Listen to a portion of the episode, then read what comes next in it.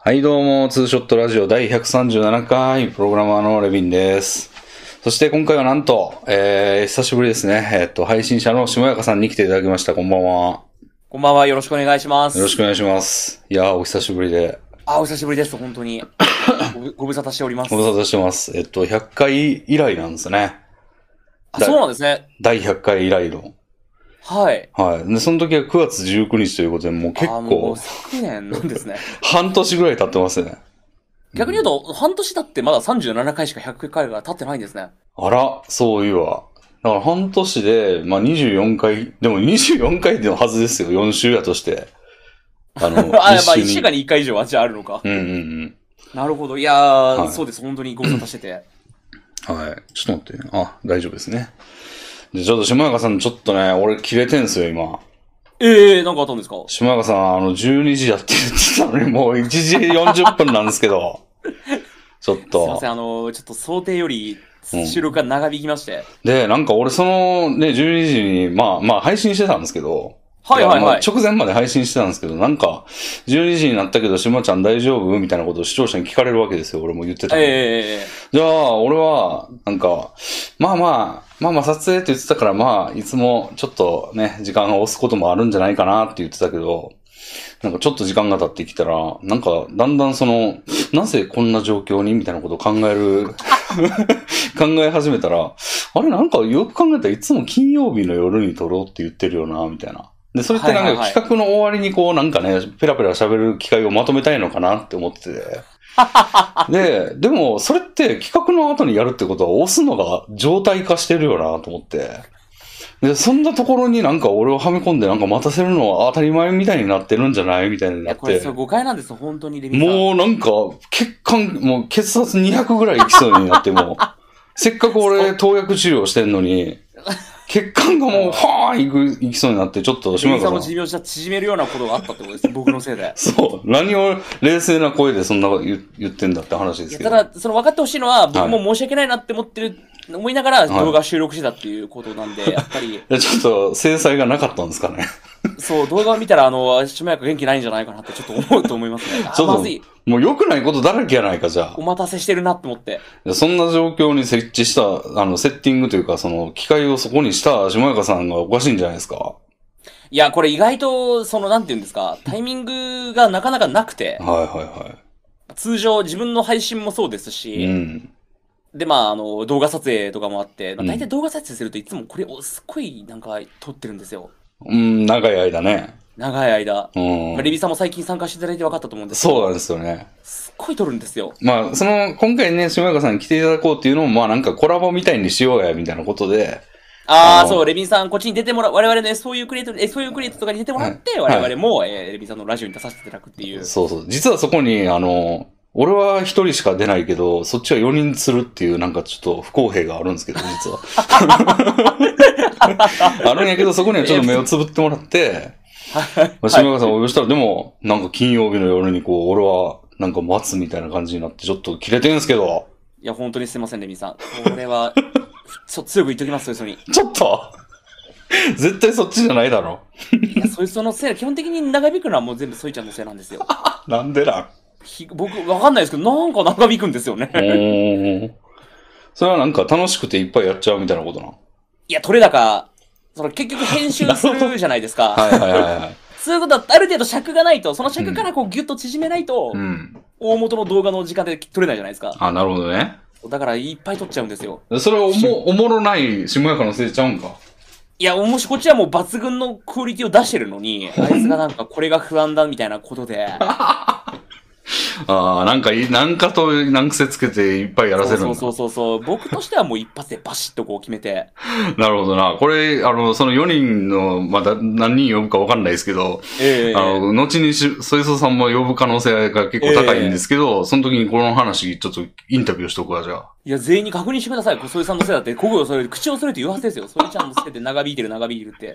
なるほど。じゃあ、三人、あの、他の三人の島、えー、岩切さんと関ヶ原の戦いさんを読んで、あの、散々インタビューした後に大鳥として、そいつさんに出てもらって、釈明してもあらあ、う。そう、そうですね。この我々の3人のこの 苦情を、レビンさんのラジオで通して返して、国民持っててくれないんで、議論の場みたいな、国会みたいになってるんですよ、ここは。 なるほどね。いや、すいません、本当に。いやいや、まあ、でも、よくよくで、あの、途中で冷静に考えたら、まあ、下中さんにラジオに出ていただける。あの、スターに出ていただけるということを思えば、俺が米津玄師さんがもしね、このラジオに出てくれるってなったら、もうどんな24時間待ちますよ、そら。待ちますね、確かに。も待ちますよ、そら。待ちますね。それに比べて、企画が落ちたという、別にね、そんな本人がサボってたわけでもないような理由で、遅れることがなんだと。いや、す、すいません、なんか、そんなレビさん、どうしたんですか、急に。え、何多重人格ですか今まで考え方の考えが180度ぐるっと変わったんで、今。 そうですね。そう、そう思わないと俺もちょっと自我を保てないみたいなところは あったかもしれないですね。その1時間40分の空白を埋めるために。確かに、確かに。でもなんか将棋とかやってたら3連勝したんで今機嫌がいいんですよ。ああ、これはよかった。じゃあ3連敗してたらもっとやばかったです3ね、連敗してたら今頃ちょっとあの、家出ていかなあかんぐらいの大 声、大声出てたかもしれないですね。危ねえ、危ない、危ない、危ない。うんなんか途中からなんか俺ちょっとカラオケ行こうかなみたいなこと言ってましたもん、ずっと今日。え、あのなんでですかカラオケやったら大声どんなに出してもいいから。切れ散らかすならカラオケかな。なるほど、なるほど。それで怒って。うん。っていうね、あの、ちょっと俺の精神の、あの、うごめきがあったんですけど。いや、申し訳ない。これえもう、それはじゃあ忘れていただ いて、これからはそうですね。集中してラジオに取そうですね。り組んでいただいて。そう、下中さんがその、 終わり際のところで集中できずに制裁を書いたみたいなことにならないように。そうですね、そうですね。はい。なるほどね。いや、でもちょっとお久しぶりということで、はい。あの、割と半年ぐらい空きましたけど、なんか、どうですか最近生活の方は。まあ、だいぶ環境が変わったなっていう前回のラジオから比べると引っ越しましたし、ああ、なるほど。えー、で、ちょっと最近はその、運動を始めたりなんかして、うんうん。体のこともかなり気遣ってるのを合わせると、はいあ、ちょっと僕もちょっと怒ってるんですけど、レミンさんいいですかえ、俺、あ、なんでしょう。ちょっとレミンさんに、と竹内さんに怒ってるんですけど、えはい。あの、お二人でラジオの企画で鳥貴族に行かれたじゃないですか。はい、行きました。お酒を飲まれて。そうですね。ですよね。で、はい楽しく結構飲まれて、なんか、ええご機嫌なラジオも撮られてたじゃないですか。そうですね。僕やっぱりもう、その、お酒を禁じて、はできるだけ飲まないようにして、はいあの、運動に勤しんでるわけですよ。い。なるほど。フィットボクシングをやってるんですね。えー、リングフィットアドベンチャーと、その、ボクシングっていう二大巨頭でやらせて二もらっ大てる巨んですけど頭。で。はそれで、その、レビンさんたちが行ったって話聞いて、い。うん。ちょっとどうなってるんだと。はい。こん、こんなに頑張ってる僕を差し置いて、あお二人はもうね、お二人も言ったら、その、同じような待遇じゃないです か。まあ、体型、体型とか体ね型と。うん。体のこととかも不調があるとかで、はいやっぱり、うん。言ったら僕もちょっと同志みたいなことを考えてたわけですよ。なかつてはね、私とね、あの、下川さんは一緒にダイエット企画までやってたわけですから、ね。。そうですすよ、そうですよ。同じくこ、痩せようと強く志した仲間だったはずなのに、うん。レミさんは人が変わったように竹内さんと一緒にね、あ の、悪の数軸国じゃないですか、竹内さんはもう。一番ダイエットから遠いところにいる人ですから。 そうですね。体重計に乗るのが嫌って言ってましたからね。 で、あ自分の配信では、あの、アスペクト比をいじって、あの、細く見せようとかしてますからね、あの人。なんかダイエット、竹内さんのダイエットの情報を集めるオープンチャットがあったはずなのに、うん。もはや竹内さんのダイエットのことを指摘すると、そのオープンチャットから追い出されるっていう苦情もやっぱ聞いてるの で。あ、とんでもねえな。いや本もとんでもない彼がもう一番ダイエットから遠い存在になってしまってるんですけど、あそのね、まうんあ、悪の手先とレミさん手を組んで鳥貴族なんていうのはもう、あ、もうめちゃくちゃ9000円分ぐらい飲みましたよ、二人。一品があんなに安い鳥貴族で9000 円分。そうなんですよね。いや、で、なんか聞き、聞いてたんですよ、その噂も。あの、ええ下中さんがおい怒ってるぞと。ええなぜ俺を呼ばなかったっていう趣旨で 怒ってると聞いたんですけど。いや、そうじゃない。僕は怒ってるのはダイエット、その、痩せようっていう気概がないのかっていう、おうーん二人に、ああ、なるほど、そういうことなんだ。もちろんその、呼ばなかったっていう恨みもありますよ。もちろん僕を売れなかったっていう恨みももちろんありますけど、はい。ああ、でも、下中さん読んでも来ないじゃないです か。下中さんなんかは、あの、昔、そのね、あの、配信者オフ会みたいなのが横行してた時代でも一回も行ってないでしょ。いや、一回ぐらい行きましたよ。行きましたあそうなんや。いや、行ったかな。いや、そういう外、一緒に行った記憶はあるんですけど、そのみんなが行ったところには行かなかったかな、う確かに。ん。もう、女性が来てるところなんかも全然行ってなかったでしょ。それ女性が来るからであって、うん。来ないじゃないですか、レビンさんと。来てたんですかわかんないです よ。わかんないですよ。え呼んでるかもしんないですよ。あの場にですか店員ぐらいしかいなかったですけど、女性は。 うん。そう、そう、まあまあまあ、その行くかどうかはちょっと誘われてからっていう感じになっちゃうんで、ちょっとあれなんですけとりあえず誘いが来ないことが怒りやと。 ど。そうです、そうです。おいどうなってるんだと思うよ。うん。うんなるほど。まあじゃあ飲みに行きますか、今度ね。そんなもん全然ホイホイ行きますよ、もう。あ、そう。おだから俺ちょっとね、酒飲んじゃってんですよね、最近。あー、レビンさん聞きました。それはレビンさんが最近その酒を解禁したっていうのそもう情報として入ってきて。実は島岡さんとダイエット企画を始めたのが、もう一昨年、3年経つんか ?3 年。かなり今、あ、そうんん。な経つか3年前のね、ゴールデンウィーク近くですね。ええええええなだいぶ前ですね。うん。から始めて、で、その時に俺が、あの、王将で合流してたみたいなことをわははって言いながら言ってたじゃないですか。はいはいはい。で、それでとんでもねえな、みたいなことになって、じゃあ俺はもう酒をやめますって言って、はいはいはい。それ以降はもう酒を飲んでなくて、で、ほつい先月ぐらいまで飲んでなかったんですよ、マジでずーっと。もう何年も年単位で飲んでなかったわけですよねだか。ら数えたら1400日飲んでないんですよ。すごい、三あ、めちゃくちゃ飲んでないで すね。でも、なんか、夜歩いてたら、ちょっと、はい。なんか酒とか飲んだらいいんじゃないかな、みたいな。 よくわかんないんです けど、悪魔かなんかに。いやなんか気分が良くなるんじゃないかな、みたいな。まあなんか多分、なんか、あの、いろんな配信とか、まあラジオとか聞いてて、なんか飲んでるところを見ちゃったんですよね。あー、なるほどなるほどで。そんなんまあ今までもいっぱいあったんだけど、その時はなんか妙に聞いて、あの、飲みてえなってなったんですね。あ、いいなってなって。おー。で、飲み始めたらもう毎日浴びるように飲むっていう感じ に、今なっちゃってますね。だからすごいですよ。やっぱ酒の、酒はあのダイエット企画でやめて正解だったなと思うのが、はい。そのまあ言うて、でも 110キロぐらいまで行っちゃってたんですよ。その酒飲む直前で。もえええう、だいぶリバウンドしちゃってて。酒飲み始めたら今もう119キロですよ。 え、せ先月ぐらいから飲み始めた んですかそうですね。もう1ヶ月ぐらいだと思います、まだ。もう9キロいっちゃいました。ね。え、すごいなお酒ってやっぱ、うん。あれですね、太る、まあお酒プラスそのおつまみをついつい食べちゃうっていうのがね、やっぱでかいですよね。だからおつまみがやばいんですよね、俺。めちゃくちゃ食うん で。うーん。いや、その、うん。ダイエット企画の時のね、おつまみやっぱすごいなって話してた記憶ありますもん。そうですね。だからもうビール、ビールばっか飲んでるしね、今。あの え、尿酸値とかいいんですか、レビンさん。量産、いや、良くないっすね。あの、血液検査しましょうって言われましたけど、先月。はいはいはい。だから次行くときは血液検査せないしないといけないんですけど、まあ、健康診断もあんま良くないっすね。ああ、やっぱり感染は、あんま変わってない感じですか、でも。えっと、まあ、それ酒飲む前のデータしかないんですよ、今。ええええええそれは、まあ、あの、最新のけ健康診断は、あのまあ、太りはしてしまってたんですよ。90キロぐらいやったんですよね、それまでは。はいはいはいはい島中さんとダイエットをやって、その後、まあ、ちょっとフラフラっとしてた時は、95ぐらいだったんですよ、ずっと。はいはいはい、はい。その時はめちゃめちゃ数字良かったんですよ。ああ、内その数内内臓の血液えの数値えも。もうほぼ A 判定で、あー素晴らしい。えただコレステロールちょっとあるかなぐらいの感じだったんでえすけど、ええあの、一番最新の時には俺も105キロとかになっちゃって、はい。その時は、あの、B がちょっと増えたり、C だったりとか、ああ、だいぶ来てますね。で、尿酸もちょっといっちゃってんね、みたいな。基準値を超えて。基準値超えてっていう。なんで、まあ、医者行って、まあ、薬もらいましたけど、その薬を飲みながら、今酒も飲んでるっていう状態。 飲んいでや、。これはだいぶじゃあ、うん。やっちゃってますね。いやでもその気持ちがわかるからこそ、うんそう、なんて言うんですか、うん。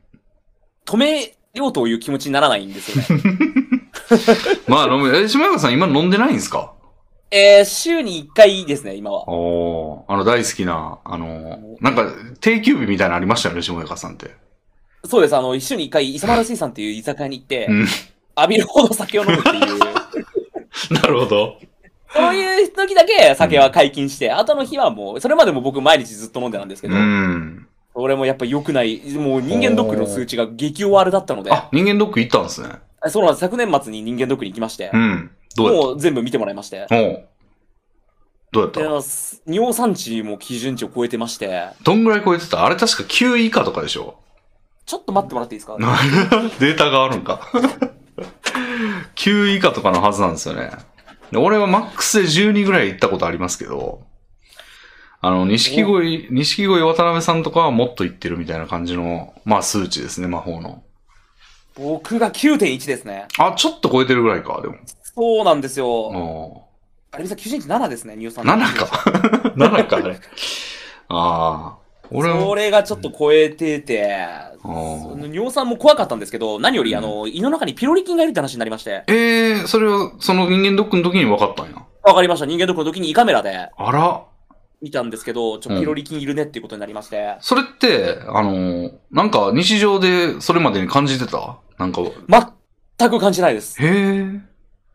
大丈夫まなあの胃炎が起きてるらしいんですけど、そのピロリ菌のせいで。はいはいはでも全然気づかずに、なんか別に食欲がないとか胃が痛いとか全くなかったんい。で、へえ。もう気づかないで今まで過ごしてたんですけど、いるなってことになりまして、 なるほど。ほっとくと胃がんの原因だそうで、あこのままほっとくとピロリ菌にずっとやられて、胃が慢性的に炎症を起こし、そこから癌化するっていうふうに脅されまして、ー、やばいな。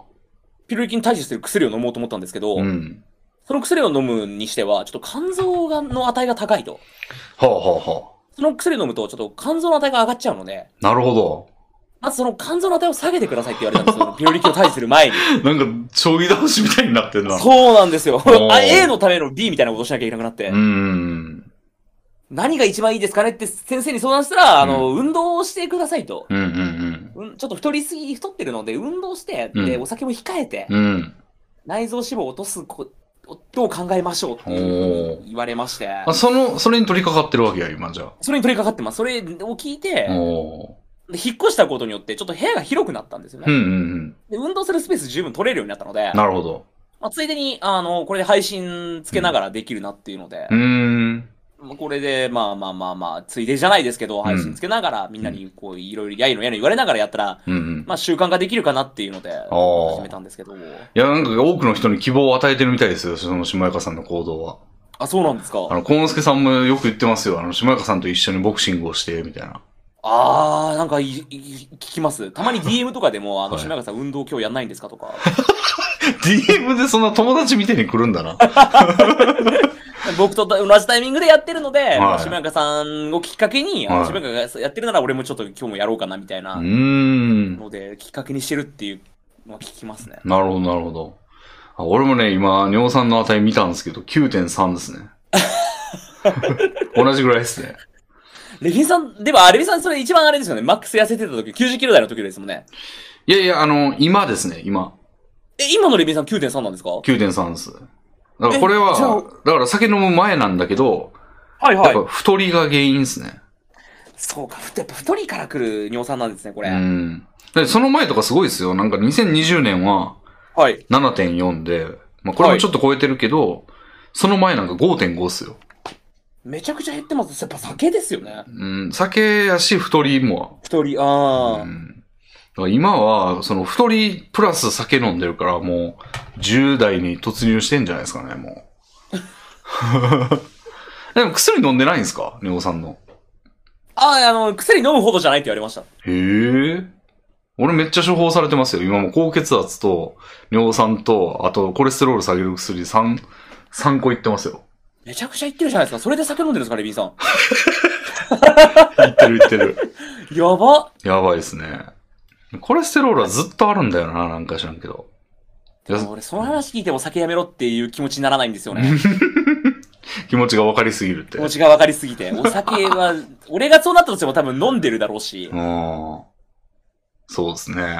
そうやなんですよ。なんかな、別に辛いことがあって飲みたいとかいう、ほいう感じじゃないはずなんですけどね。あの、暇なんですよね、なんか。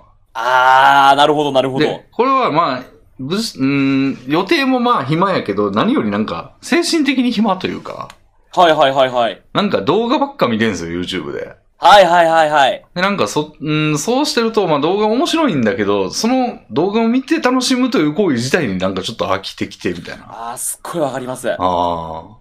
動画見ながら酒飲みたいんですよね。うんうんうん。そうね。そうの、ん。動画面白いっていうのになんか、あれ世界がぐにゃーみたいな感じも付加したいみたいな。これそう、あの、よくあるパターンが、めっちゃ飲んで、動画から音楽に移行するパターン、すごい僕よくあるんですけど。あります、あります。もう、もうあの、AirPods の、あの、プロに変えて、もう遮音して、 ええええええノイズキャンセルした状態で音楽だけを聴くんだ、みたいなそ。う酔っ払ってちょっと気分一い中で好きな音楽を聴くという、こそうの感情の高ぶりをダブルで。ありますね。もうその時聴いてる曲とかはもう最新の曲とかじゃなくて、そもうう昔の、ああ、よかったっていう。何回も聴いてるような曲をもう。いやー、子供の頃なんか親が歌謡曲特集とか見てよ、キャッキャってやってたのを、もうバカにできないですね。あー。ああいうことなんですね。俺、椎名林檎とか聴いてますもん、だって。いやー、まあ現役とはいえ、聴いてるのは昔の曲ですよね。そうですね。歌舞伎町の女王とか。もう、デビュー間際じゃないですか、もう。 デビューした直後ぐらいの曲でしょ、あれ。初期歌舞伎町、そう、だからもう、それが気持ちがわかるがゆえに、うんもうレビンさんにお酒やめましょうよなんて、やっぱ、そう口が裂けても言えない。そうですね。うん。島中さん、でも、週一はやってんだ、飲み屋。集中やってます。あー、でもその週一の時にちょっとじゃあ、あの、飛び、飛び込むか、俺も。お医者さんにも週に1回ならいいですよって言われたんで。おー、珍しいですね、なんかその、い、なんか俺の言ってる内科は、はい。もうとにかくやめなさいみたいなことしか言わあなあ、い。厳しいい。ですね。うん。週一ぐらいだったらいいですかいや、ダメ、みたいな。厳しいですね。感じですよ。もうとにかくそれ、なんか良くないことにつながるやつは全部ダメみたいな。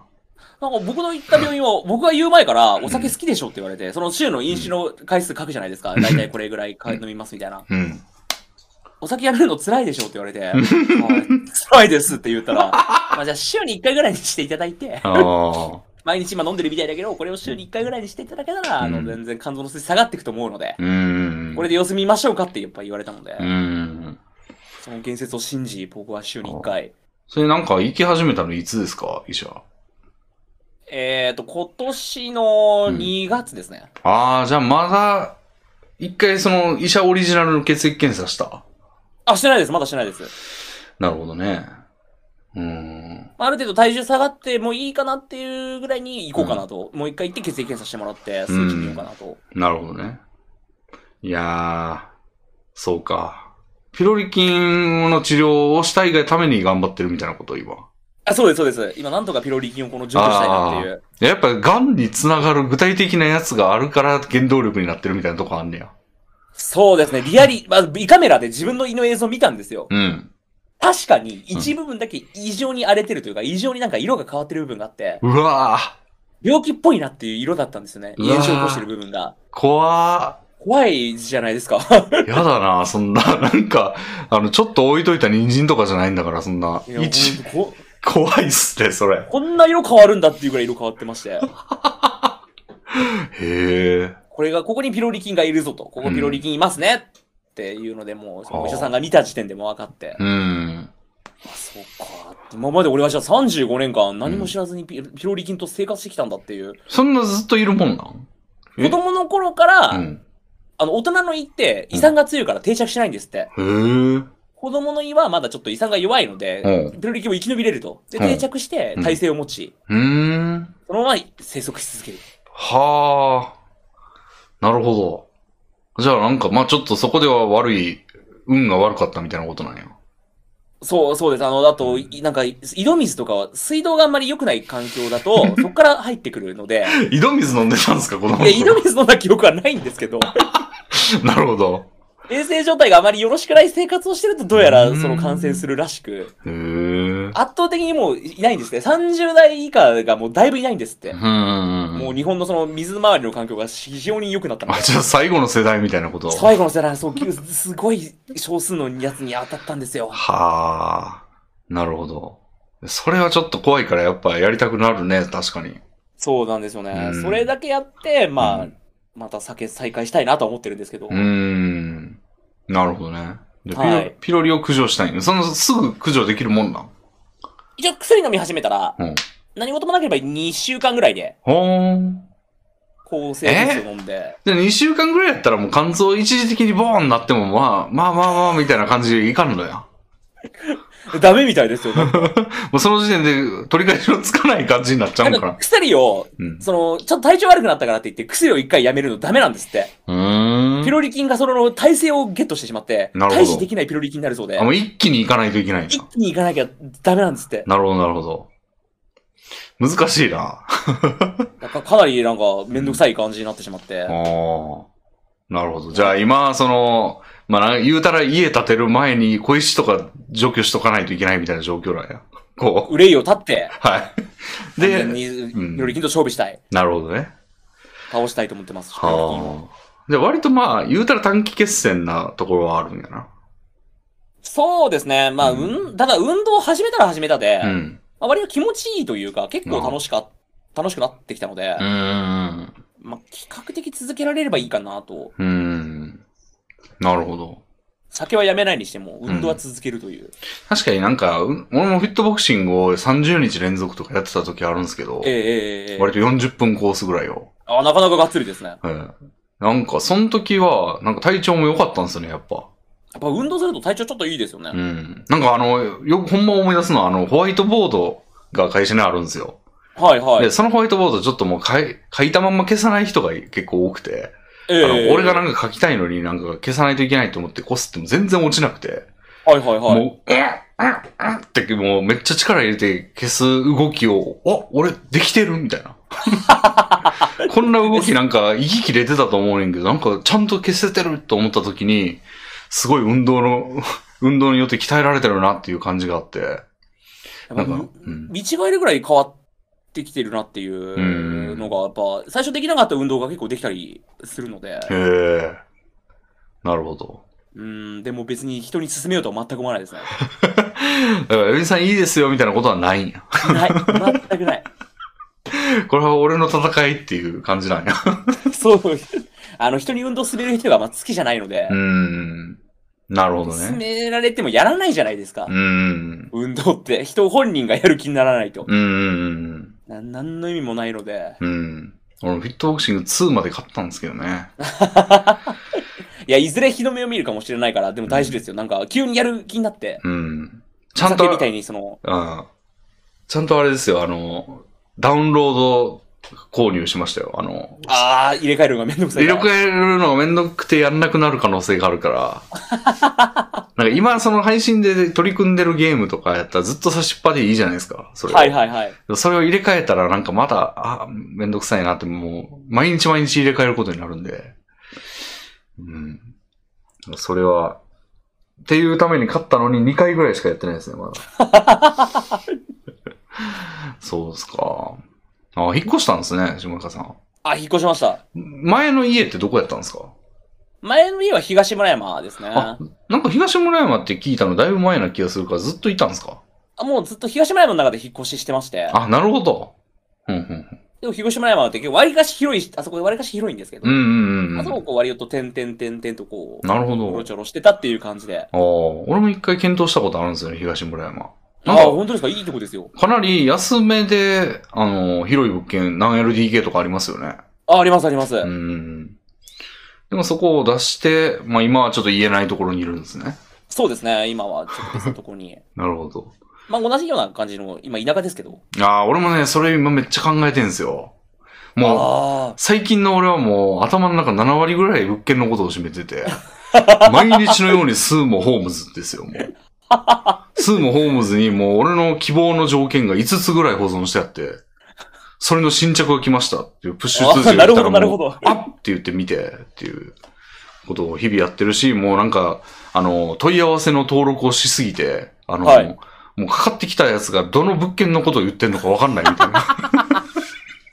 えそんなにベビーさん今引っ越しを真剣に検討してるんですもねう。絶対したいですね、今俺。引っ越しあをあ、。なんでですかあのー今の上の家がもう、なんか、すごい暖レボしてるんですよね、もうずっと。誰もしていや る。、あの、暖レボにおぼ、とおぼしきことをずっとやってんですよ、なんか。ああ、じゃあ足音みたいなのがどんどんするわけですね。めちゃくちゃうるさくて。へえまあ、。多分、耐えれる人は全然いるんですけど、あの、俺は結構気にする方だなって思ったんですよね、それで。ああ、その音を。うん。だからもう結構あの物干し竿を外から引っ張り出してきて上ついたろかみたい なぐらいの気持ちになって、ほんまにちょっとやったんですけど、なんか、それ、そこはなんか硬くて、あの、カチッとかしか言わなくて、つい ても。だからこれはダメだと思って、もう俺が行くしかないと思って、え行く行ったんですか行くっていうのは、あの、もう外に出ていくしかないと。ああ、なるほど。苦情を言うとかじゃなくて。うん。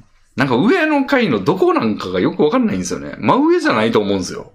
ああ、言いますね。なんか振動はその、うんいろんなところから来るみたいな。真上やったらもっとすごい音してると思うんで、ええええええど上の横か、その上かも、みたいなことを思うと全部にピンポン押すわけにいかないじゃないですか。こう確かに。と思うと、もう、まあもう特定したりするのも嫌やし、なんか向こうのやつがちょっとやばいやつやったりもしたあのもー嫌なんやしか。トラブルになるって言いますもんね、そういうのって。うん。うんなんで、で、あと、ちょっともういろいろ俺、家具にガタが来てて、はいはいはい。電子レンジとか10回バーンって閉めたら1回ウィーンってなるかなみたい な感じとかになってて、で、そういうのを買い替えたいな椅子もちょっと変で、あの、ああ、なるほど。一気にもう新生活に合わせて全部ガラッとこそう。で、冷蔵庫もなんかまあ酒飲むようになったっていうのもあるんですけど、その、う。はい。狭くて、はいはいはでい。たまに自炊とかするんですけど、それしまうところがないみたいになったりああ、なるほどなるほど。して、なんかもう冷蔵庫もでかいのにしたいみたいな風に思うと、もう、ああ、もう引っ越しで全部解決だみたいな。ああ、全く新しい環境で新しい家具で。そうそうそう。って思って、もう、早く早く、早く引っ越したいみたいな。ことで、だからこのラジオももう、また引っ越しの話かって思われてると思うんですよね、今。マイラジオで言ってるんですね、引っ越したいって話を。ずっと言っちゃってて。へえ。なんですけど、でも、島、だからもう岩切くんいるじゃないですか、S4 の。はいはいはいはい。岩切くんって一軒家に住んでるでしょ。あ、住んでますね。まあまあ、そう確かに言われてみれば。で、俺もなんか考えてなかったんですけど、一軒家もありなのではと思って。俺も。いや、岩切くんち一番ちょうどいいと思いますよ。も平屋で、うんで、まあ、3LDK か、岩切くんち。うん 2LDK かな、?2LDK うでんちょうどいい広さで、うんで一軒家だから、うん隣との間が空いてて。う、そう。だから、その、でも俺ちょっと一軒家について知らなすぎるんで、その、はいはい。どういう生活上の落とし穴があると思うんですよ、いろいろ。なるほど、なるほど。まあ、聞きしに及ぶところによると、まあ、あの、ゴミ捨てがちょっと、あの、決まった場所がないんで、その、町内会みたいなところに、で、集積してるところに出さないといけないとか。普通、あーマンションとかだともう、そのマンションのゴミ捨て場ってあるじゃないですか。ありますね、ありますね。それがないってことなんで。とか、なんか、デレ暖房が全然効きにくいですよ、とか。へえ。あの、まあ、密閉性がちょっとマンションとかに比べて低いんで、はいはいはい。まあ木造とか軽量鉄骨が多いんで、みたいな感じで言われて、あ、確かにそういうところを聞かなきゃと思って、岩切くんをラジオに呼ぼうとしたんですよ。はいはいはもい。うそれラジオで一緒に聞こうと思って。はいでもはいちょっと、その、まあタイミング悪くて、その S4 の収録とかもあって、あの、今日はちょょっっと難しいですねって言ったけど、俺は明日からもう一戸建てを探したいんだと思って、と。はい。岩切くんラジオじゃなくてもいい、5分だけ喋れないかみたいな。あの、一軒家のデメリット。 そうそう。一軒家のデメリットを教えてくれみたいな。ことだけど、もう岩切くんなんかはもう強胆な男で、もう、物音がするとかあんま気にしないっすね、みたいな。いや、それ岩切くんなんか参考になられてます。岩切くんしかもゴミもうん。部屋に置いてるんで、岩切 くん。もうゴミ集積所とかじゃない、俺んちだ、みたいな。うんいつ捨ててるんだろうなっていうぐらいゴミを岩切くん家に置いてあるんで、マ岩ジ切かくんは確かにあんまデリケートじゃないからな。うん。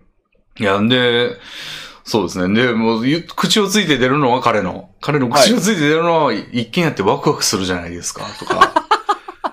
もう戻れない、戻れないですよ、みたいな。頭おかしい。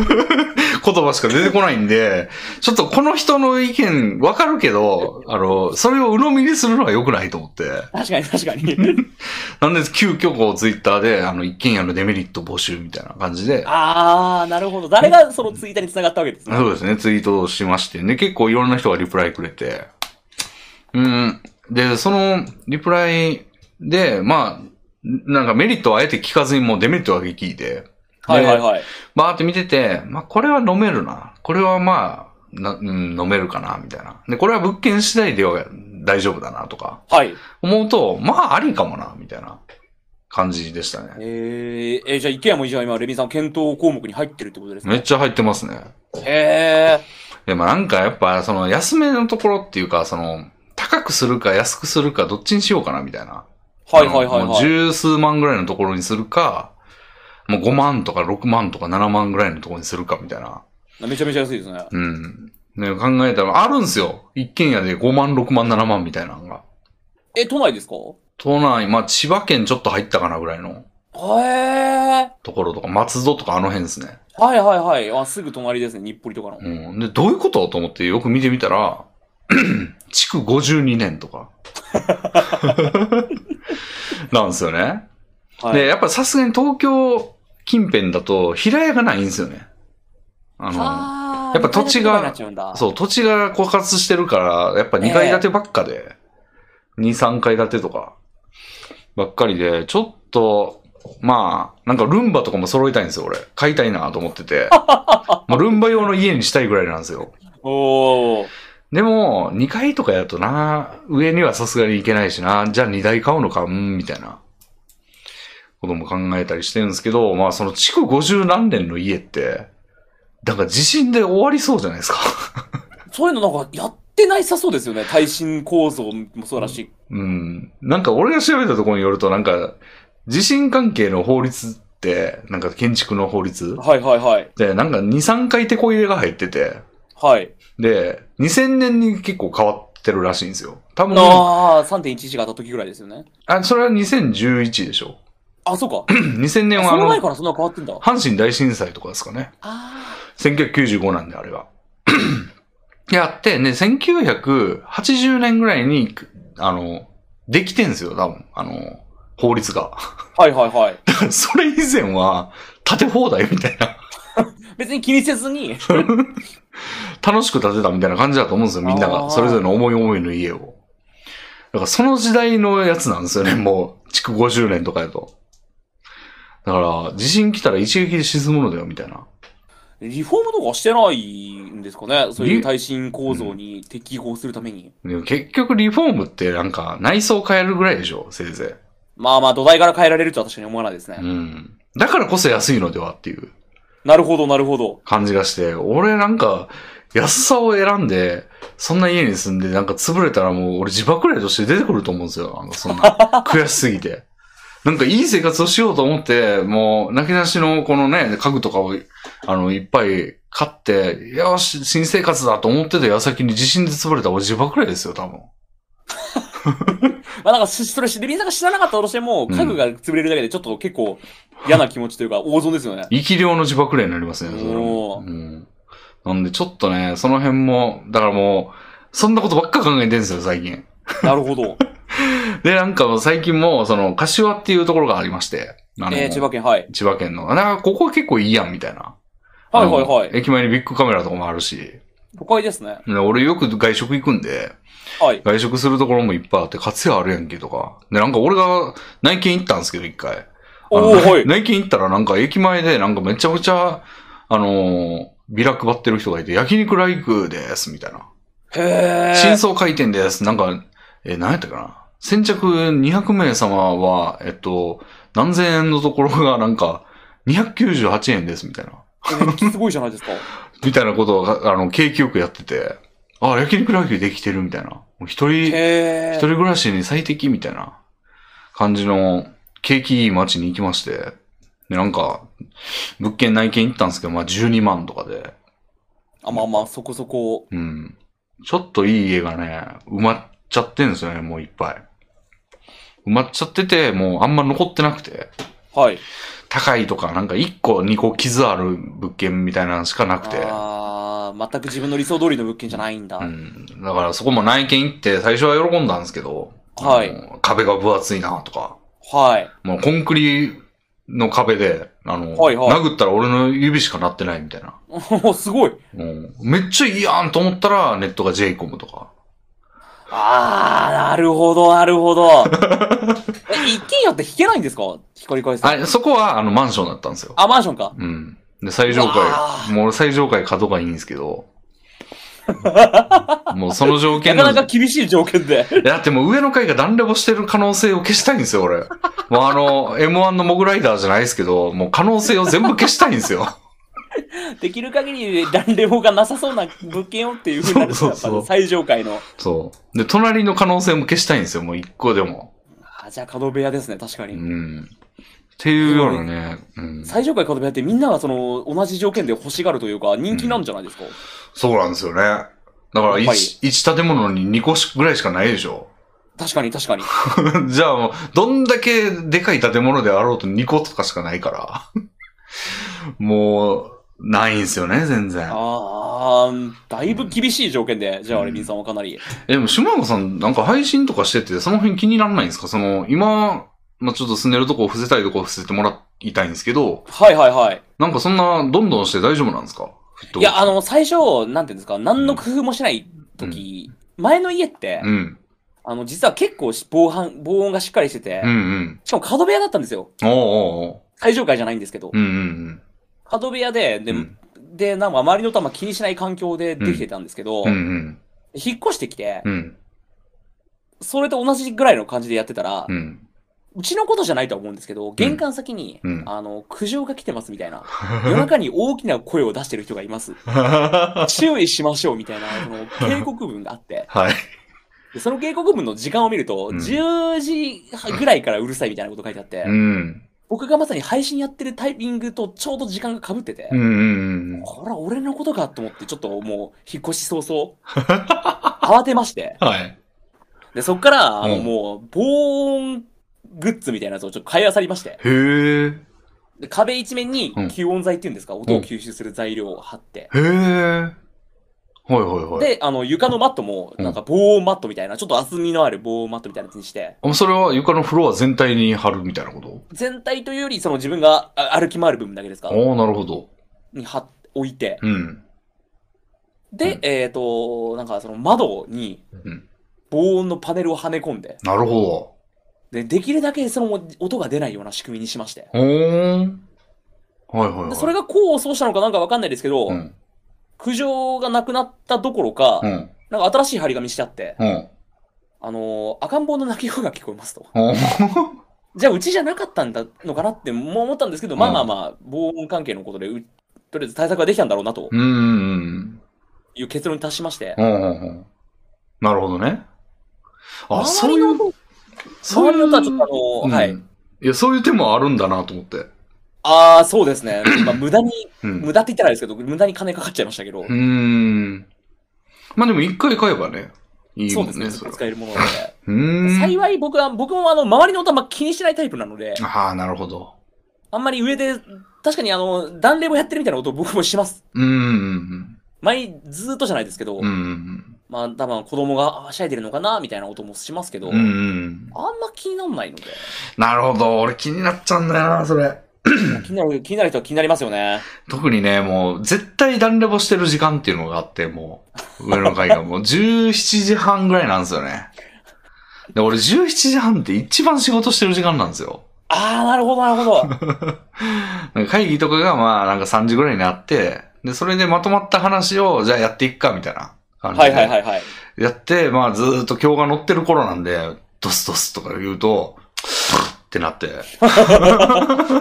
チーみたいな感じになって、もうちょっとね、イラついちゃうんですよね。それはちょっと、でも気になりますよねう。ん。なんでもう、最上階角部屋がいいんですけど、まあ今年は特になんかその出入りが少ないらしくて、人の。ああ、そてうなか、んだ。出入りというか出が少ないらしくて、引っ越してないってことですね、だから。全然引っ越してなくて、なんか空いてないみたいな。空き、新はた新たな空きが生まれてないっていうことみたいなんで、もうほんま早く、でもこういう、早く終わらせたいっていう気持ちになると妥協しちゃうじゃないですか。なんか、そうですね。妥協すると後悔につながりますもんね。まあ j コムでもいいかみたいな感じ絶対に、良くない。ニューロでもいいかみたいな。絶対良くないですよね。感じになっちゃうんで、まあ、そこはもうほんま自制心を保ってやろうと思ってるんですけど。うん、大丈夫。僕ちょっとネット回線失敗しまして、はい。あの、前の家、うんこの家、ニューロ引けなかったんですよ。うんうん。で、なんかあの、ちょっと違ううん。回線になってしまったんですけど、まああ速度かなり落ち、ぐっと落ちましてあ。う、ん。なんか、う会社が、そっちの運営会社が言うには、うんまあ、頑張って今工事してて、もっと速度上がる予定ですみたいなこと言ってるんですけど、うんいつかはわからないので、うん。前の家が結構良かったので、ストレスですね。いやーなんかあのーね、ポケモン一人旅、いや、四人旅とか、あのー、ええエスポーさんでやられてる時に、あの、ソイソースさんもその感じだったでしょあ、ありました、ありました。あの、全然ネットがもう、なんや、1メガバイ、BPS も出てないみたいな めっちゃ遅いっていう。ことで、もうホテルを借りてみたいなことが大変だったじゃないですか。ええなんか、子供の送り迎えをホテルから出向いてやるみたいな。もう、あんな、俺も、あのね、仕事からちょっと、プログラマーなんで、あの、ネットは絶対不可欠で、そうですよね。でしかも結構なファイルのをやり取りしたりするんで、なんかその速度が遅いと困るんですよ。だからもうそれでなんかね、せっかく家を借りたけども仕事は漫画喫茶でやるみたいなことになったらえらいことですから。めちゃくちゃ最悪ですよね。うん。そうなんですよね。だから俺もあの、その、もう悩みすぎて、あの、牛久ってわかりますあの、大仏がある。はいはいはい。牛久っていう大仏があるところって茨城県なんですけど、はい。もう俺そこまで内見行きましたもん。え、茨城県まで行ったんですか行きましたよ。すごっ片道1時間ぐらい電車乗って、千葉県もぶっ飛ばして。ぶっ飛ばして、もう常磐線でズボーですよ。うわそこはね、もう、いや、面白いというか、なんか、田舎だなって思っちゃいますね、やっぱ、あの、東京から行くと。ーえええええなんかね、駅前にファミマがあるんですけど、タバコ買おうと思って。えはい。で、タバコ買いに行ったら、あ、タバコないんだ。え、っていうことは、まあ、なんか近くにタバコ屋あるんだろうなと思って。あれってなんか、複数軒隣接したところとかでは売れないみたいじゃなあいあ、ですか決。まってるんですね。はい。うん。なんで、真横にタバコありますみたいな店があったんですよ。えええええで、え店っつってもなんつうんだ、あの、手すりみてえな、あの、ドアノブというか、あの、なんていうの、電車のあの、捕まる、あのドアの横にある手すりみたいなのあるじゃないですか。はいはいはい。あれみてえなドアノブ。で、うあのガーってな、なんとか会館みたいな入り口はい。のところが、あの、開いたら、なんかカートンの山が机に積まれてて。はい。で、あれ誰もいないのかなと思ったら、そのカートンの陰になんかジジイがいて。で、そのジジイがなんか、なんか新聞を開いた状態の、なんつうの、えっと、新聞をバーって広げた、でも余るぐらいの机の前にいたんですよ。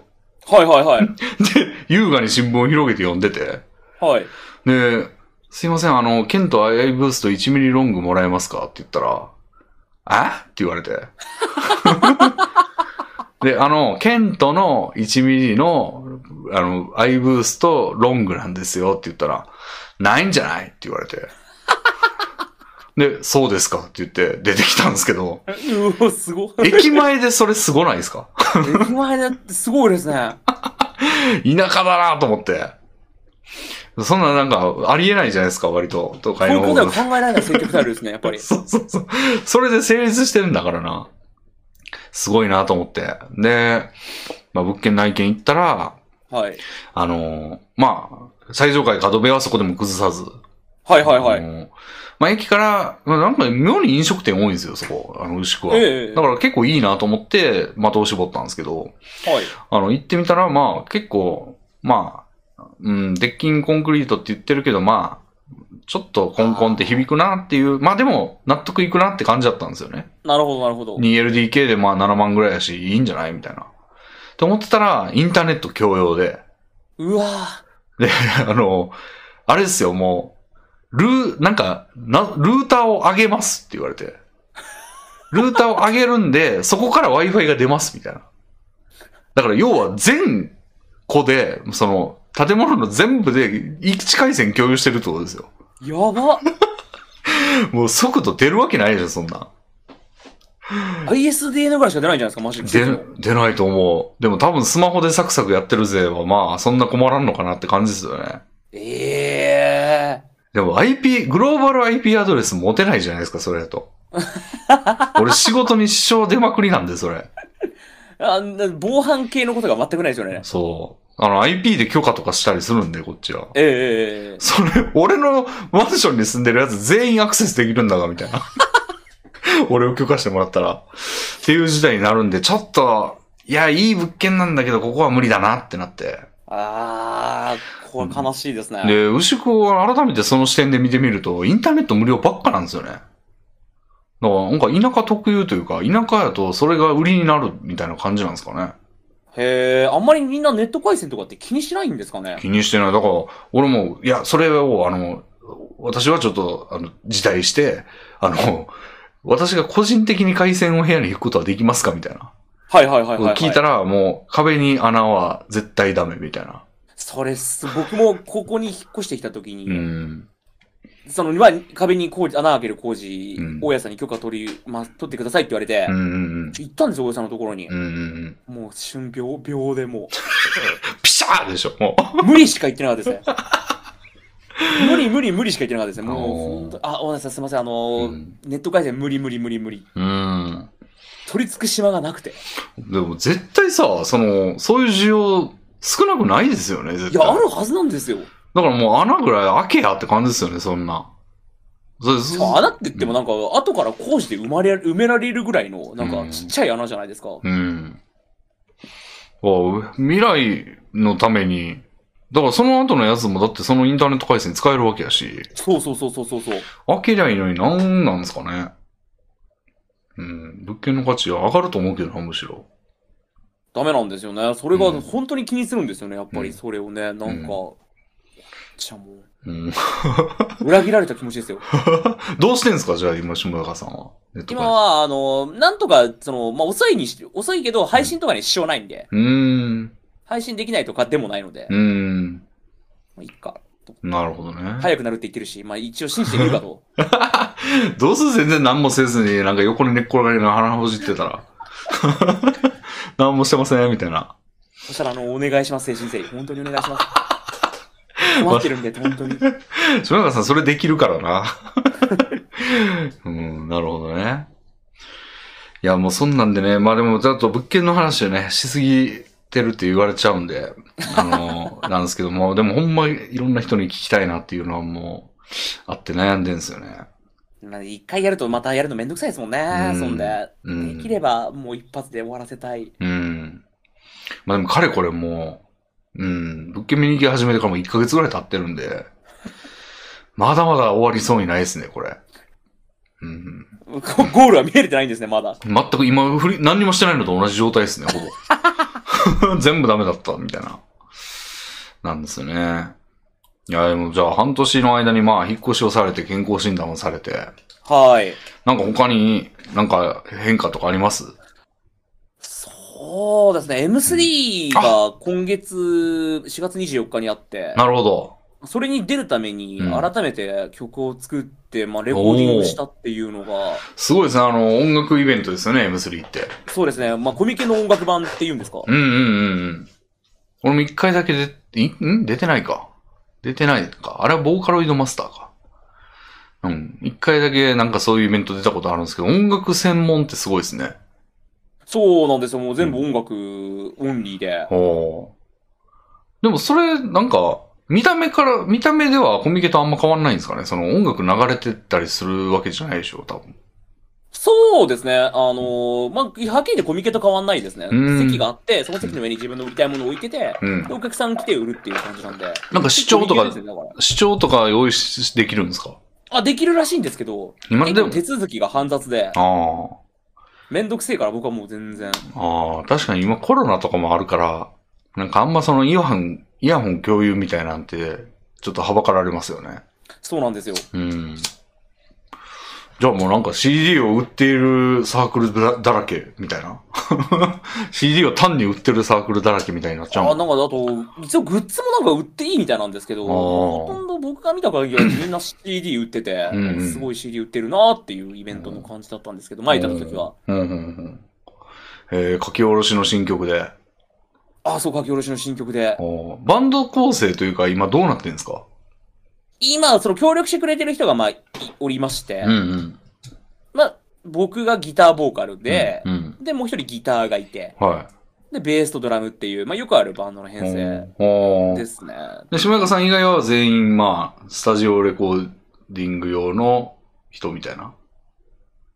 そうです、そうです。あの、レコーディングのたびに集まってもらって、うん協力してもらって、うんあのと、作ってっていうのへえがずっとやってるんですけへど、え。なるほど。いやー、結構、いっぱい曲作ってますね、じゃあ。そうなんですよ。何曲入りとかなんですか今回6曲、おおミニアルバムぐらいで。へミニアルバムぐらいで。え。なるで、みさほん、電車って覚えてますど。はい。え電車電車って曲覚えてます島中さんのはい。電車、なんか、ちょっと記憶はおぼろいかも。レビンさんたちにはい音声コマンドに登録されて、は流されて、バカにされてた曲なんですけど。い。嘘レそ ビンさんもかなクラゲ、 少なくともクラゲには。はあ。どういう歌詞でしたっけ僕らは日常を走るみたいな。僕らはそれかそれです日常走る。あ、それうちのコマンドにありますわ。入ってますよね。うんうん。それがもう本当に、あの、時を得て、うん。撮り直しまして。おうお。もうめっちゃアップグレードしてる。 めっちゃアップグレードします。なるほど。復習ですね。バカにしてないですよ、別に。いやじゃあなんで音声コマンドに入ったんですか いや、素晴らしい。何回も聞きたいなと思うからでしょ。あの、僕らはの部分だけ異様に入ってましたけど。 いや、例えば、その、普通に言葉として僕らは日常走ってんだよなとか言いたくなった人を単に棒読みの声で読み上げるんじゃなくて、節をつけて勢いよく言う言ってもらいたいと思って。あ、そういう願いを込めて、あれを入れてくれてたってことですかそういうことですよ。で見た感じみんなそのなんか、そんな使い方してなかったですけどね、なんか。 いや、誰もわらわらとか言ってないです よ。そんな。いや、いしもやかっていう名前がレビーさんの話に出るたびにみんなそれをなんか電車電車って打ち込んでた記憶がありますけど、かなり前に。 そうかもしれないですね。まあでもそれは何回も聞きたいからですよ、そんな。聞きたくないものを何回も聞こうとする人はいないです から。あ、じゃあレビンさんにとってはかなりあの、アンセムソングみたいな意味だ、意味合いがあったんですね。まそれはあ、あります、あります、もちろん。ちょっと邪推しすぎましたね。なんそか、うひねくれて捉えすぎたといううか、ん。気に入っていただけてたんですねう。ん。いや、だってやっぱあの曲と、あの、逆さまサイダーはやっぱええよく言われるでしょよく言われます、あれ。うん。あれはいいですよ、ほんまに。いや、好きですよ。いや、本当ありがとうございます。うん。ああ、じゃあ、イベントに出られるということで。結構どんぐらいかかったんですか作るのに。めっちゃかかりまして。ほうほうほう。あの、前回の M3 の6倍かかりまして。へ計え算し。たところ、はちょっとあの、クラファンやったじゃないですかい。。はクラファンの残りがみたいなやつがあるんですよ。い。うん。残りそがの、残りが、ちょっと残っ、使った残りみたいな、クラファンで使っあた、まあ、取り分みたいなやつがあるんですよう。んそれがあるせいか、なんか、うん。うん。イケイケ55で、うん。いっちゃえいっちゃえっていうので、やっぱ結構、調子乗って、あの、使いすぎましたよ。使いすぎるってどういうこと作るのに使いすぎるっていうのは CD のプレスをめっちゃ豪華にしたみたいないや、まずそもそもレコーディングのスタジオが、めちゃくちゃいいスタジオだったんですよ。なるほ前回の M3 はもう、そのバンドメンバーの人がうん手作りで作ってくれた、あなんていうんですか、なんとなくの、その手作り音楽スタジオみたいなとこであ。。うーん。ところがもう今回はそのんマジのエンジニアさん、エンジニアさんとさらにアシスタントの人がついてるみたいな、はいはいは。めちゃくちゃしっかりした自由が丘にあるめっちゃ綺麗ない自由が丘。自由が丘ですよ。ああ、なるほど。一回は名前に度肝を抜かされるあの、初めて行く自由が丘。なるほど。はいはいはい。そこで撮り、撮らせていただきまして。うん。もう、すっごかっすごい、今も全然違う。うん。へえ。それってなんか、やってる最中、なんか個別に撮るんでしょいや、あの、ちょっと今回時間がなかったんで、うん。みんなで撮りました。ああ。一発撮りで。へえ。あなるほど。はい。でそれぞれをなんかミックス、ミックスしてくれるみたいな。あ、もそれで、そうです。それぞれ音は、まあ、マイクがもう、おののの楽器についてるんで、うんうんうん。おのが、まあ、要は、データで見ると、ドラムの、えっ、と、タムの部分、スネアの部分、うんギターの音、ベースの音みたいなのは、まあ、分かれてはいるんですけうど、んうんうんうん。なるほどね。はい。ああそれでもう6曲分取6ったり。曲、うんえ、じゃあ、い1回ぐらいしか行ってないの1回しか、1回で撮りました。すげえな。すげえな。はいはいはい。おなんか、その、なえっと、CD のデザイン的な部分はどうしたんですかあ、デザイン的な部分は、前回、あの、協力してくださった方に、また、あの、お願いしてうん、うんうん。で、あの、また参加していただけて、へえ。はあ、なるほどね。もうでくしかも前回は、しかもそれも、あの、初回サービスみたいな、うん。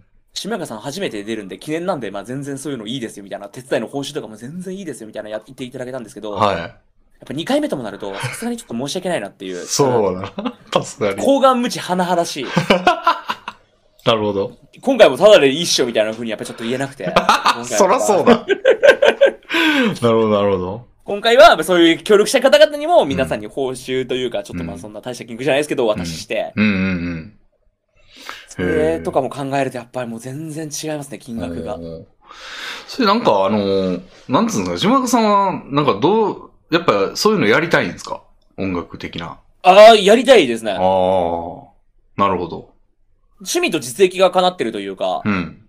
まあ前回は言ったら結構儲けが出たのでう、ーん。で、あ、儲かるんだなと 思って始めた部分もあるんですけど、それでも全然無報酬の部分が結構あ無った報から。酬で、しかもレコーディングもめちゃくちゃ金かけないでや って、それで儲かるなって、ちょっと。もう幻想の儲けだったんですよ、その儲けはもう。うん。今はまあ、そん、そんなまあ、そんなまあって感じですか。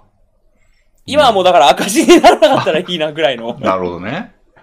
自分の好きな感じでうん物を作れるわけじゃないですか。要はうんうん。 CD 音楽もそうですし、CD の見た目とか、うん。イラストとかうんうん。もそうですけど、それが自分でできて手元に残るっていう喜び。ああ。なるほど。だから、せめてトントンだったらいいなっていうう。んうんうんうん。なるほどね。いや、俺もそうなんですよ。あの、ミドルツーシックネスっていう CD を、はいはいあの、もう10年以上前に、あの、作りまして、あ、そんな立ちますかもうあれ。もう経ちますね。で、それはね、俺も調子乗って1000枚とか吸ったんです よ。でも言うてね、プレス代は10万ぐらいやったんですよね。ああ、まあそうですね。まあ、役だけでやらしいですよね。うん。でもまあ、ジャケットもちゃんとしてくれて、ええええっていうやつで、まあ、10万で、で、まあ、1000円ぐらいで売ったんで、まあ、100枚売れればペイするんですよね。はいはいはいはい。で、まあ、一応、イベントで100枚ぐらいはペイし、もう売れて、150枚ぐらいかな。だから、もう、それで残ったやつを、なんか、篠田っていう人と、あの、まあ、二人で分けたんですけど、はい。まあ、そこ以降は、まあ、なんか、売れれば売れるだけだなと思いながら、あの、言うて、なんか全然開けずに、はい。もう半分以上残ったんですよ。はいはいはい はい。で、なんか、段ボールが山ほどあったんですよね、俺。今、家に。 もう、その、500枚とか残っいてやた、んですすごよ。い量ですよね。CD500 枚。で、それがずっとウォークインクローゼットの中にあったんですけど、はい。なんか最近、その、そ引っ越しがまた、その、引っ越しのしたいな、みたいな話してたんで、はいはいなんはかい。そういう、なんか荷物を全部解体しよう、みたいな。あはいはい。で、思って、で、最近、それ、でもこれ、捨てるわけにも、でも持ってっても何にもならんよな、みたいな。置いといても。だからメルカリで売ろうと思って、はいはい。あの、500円、500円じゃねえ、750円か。で、あの、メルカリにもう山ほど登録して、あの、今ちょっとずつ売れてるみたいな感じですね。あー、でもいいですね。うん。捨てるのに比べたらもう 全然。なんで、そうですね。最、で、やっぱ10年越しに、その、もうどこにも委託してなかったんで、はいはいはあい。の10年越しに世に再び出たみたいな感じになるんですよね。はいはいはい。なんで、最初めっちゃ注文してくれてみんな。おー、はい。もうなんか、俺はだから、あの、ヤマト運輸の、あの、しゅ、なんていうのあの基地局みたいなとこに行って、はいあ。の、山ほどもう両手にふぶら下げた袋の中には CD が山のようにみたいな。おで、それーすごにい。、 あの、クッション封筒にさって入れて、ピッてやって、はい、お願いします。さってやって、ピッてやって、はい、お願いします。みたいなのを150回ぐらい繰り返して。あ、すごいですね。っていうのをやってたんですけど、まあ、それがひとしきり終わったら、割と、もう落ち着いて週に1回売れるかな、みたいな感じになって、今もたまにメルカリで通知が来るんで、はいはいはい はい。それでクッションフードに入れてコンビニ行ったりとかああ、なるほどなるほど。してやってますけど、まだちょっと余ってんですよね。うん。さすがにうん。 500枚はなかなかはけないですね。うん。で、なんかそのメルカリで売り、の売り上げをくら寿司で使って、みたいな。 っていうのになってますね、今は。なんで、まあ CD とかなかなか久しぶり、なんか、懐かしいなって感じなんですけど、俺からしたら。はいはいはい。それをはいなんかずっと継続的に、ね、なんか最近やり始めたとかじゃないですから、島川さんは。そうですね。割と、まあうんこれがまあ、M スレ2回目ですけど、うんうん。前回もクラウドファンディングはいの DVD の時も、オープニングエンディングは書き下ろしです作よるね。、書き下ろして作る必要があったんで、はいそれもまあ作って、まあレコーディングしたんですけど、まあ。その曲も収録されるんですかそれも収録しようと思って、はいはいはい。まあちょっとアレンジもちろん、あの、同じやつだと、クラファンの企画に引っかかりそうでちょっと怖かったんで。少し、うん。結構変えたんですけど、うん。うん。歌詞とかメロディーの部分とか、うんうん構成とかを。なるほど、なるほど。はい。そうですね。なるほど。 気にしてますね。今、だからずっ、そう、それが、あの、ペイするかどうかが今、ドキドキですね。M3 の会場に行って、と、うん、しかも、あの、前回の M3 の時に、うんうん。ちょっと列ができてしまったんですね。おーいいよやってくれていいよ。それが結構島中でやっちゃって、ああ。ちょっと迷惑にかけてたんですよ、他のサークルに。うーん。このせいかわかんないんですけど、うん。今回の M3 壁サークルなんですよ。おー。壁に配置されてて、はいはいはこれで人が来なかったらもうこいつ何なんだと。い。いや、しばやかさん、俺それもやったんですよ。あ、それもやったんですから、皆さんも。俺、ボーカロイドマスターっていうそのイベント出た時、壁にされたんですよ、俺。はいはいはいはい。で、多分、壁にされた根拠は、あの、俺の多分ツイッターのフォロワー数だと思うんですよね。あ、なるほどなるほど。結構いたんで、当時から。はい。まあでも当時とあんまか、今変わってないんですけど、まあだから1万ぐらいいたんかな。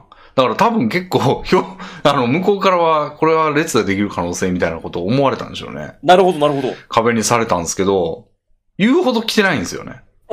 その壁にされたほどは。みんな来てくれたんですけど、ありがたく来てくれたんですけど、あんま来なくても、最初、しかもその最初、ひとしきり来たらもうあとは、なんか、終わりみたいな。はいはいはいはいはい。だからずっとなんか、暇で。だから俺と篠田で、まあなんか、篠田とゆるどんでなんか、あの、八百屋の呼び込みみたいな感じで、あの、はい、CD やりますよ、みたいなことを言い始めて、なんか、はい。なんか異様なこ感じだったなと思いましたね。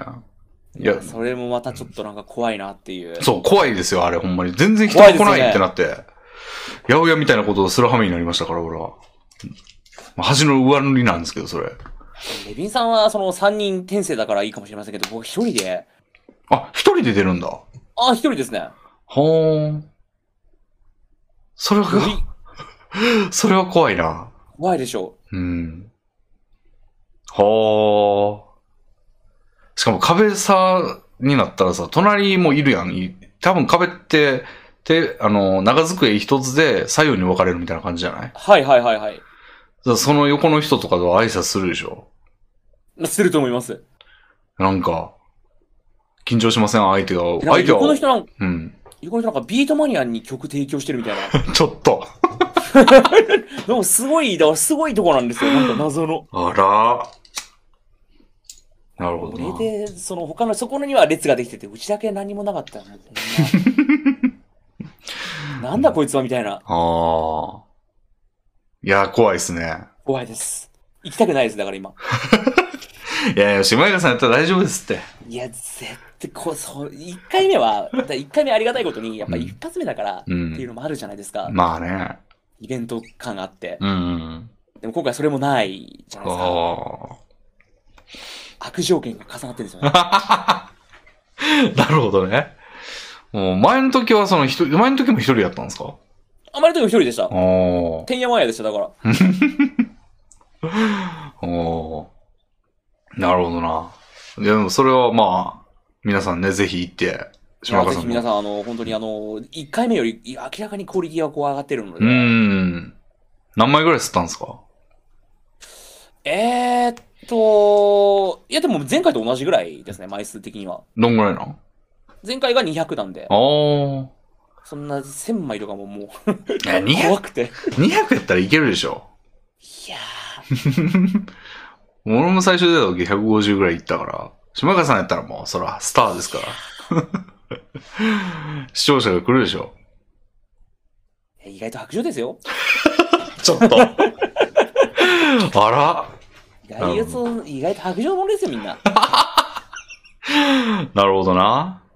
いや、まあでも、まあ、そ、うん、それは完売するといいですね。ぜひ皆さん、はい行ってみてください。よろしくお願いします。皆さん白状と言われた皆さ僕のぜ人じゃなくても、あの、レミさんのラジオのファンの方もぜひ来ていただいん、て、。そうですすね。はい。ぜひ行ってくださあの、何でもします。あの、本い。むちゃくちゃ言ってくるやつ出てくるんちゃうそんなこと言ってたら。当に。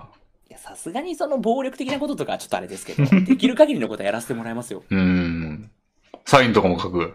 もちろん、サイン持ってるもサイン、名前書いて似顔絵、自分の似顔絵書いてるぐらいですけどう。、ああ、俺と同じことしてる。俺も松井山手の顔がいてますかやっぱ一番それがちょうどいいなと思って。ら。うん。なるほど。そうか。まあ、そういう感じですか。ささいはい。どうですか最近 S4 の方はどうですかなんか、新相変わらず、同じ感じでやってますね、今のところは。うん。まあ YouTube に移ってありがたいことに、うん皆さん結構メンバーシップとかにも入ってくれて、まあ、あーあんまりニコニコとと特に変わらないへえ。形で、うん。いやなんか最近、その、ニコニコから YouTube に移ったタイミングぐらいで、あの、はい。俺、その、登録したんですよ。もちろんチャンネル登録を。ありがとうで、ございます。はい。だが、ただ、なんか過去のアーカイブ死ぬほど上げてるでしょ今でも。あー、上げてますね。はい。であれで、わけわからんなと思って、ちょっとなん か、あのー通知が、け通知というかなんか、トップ画面にいっぱい出てくるのちょっとだるいなと思って一回解除したんです よ。で、解除したら、あの、解除しっぱなしになっちゃって、あええのしばらくちょっと見てなかったんですよね。ああ、そうなんですでね。、最近、その企画に呼んでもらった、あの、こともあって、はい。そういえば全然見てないやんけと思って、ちょっと最近見始めたんですけど、また登録して。あーありがとうございます。また。なんですけど、あれ、けなんか過去のやついっぱいあげるの、なんか、でもしょうがないんか、あれ。まあ一応、その再生リストで、あそうか分けててトップを見たらうん、最新の動画すぐ分かるようにはなってるんですけど、俺いつもあの、人のチャンネル見るとき、あの、動画の欄見て、はいい。はいはいはい。新しい方から見てるみたいな感じなんで、ああ、それだとちょっと確かに動画の欄は少しまとまってドーンって出てますね。なんか昔懐かしのクラゲさんのあの顔がドーンと出たサムネとか あって、こんなん前のやつやんけ、みたいな。で、時々俺が出てきてびっくりするんですけど。あたまにそう、あの、もうこの前もレミさん、前のオーディションですね。結構前のそオうーディショそンうですね、そうそうそだいぶ昔の動画。う。うん。あれまだまだあるんすかまだまだありますよ。だって、ニコニコ動画に上がってるとこ2000個ぐらいありますもんう。ーん。一日どんぐらいのペースで上げてんのあれ。あれ、日曜日だけなんですよ、あれ上げてんの。あ、そうなんや。なんで日曜日だけかっていうと、うん。日曜日は動画を投稿しないので、そういうの通常の18時にいつも投稿してるやつ。ああ。あ、そういうことなんだ。それが、そうなんですよ。それがあるので、日曜日は、その過去のニコニコに投稿してたうん、評判の良かった動画をうピん。ックアップしてあげるみたいな。ああ、なるほど。最近なんかあの、テーブル、シューテーブルみたいなんてどんな感じなんですか最近はもうそうですね、まあ、基本的に月曜から木曜日までは SOU クリエイトやって、あ、もうずっとクリエイトやってんだ。あ、もう本当基本クリエイトです。へえ。続けてクリエイトやって。あの、クリエイトトってのは、あの、島岡さんの視聴者から送られてきたゲームのルールを、島岡さんが検討して、あの、やるやらないを、の再、判定を下して、面白そうなやつをどんどんやっていくみたいなやつです、ね。あ、そうですね、そうですね。うんまさにその、それをやってます。クああクリエイトばっかやってんな。あれリエイトばは、っかやってますね。岩切くんとやってた、なんか、調査隊みたいなやつはもうやってない。ああれは不定期になりましたね。まあ、必ずその週に1回絶対投稿するとかじゃなくて、うん不定期でやりましょうよみたいな、やってますよみたいな。ああ。なるほどね。そういう感じなんや。そうなんですよね。うんそれがあって、あでも、結局去年、あの、ポケモン4人旅やらなかったね。あ、そう、結局去年はうん。忙しかったのもありまして、うんその夏は夏でもう DVD の制作あとか DVD のあのおまけの撮るために行って歩いたりとかしてて、あ。うんうんうん。でそいそれがやりすぎて、ちょうんそいさんちの家庭に不和が起きて、ふわが。そいさんがその作業にかかりきりになっているために、ちょっと奥さんが怒ってしまい、はちょっとどうなってるのっていうところで、あ。なるほど。これ、これ以上、その、どう時間を割けないぞと、へこういったことにはもう時間割けるの無理だぞっていうなって、え。なるほど。なっちゃって、それで、ちょっと えそ去年は。なるほど。それは S4 のこ、S4U の、まあ、根幹を揺るがしますよね、それは。そうですね。編集は一手になってますからね。そうなんですよ。それうで、んそれさんがね、ちょっと、もう、やめるって言ったらもうできなくなるだけですから、なるほど人。としては。なるほど。じゃあもう、ちょっと今年はポケモンきついわって言ったらもうそれに従うしかないという。そう、あの、僕も確かにちょっとしんどかったですし、ああ、まあいろ確いろかに。やることがあってのクラファンのね、CD、はいはいはい DVD 制作とかいろいろやってましたもんね。そうなんですよ。うんうんうん。それがあって、まあ、今年はじゃあできたらいいね、みたいな風に。ああ、なるほ話してど。るんいですけやー、めっち。ゃね、毎年風物詩みたいにこう、楽しみにしてるんで。いや、結構皆さんからも、あの、ポケモンインタビューやってください、みたいな意見は、うん。ありがたいことにこういただくのでう、んうんうん。なるほどな。できるだけ。うん。あと何個あるんでしたっけシリーズ。ポケモンやろうと思ったら。あと、えっ、と、サンムーンですかうんうんうん。サンムーンの次はもう剣立てなんで、ああ。あと2個ですね。サンムーンとその次剣立て。あ、でももうすぐ出ますよね。また新しいの。あ、出ますね。うん。なんかあバイオレッの、あの、御三家の一人が、あの、プリコネのキャルみたいだっていう、 いうなんか、ああ言われてましたよね。いや言われてましたね。まあ、ほぼ唯一やってるソシャゲが、あの、プリコネなんで、あキャルちゃんだ、みたいな、ふうに思ってましたけ草ど。の、草のやつですよね。うん、猫みたいなやつ。猫みたいなやつですようね。ん あれがまあう、ん。今年出るか。うん。まあもう、でもまあ、いざとなったらね、アルセウスとかもやれば。いや、それ話し合ったんですよ。アルセウスどうするみたいな。うんうんうん。 4人旅でやるんだったらやらないけど、どうする的な話になった時に、今、ああ4人旅ではやらないから、アルセウスやってもいいんじゃないみたいな。ち確かにね、アルセウスはちょっと4人旅やと、さすがに、ょっとシステム違いますもうんね。ちょっとね、あの、冒険感はないですからね。あの、各地を、なんか、ただ、さすらうみたいな感じなんで。はいはいはい。うん、確かにちょっと趣旨は変わってくるのかな。と結構特殊なポケモンということだったんでう、ん、うん。じゃあアルセウスはじゃあ一回置いといて、なるほど、なるほど。みたいな風になってますね。うん。でも別にそんな初見でやる必要もないんじゃないあ、っていう話にもなって、うん、うんうん。まあ別にじゃあやればいいんじゃないっていうので、多分ソイソさんもやってて、岩切君ももうやってて、そう、なんかあの、お二人のラジオ最近聞いたんですけど、はい、あはいの、ソイソさんとやってる。はい。なんか、アルセウスを電車の中でみたいな、電車の中やったっけなんか、やってるわ、みたいなことを。なんか、岩切くんと言ってたんかななんか言ってましたよ。なんか言ってたかもしれないです。うん。アルセウスやってるわ、みたいな。なんで、あ、やってんだ、と思って。 聞いてあ、ラジオじゃなくてあれじゃないですか。なんか動画じゃないですか。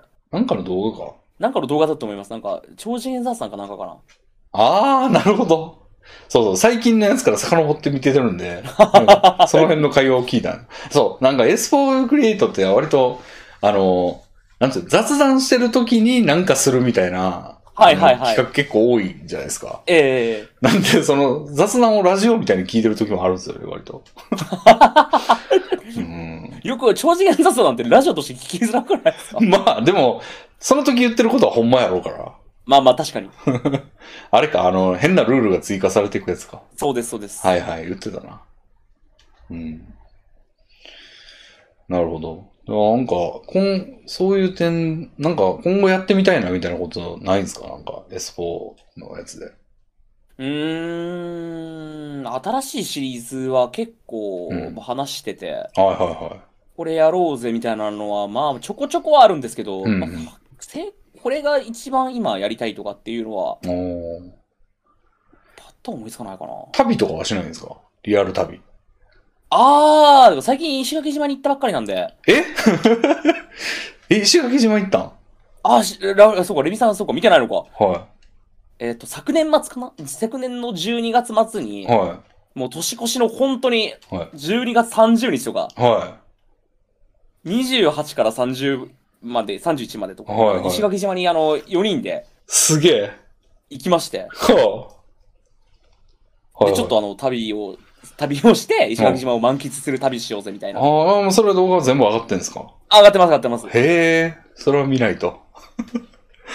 石垣島ってどこやっけ沖縄のあの、ちょっと外れの方ですね。沖縄からさらに南に行った島。ああ、あの、あれじゃないなんか、オーディションに来てたあの、はいそうそうそうです、あの、慎太郎さんっていう人が、はい。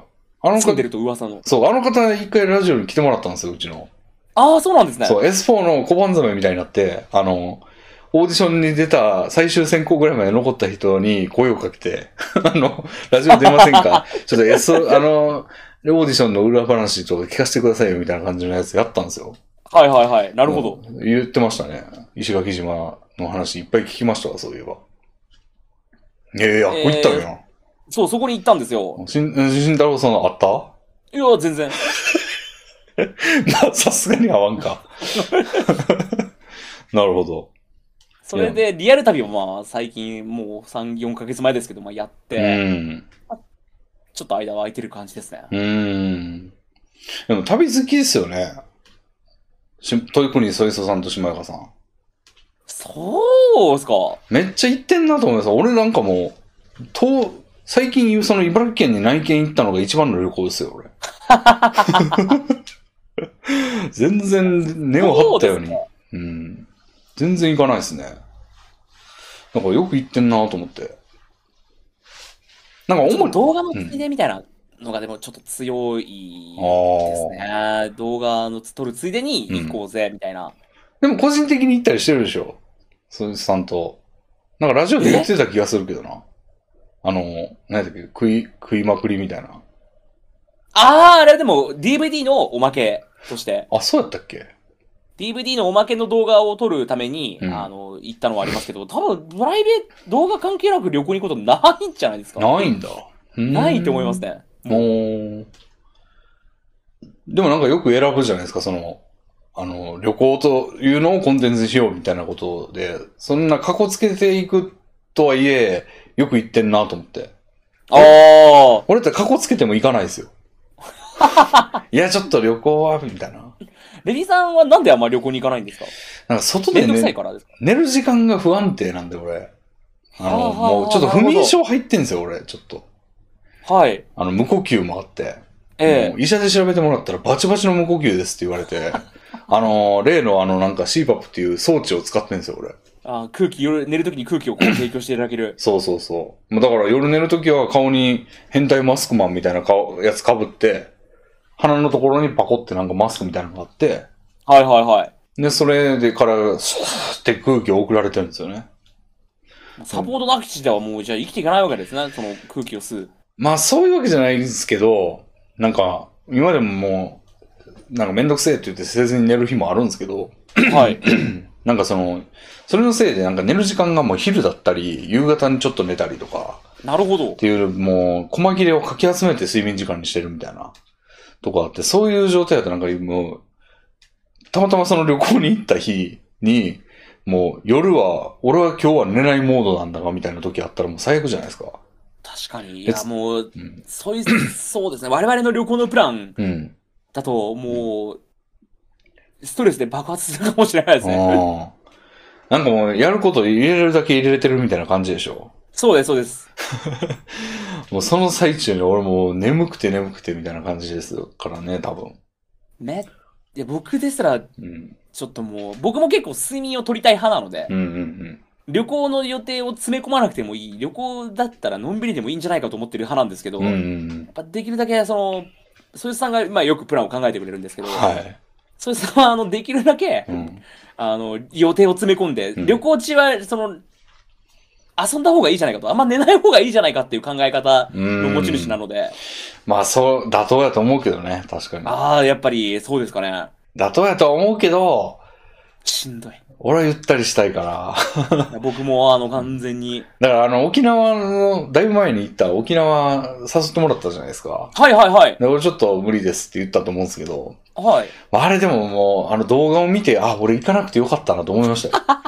もう、だって、もう、なんつうの、車から足、もう、リアルの足から駆けずり回ってたじゃないですか、もそうなんですよ。う。なんか、首里像を移して20ポイントだ、みたいな。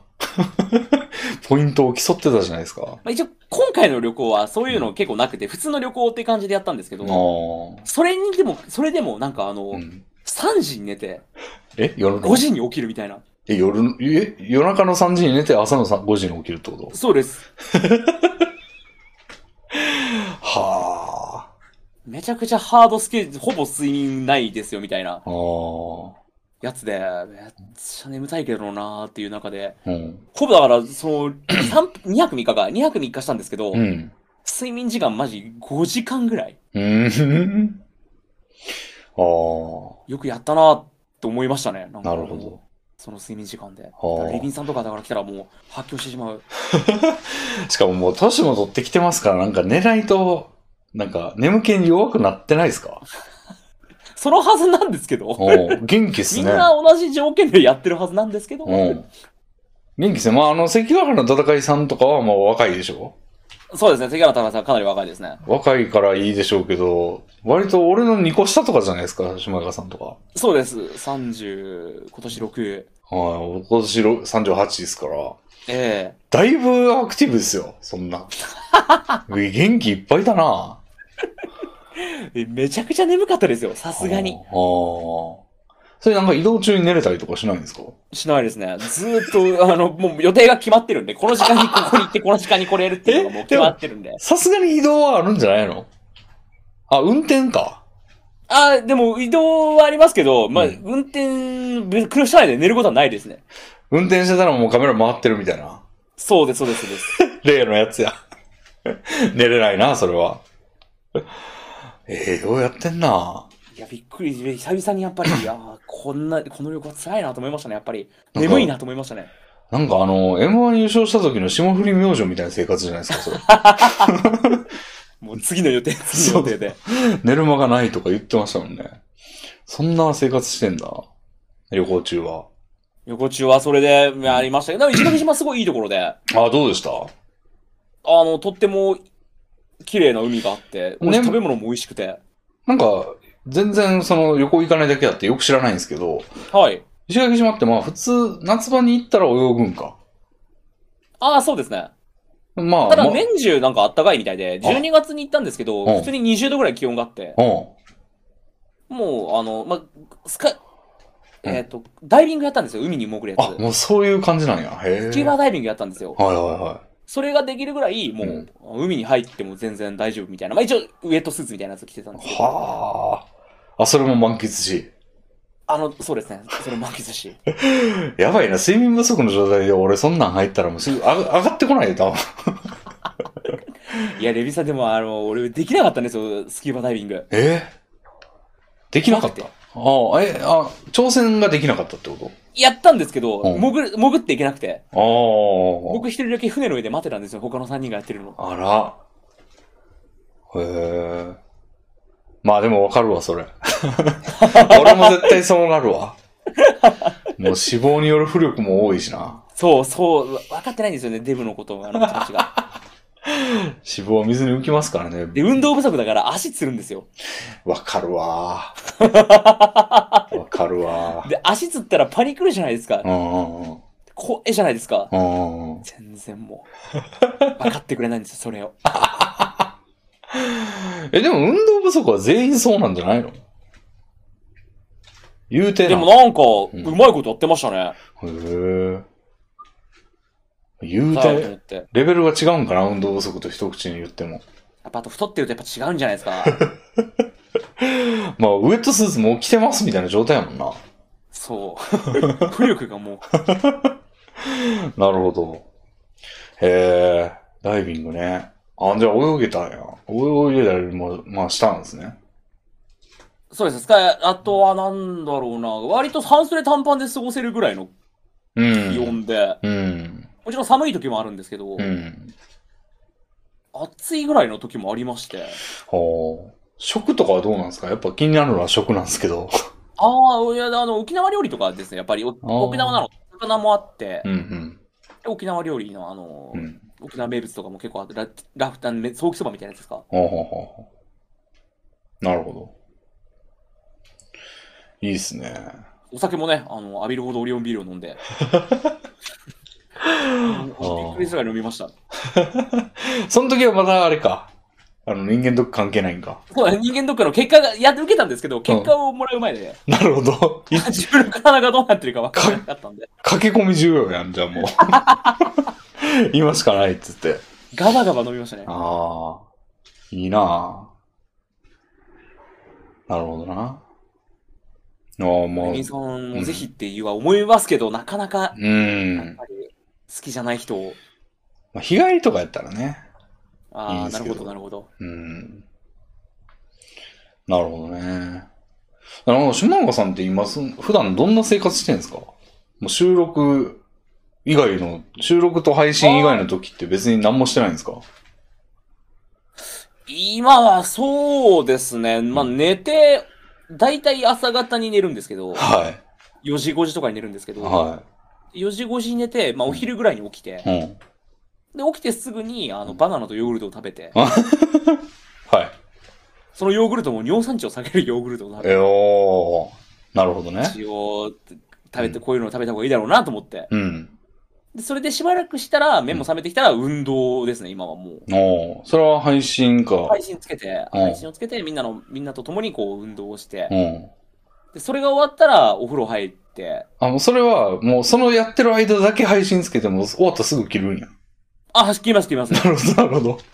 切って風呂入ってうん、うんで、飯食って、しばらく休んでから、うんうんあの、また夜の配信、ゲームやったりとか、普う通ん。に。おってーいう生活がメインですね、今はもう。えー、なるほどね。じゃあ、朝を、それやってたらもうなんか、間ないって感じじゃん。うん、一日終わってるっていう感じですね。おーでも言うて、配信もそんな夜遅くまでやってないでしょ。 2時とか3時とか。あ、でも、まあ、2時、3時って言ったら、もうその次の朝5時に寝てみたいなやつに繋がるんか。だからはいそれが終わってう、ん。ちょっと、うんまあなんか、なんですか、ネットサーフィンじゃないですけど、あーな漫画るほど読んだりとか、はいはいはい。音楽聴いたりとかしてたらもうあっという間に、ああ、もうそろそろ寝るかって時間になって。ああ。で、S4 の収録がある日は、その夜の配信が収録に変わるってことか。出力に変わる感じです。なるほ ど。ああ、じゃあなんか俺のその、なんで金曜日の0時からなんだよって言っても、あんまりつける隙がないんか、それ。 まあそうですね、夜の配信がない、だ夜つまり夜の配信をしないみたいなことですよね。ああ。なるほどね。はい。それが、うん。うん、あるんで、まさんあ、さんにああ。な夜るほのど時。間が、だから空いてるのが S4 の収録が終わる。まあ大体やって、まあでもね、結構これも、うん。 S4 の収録も時間が読めないというか、うんうん2時とかになることもあれば、うん。うん。 3時までやることとかもあったりとか、うんうんうん。で、4時までやることとかもあったりとか、もう訳がわからない。い長い4時って、みんな、他のみんなついてこれんのそれ。や、俺だからどうなってるのかなと思って。だってそれ全員出ずっぱりでしょ伝説ばりですね。 僕とかは、そいつは知らないですけど、僕は、まあ要は、明日の朝早起きすることなんてないじゃないですうか。ん。うんでも岩切君とか関ヶ原さんは、うん。言ったら社会人なんで早起きする必要があるじゃないですか。あ、そうかも、関ヶ原くんは、社会人になったのか。ああ、今年、今月の4月頭から普通に働いてるうおー。らしいので、ようやってんな。いや本当に。しんどくないのかなおと思って。ー。そうだよな。へえ。まあでも、島中さんそうか。そういう生活か。まあ、確かそうに、もう今だって、なんかほとんどそれで生活してるみたいな感じでしょ。 そうですね。ただ、それを一回やめろみたいなことはなかな か仕事休めみたいなもんですからね。仕事を休んでラジオをやれとは言えないですからね、俺も。うん、なるほどね。で、ああ、そうだ。で、たまに週に1回何にもない日を作って、その日に、う 酒を飲みに行くので、なるほど、磯丸に。磯丸に。なるほどね。うん、まあ、オートでつまみが出てくるのはいいですよね。やっぱ家の板はちょっと違いますよね、あれは。うんあのー、なんで行くのってよく言われるんですけど、やっぱ全然行く意味はあるので、そうね、一回行っちゃうとね、それが楽ですげえ行っちゃうんだよな。うん。片付けもないですし、もううん頼んだら勝手に持ってきてくれますし。うん。いや、俺もあの、バンダムで働いてたことあるんですけど、はい。もうその時は帰りにも飲み屋にずっと行ってましたね。もう、で、そこで、だからめちゃくちゃ金かかってたんだよな、あの時。飲み屋で。ああ、なるほど。うん。その時は当然酒もガバガバ飲みますから、もええええうええ一人でも普通にまあ、一もう5、6千、7、8千みたいな感じだと、毎日週5でそれみたいな感じだから。めちゃくちゃ金かかりますね。バカみたいに食費かかってたと思うわ。で、たまに行かない日があったらスロットに行きみたいな。はいはいはい はいはい。夜のスロットに行きみたいな感じでしたね。へえ。ああ、でもあれは楽だからハマっちゃうんだよな。うん。なるほど。それを趣味とされてる。でも、週、言うたらそれさ、週休1日じゃないあー、まあでも、だから休んでるみたいなもんじゃないですか、ずっと。ずっと義あ務んま感、り義その、務感みたいなのは全然生まれ、あの、感覚としてないんですか特にないですね。ね、いいですね、それ。楽しくやらせてもらってますね。すごいな大したもんやなうん。怖いのが、この生活ができなくなった時うん。が、やっぱ一番怖いですね。もうまともな生活じゃないじゃないですか、ずっと。そうね。 2年間、2年ぐらい経ったから、もう3年、2年、かなぐらい経ってああ。るんですけど、うんうんうん。ずっとそれしてんだ。働くんやーっていうのがもう想像つかないという か、わずか2、3年前のことですよ。 ああ。そうか。ああ、もう遊びをクリエイトする方にやっぱり考えがいっちゃって、めっちゃアーティスティックですね。 なるほどな。いや、俺も、俺の場合はまあ、配信はむしろまあ、当然ですけど、まあ、職業配信者じゃないんで、ああの、あー、そう、レビンさんは仕事が在宅じゃないですか、言ったら。そうなんですね。うん。辛くないんですか仕事してる感あります仕事してる、な、何があり仕ます事に、結構仕事大変だな、みたいな感じってあるんですかああ、まあ最近ちょっとややこしいんですけど、はい。まあでも、いもう去年とかはもう天国みたいな感じで、はいはいはい。なんか、俺もだから朝方に寝て、はい。で、あーって昼頃起きて、で、ちょこちょこっとプログラム書いて、はい。あーできたわーって言って報告して、で、なんか、ぼーっとしてるみたいな感じですね。なんか、うん、期待、なんつうのな、こんだけやってくださいみたいなやつがなんか、めっちゃ簡単やったんですよね、去年。はいはいはいはい。なんで、もう、ほんま2、3時間とかしかやってないみたいな。で、あとはもうなんか、その辺散歩したりとか。 あーじゃあもう結構、趣味の一環みたいな仕事で。まあそうですね、特に難しくもなくみたいなああ。は感じ。去年めっちゃ良かったんですけど、ちょっと今年しんどくて、いはい。変なところに、炎上してるところにぶち込まれたんですよ。ああ、忙しいところに。そう。ヘルプが欲しいとか言って。はでもそこがもう、なんか、もう、なんつうの、もうデフォルトでこう、もう俺が入った時点でもうめちゃくちゃ遅れてるから、あ。はい。なんか怒られてるのも俺も怒られるみたいな。ああ、なるほど。言ってみたら、うん。はい。感じで。俺全然そんな、俺に何のやりようがあってん、これ、みたいな。はいはいはいはいむ。しろ俺は、むしろ、あの、追い上げてるぞ、ぐらいの感じやけど、なんか、全体的にこう怒られてるみたいな。おせえから。 そう。だってもう、確かに俺が向こうでも怒るわって感じなんですけどね、それ。はあ。さそんんなに。うん。本来の約束を半年ぶっちぎってるみたいな。 ようやっとんな、みたいな。うん。金がもらえないかもしれないとか、そりゃそうやろ、みたいな。 向こうから開発費も、開発費もちょっともらってる感じなんで。はいはいはいはいはいはい。いや、そら、そらね、俺が向こうやったら金払いたくないわ、みたいな感じの現場にいて、今。なるほどそれでも言うて俺は助けに来たんやから、俺の機嫌を損ねたら出ていくぞ、みたいな感じの雰囲気を出しつつ、はい。だから、まあ、それなりに、そんなに大変じゃないけど、まあ、みんなが焦ってるから、まあ、じゃあ俺もちょっと手伝ってあげるか、みたいな感じで、あの、やってるけど、まあ、でも言うてね、家でまあ、ちょこちょこっとプログラム書いて、はーいって出したらしまいなんで。どこでもできるのがやっぱ強みですよね。まあどこでもできるはずやねんけど、このパソコンの前でしかやってないな。だから苦じゃスなタいんでーすよバッね、クスに行ってやるとかないんですかいや、それね、むしろ集中できないと思うんだよな。なんかあの、どうですかなんか、下中さんとかもファミレスとか行ったとして、はい。周りの話めっちゃ聞いちゃいませんうん。ああ、聞いちゃいますね。あれが発動するんで、俺も。なんか、カタカタってやってても、なんか気になる話しだしたら、それずっと聞いちゃうんですよね。集中はできないですね、だから。うん。まあ、家の方がね、まあ、暖冷房さえなければ上の階の。あーじゃあそんなに忙しい中で上の階のダンレボがやっぱりうん。ダブルで。うん。だからなんかちょっとね、まあ、前まで静かやったんですよ、1年ぐらい前までは。ええすごいレミンさんからその話聞いたことないですもん、だって。うんうるさいみたいな。すげえ良かったんですけど、なんか、何でもやられると、だから俺多分魚やったらめっちゃ釣りやすい魚ですよ。あ の、魚として生を受けてたら、目の前にちょろっとなんか変な、あの、餌みたいなの泳がされたらすぐパクっていくタイプめでちゃく。ちゃ気になっちゃうんだ。そう、周りのは、で、女子高生が話してたらもう耳そば立てて聞いちゃうし、あの、上の階で段レバーあったらすぐそっちに気を取られるし、みたいな。あうん。なんでもう、ほんま静かなところに行きたいですね。え、何の話だっけ、これ。あ、島村さんの生活の話ですね。ーそうです、そう です。気になるなと思って、どんな生活してるああ、のか。なるほど。いや、もう今はもう本当にこんな感じですね、日々、日夜。うん。じゃあなんか一日のうちに、その、まあ、ちょっとアーティスティック言うとインプットしてる時間というか、その仕入れてる、いろいろだって島川さん時事ネタとかも話すじゃないですか。はいはいはい。そういうの仕入れてるのっていつなんですか寝る前にスマホを見てたりとか、おー。なるほとどな。か、まあ、風呂入ってる時にスマホ見てたりとか、なるほどね。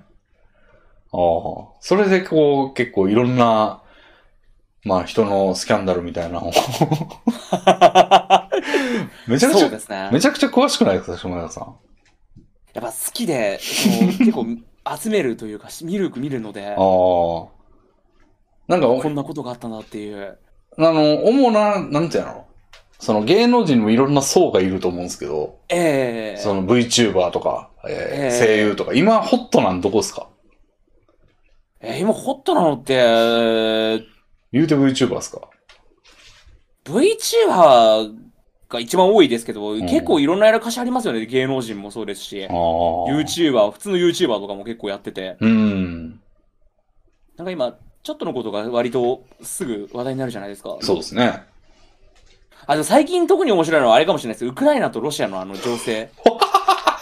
面白いのだって。面白いのっていう言い方ちょっと良くないですね。ああ。ホットなの、ホットなのって言い方も良くないのかな。それでもどういう、なんていうんだろう、そのニュース性があるんですかそのいや、なんか、なんていうんですか、あの、よく、動画でよく見るんですけど、うん。まあ、なんか専門家の人を集めてみんなで討論しますみたいな番組。そんなんやってんだ。ああ、よくあるんですよ。え、デリケートな問題やのに。そのなんかロシアの軍事に詳しい人とか、ウクライナの情勢に詳しい人とかをこうみんなで読んで、うんで、。お話を聞いて、今こうなってるんじゃないですかみたいなことをこう、じゃあこれからどうなっていくのかみたいなのをみんなで討論するみたいな番組へえ。を聞くと、ああ、なるほど、こんなことがあって、今こうなってるんだみたいな、なるほど。いや、俺、興味深いでうすね。ん。俺なんかやとなんかほんまかいやって思っちゃうんですよね、そういうの。なんかみ、あーお前見てきたんかみたいな。 なんかほんまマジで、あの、現地で何起こってるかってマジでわかんなくないですかよく考えたら。そうですね。まあ、入ってくる情報が正しいかどうかもちょっと。大体だって、はいあの、俺もまとめサイトとかよく見るんですけど、はい。なんかそこで言われてるので、大体発信源がウクライナ政府とか、はい。ロシア政府が言ってることがどうたらこうたらじゃないですか。で、あそんな、はいはいはいそんな事実を言ってるとは全然限んなくないですかなんか自分のまあとまこあ、たに全然確かにそれあり、あり得ると思います。有利な噂ばっか言ってるとか全然あると思うんですよね。で、それを元に、なんか全然わかんないだろう、現実。現地でほんまにそれが起こってんのかどうかわかんなくないと思うんですけど。なんか別にそういうの、僕なんか、まあ、事実かどうかってどうでもよくて、 うん。は割とそれを重要視してな くて、んまあこんなことがあったんだ、い。うん。とか、うん。あ、今こういう情勢なんだ、とか、そっちの方ですね。こういう兵器があって、こういう兵器はこういう効果があってう、ん。でこの兵器を使うとこんな効果がありますとか、はあ、はまあ今専門家が今、特殊部隊が入ってて、この特殊部隊はこういう活動しててとか、そっちの方に興味があったりとかですねあ、はあ。。うーん。でもそれってなんか、どういうところが面白いですかなんか人がこういうことしたとか、あの、こういうやらかしをしたっていうのはまあなんか、棒、棒感があって、棒を振り回してる感があって面白いと思うんですけど、はいはいはいなんかそれってなんか事実を確認してるだけでなんか上がるとこなくないですかそのなんか自分の知らない情報を知るのが面白いみたいな。すごい知的好奇心の そのまんまみたいなこと言ってる。そあそういうことないんやだ。知らないことを知れるのが面白いので。 あ、ほんと、こういうのなんだって、全然知らないジャンルじゃない ですか。兵器のこととか、い軍事のこととか。うんましてや、ロシアとかウクライナの情勢なんて、ここ最近知ったので、うん。あ、そういう関係性があったんだ、なるほどな、みたいな、そういう知らない情報を知れてる感じですかね。へえ、気持ちとしては。なるほど。あじゃあ今は割とそっちなんや。今、そっちが多い。まあ、あとはツイッターとかでこう流れてくる、うん。日々のネットの炎上ごと、大好きなやつ。大好きな、あの、いっぱいある。なるほど。なんか最近印象に残ったその炎上とかあります最近、よか、面白かったのは、そうですね、まさに今日ですけど、おうドルチェガッバーナと呪術廻戦がコラボするっていうので、おうはい。その内容がちょっとあまり、あまりに良くなかったのと、なんか知らなかったんですけど、ドルガバのデザイナーって、うん。なんか、アジア人差別とかをやってるらしく、たまに聞きますよね、そういうのね。なんか、その、あ、そういうのがあるのにもかかわらず、うん。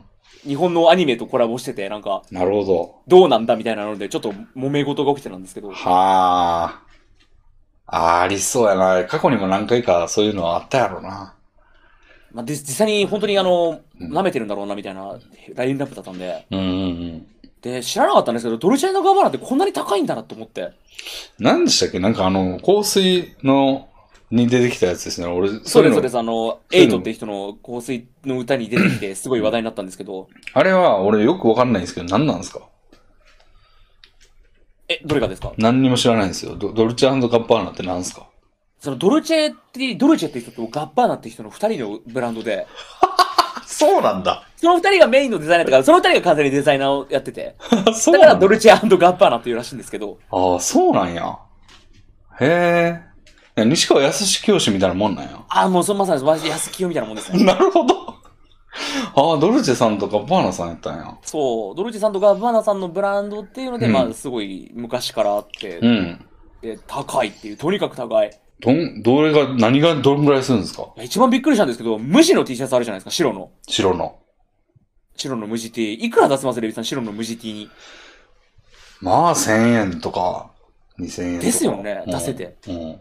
3万8000うん。なんで 円。なん、マジで、何の変哲もない、マジの無地の白 T ですよ。え、そのなんかブランドのなんかが入ってるとかじゃないんや。入ってないんですよね。はあえわからんやん、じゃあ着てても。周いりや、のだ人。た、いやちょっとタグとかがあって、うんう多ん分。そのタグを見ればちょっとわかるのかな。ええ3万円、8000円って思って。ああ。とか、あの、ジャケットですかうん。まあ、それはちょっと一応ブランドマンで、ドルチェガッバーナのロゴが入ってるんですけど、うん。 50万円とか、ええたっかと思って。業務委託の費用ですよ、そん な。50万円。はあ。一着の服50万円。いや、これがだから、ああ、これを買う人がいるんだっていうカルチャーショックで。すごいなあ。はあ。え、でもそれを、なんか、一般人も追い求めたりしてるわけですか一般人というのは、その、収入が、まあ、人並みというか、の人が、さ、いるんじゃないですかと買う人も。頑張って、頑張って。車買ゴうーとか組んで。で。はあ。すげえなと思って。はあ。なるほどな。へえ。 それ、コラボするんだ。コラボってでも、なんかそんな、どういう雰囲気なんですかそのブランドものは。まあ一応その技術改正なんで、うんキ。ャラクターをモチーフにしたもの、模様とかが入ってるのかなデザインとかが入ってる。もうシャツのど真ん中に、その、あの、か単行本の表紙みたいなのが書いてあるみたいなことじゃなくて。それよりはもうちょっとおしゃれになんか作ってましたね。匂わすじゃないですけど、呪術廻戦のイメージしたデザインと柄で。ああ、じゃあもうなんかキャラクターとかがそのままプリントされてるとかいうわけじゃない。なのでさ、島村な ので、もう。島村の1500円ぐらいのやつなので。ああ、なるほど、なるほど。一応そういうおしゃれっぽくはしてるんですけど、うんまあそれがちょっとやっぱりあんまかっこよくなかったので、それがダサいっていうのも含めて、ああ、みんなちょっとなんなんだこれはっていうので、ーオタクをバカにすんなよみたいな。それなあ。うーん。いや、なんかさ、あの、その手のやつ炎上でよく思うんやけど、はい。あの、じゃあ買わなきゃよくないって思うんですよね、いつも。 なんか、炎上に至るのがよくわかんないんですけど、どういうことなんですかね。島川さん、どう見ますそれを。まあ、僕が見る限り、うん。その、なんていうんですか、軽んじられてる。ああ。なんでもコラボ、要は、これをやっとけばう、んオタクは買うんでしょ、みたいな。うんとりあえず、お前らの好きな呪術回戦とコラボしたから、お前らほら好きだろ、買えよ、みたいな風に思われてるところが軽んじられてるっていうのと、はいはまあ、解釈違いってい。うん。 いう言葉があって、 なるほど。こい、こんなイメージじゃないのに、イメージ全然違う服作ってるじゃんっていうところで、うん怒ってる人がやっぱ多いのかな。これをやることによってあ、ーちょっとなんか、イメージ、原作のイメージとか、そういう世界観が崩れてしまう。なるほど。みたいなところが、やっぱ嫌なんじゃないですかね。ああ。なるほどね。そういうところを刺激されてるっていう感覚になるのか。うん。なんかだと、例えばさ、なんか俺が道端でさ、お好み焼きを5000万円ですって言って売り出してさ、はい。で、なんか、お好み焼き好きをバカにしているとはならないじゃないですか。ならないですねな。んか、アホがおるなぁ、みたいな。 ことで終わるじゃないですか。そうですね。だからなんか、バカでーって、か買うか生もんで済ます話やと思うんですよ、基本。はいはいはいはい。でもそこでなんで炎上するんだろうなと思ったら、まあなんかそういうバカにされてる感とかが生まれちゃうんだね。ぱ規模のでかさもあるんじゃないですか。例えば、レビンさんが自立回線うんじ。ゃないな、お好み焼きで言うと、レビンさんがお好み焼きの名門メーカーとうんコラボして、道端でレビンさんが5000万円でお好み焼き売ってたら、公式コラボで売ってたら、うん相当苦情来るとは思う んですよ。ああ、なるほど、なるほ公式が関わってるっていうのは、もう、つまりそういう、なんか、ど。ああ。ことなので、重さが違うというか、なるほどね。だから適正であるべきみたいな。適正であるべきみたいな、そういうことなんでしょうね。ああ。女ましてやっぱ女性ファンが呪術廻戦多いので、性はやっぱうるさいんですか、そういうの。女性やっぱうるさいと思います。見た感じですよ。僕の印象ですよ。やっぱ女性がやっぱかなりコラボにはうるさいんだろうなああって。。なるほど。元が割とじゃあ、その、バカじゃんで済ます。うああ、そうです。笑って済ます。傾向がバカじゃんみたいーな。ん。だから俺、同担拒否って男にいないと思うんですよね。同担拒否って何えっ、と、同じ対象を応援することに対する嫌悪感を持つ。え、じゃあなんか、俺は一ノ瀬式アイマスでは好きですけど、はい。同じ一ノ瀬式ファンを嫌うってことですかそうです。あの、同じ一ノ瀬式ファンのことを認めないというか。認めない え存在をいや、いだから押してほしくない。だから一ノ瀬式のことを好きって言ってほしくないみたいなええことを考えるおう考え方が同担拒否ってあえ、るんすけどでもそれ、さ、マジでそれの考え方が実現したらさ、はいあの、アイマス人気投票というか、あの、総選挙で一票になるやん。そうですよ。いいんや、一 票で。そこまで考えてない。考えてないんだ。別にそこまでは考えてないです。同担拒否する人は、まあ、とにかく自分だけがその対象を愛して て、強く推してて、はい。自分だけがファンであるべきだと。ああ。その思いがやっぱ強いの え、で。でも考えてなくても、例えばマジで実現されて、ええ一ノ瀬式200位ですってなったら怒るんですよね、多分。もちろん怒ると思いますよ。悲しい生き物よの。で、この考え方を持ってる男性を僕見たことなくて。うーんうんうんうん。ショッキ、ショックでしたよ、俺今だっ て。えってなりましたよ。ほでもう。女性には結構いるんですよね。マ不思ジ議なもんで。は独占欲みたいなもんなんでしょうけどあ。。なるほど。ええそれが多分女性の方が強い傾向があるのかなとは思うんですけど、はそういう点でもやっぱり女性はつ圧が強いなあ。ってはいう。あでもその分やっぱり乗り入れ込むんですよね。あもちろんその分すごい入れ込んでう、ん。応援にもかなり桁違いの応援をするんでしょうけど、うーん。なるほど。じゃあなんか女性向けコンテンツやとやっぱ気使ってんですかねそういう炎上が起こらんようにって。使ってそうですけどね、や使ってる中でその、 呪術回戦をやらかしたみたいなことなんらですねかした。なるほど。それがやっぱりあー許せな。い。 なるほど。 許せないどっちが何がいや、ファンの方は、呪術廻戦のファンの方は、その、ドルああチアムガバナが許せない。ああ、なるほどね。のと、この、うそんなことを認めた公式を許せない。ん。うん。なるほのどね、で、ちょっと今日は結構盛り上がってましたね、それが盛。り上がってたんだ。盛り上がってました。すげえ盛り上がってました。盛り上がってるなと思って。うーん。はあ。そうか。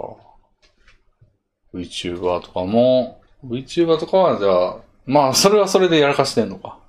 それはそれで、あうの、んやらかしてますけど。うーん。どうなんですかねなんか今、もうほんまおじさんになってきて、はい。あの、いや確かにその、言う、なんか、よう彩るトレンドはいはいはが何のことみたいな、もうその、俺のその、そのちゃんとガバーナ何のことっていうのは、俺特有の、あ の、う疎さでですけど、い。はい。あの、まあ、それでなくても、もうほんま VTuber で何が盛り上がってんのかわかんねえなとか、はいはいはい。だんだん。んなってきてんですけど、なんかどういう情勢ですか、今。VTuber とかは、例えば。 VTuber はでもなんか、あんま相変わらずっていう感じですね。なんうか、ん。いろんなものとコラボしてるなっていう感じ、最近は。うんうんうん。 J リーグのクラブチームとコラボしたりとか、マジか。集英社とコラボしたりとか、ああ。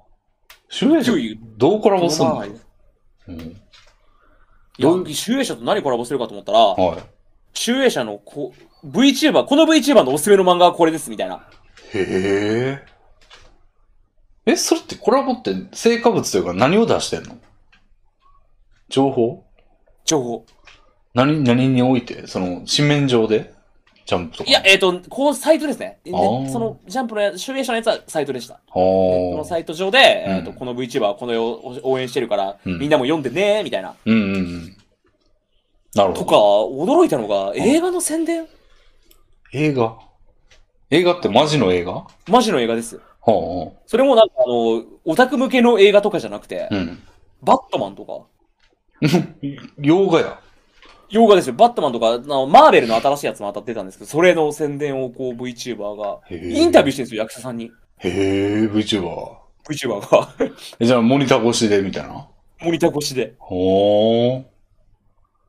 とかやってて、んすごい、あいいと思って、何でもコラボするなって。へえ。まあ、やっぱ客、集客力をすぐ活かしたいみたいな感じで、つあの、つ使うというか。そうなんですね。多分、あれ、うん。引っ張ってきたいんでしょうね、その VTuber のファンを、そのコラボした先に。うーん。なるほどね。えー、そういうのがやっぱ VTuber の勢いを物語ってるというか、でも案件だらけや。案件多いですよね。おー。レビさん、キズナーやめたの知ってますだから、あの、やめるライブしてたね。ああ、そう、読めるライブして。うん。で、そのキズナーの中の人と思わしきも人うが、ん。うん。ストプリのメンバーともめたの知知ってますストップリって何やっけストロベリープリンスっていう、その、まあ、歌い手ほえのー。グループ、アイドルグループなんですけど、っもう知らんわ。はい。ていう騒動もあったりとかで、あ、なんか、あー、なんか聞いたことあるような気もする、そ れ。はあ、はあはあはもう結構前の話なんですけど、あ、結構前ってもうあれがまだ1ヶ月も経ってないか。あー。 すごい、すごい濃密な時間を過ごされてるんですね、やっぱり。もう激動のやっぱ り、なるほどないや。やっぱもう、うん、もうおじさんでいるしかないな、これ は。ついていけん。あ、でもね、最近その、まあ、下中さんの普段触れてそうなメディアにおいての、はい。俺も、まあ、ただぼーっとしてるわけじゃなくて、一個だけ取り組んだのが、あれ読みましたよ。さよならエリ。ああ、の、はいはいはいはい。あのチェーンソーマンの人のええええ読み切りですね。読み切りの。あれ読んだんですけど、読みました読みました読みました、もちろん。あの人のなんか短編でやっていく感じなんですかね。なんか短なんか編、前もなんか出しましたよね。あの、出しましたね。ルックバックってやつ前ルックバック出しましたね。あれも読んだんですけど、なんか好きですかあれ。なんか、あ普通です。もう今の沈黙でちょっとわかりましたけど。いや、そんな、あの、本当悪意はなく、普通です。ああ。いや、なんかめっちゃ持ち上げられてないですかあれ。めっちゃ持ち上げられてますね。うん。なんか、ふ、普通っすよね。俺ちょっとなんかそこを、あの、確認したくて、その、そんなかなみたいな人もいるのかなみたいな。いや、普通だなと思いますねあ。ーただ、こう、うまい方法だなと思うのは、なんかあれ、いろんな映画のうん。ことを結構使った、オマージュしてるじゃないですか。そうなのあいろんな映画のオマージュが入ってるんですけど、へえ入ってたと思うんですけどう、ん。それ知らない人からしたらう、ん。あ、斬新な表表現方法だなって思えるじゃないですか。おー俺知らんけど、あんまそんな感覚なかったけど。ほうだから知ってる人から見るとほう、うん。あの、オマージュしてて、こんなえマニアックな映画のやつオマージュしてるんや、すごいじゃんって思ってもらえるというかへ、え。そういうので、なんかあの、ずる賢い方法してるな、若者を騙してるなと思って。ああ。なんかあんま詳しくなかったらう、んすごい斬新なことやってて、うんすごいんだって思えるじゃないですかう。んうんでもまあ知ってたら、まあ、うんまあまあ普通だなって思うじゃないですか。我々僕とかレビンさんとかは。うん。うーん、まあ、俺知らんけど普通やなと思いました。まあ、どっかしらでみ、なんか、既視感がやっぱどうしても、そうそうそうそうそう。何かしらあったんでしょうね。あんまりだからでも知らないとう、んすごい表現、表現、チャレンジした表現してるな、みたいなので、ちょっとやっぱりお持ち上げたくなるというかー。なるほどね。おーまあ、そうですよね。ななんか、どうですかおすすめの漫画とかありますなんかすごい読まれてるイメージなんですけど、漫画を。あ漫画はもうすごい読んでますけど、なんかうん最近ちょっと読む漫画の傾向が変わってきてて、あら、ラブコメ好きでしたよね。今はもう多いのはなんか、なんですか、その、刑務所の中がどうなってるのかとか、ちょっとなんかウクライナのやつに近い な。知識が、知るこ、知らなかったことを知ることが嬉しいみたいになってるんですかとか、旦那に裏、旦那に浮気されて別れる漫画とか、ほー。なんかもうそういうちょっとう、んストーリーものの漫画ももちろん見ますけど、あと、うん医療ものの漫画とかもやっぱ多いですね。医療。医療、おー医学。はいはい。ブラックジャックによろしくぐらいしか知らんな。もう今いろんな、ありとあらゆるやつがもう、病院の、もうありとあらゆる病気のやつがうーん。漫画になってるんですよ。うんうんうんうん。あ病、あ。はいはいは有名なのラジエーションハウスっていうい。、ほあの、レントゲンを撮る人、レントゲンの放射線技師さんを主人公にした医療漫画とう。か、すげえな。ほう。アンサング・シンデレラっていう薬剤師さんを主人公にした医療漫画とか、はあ。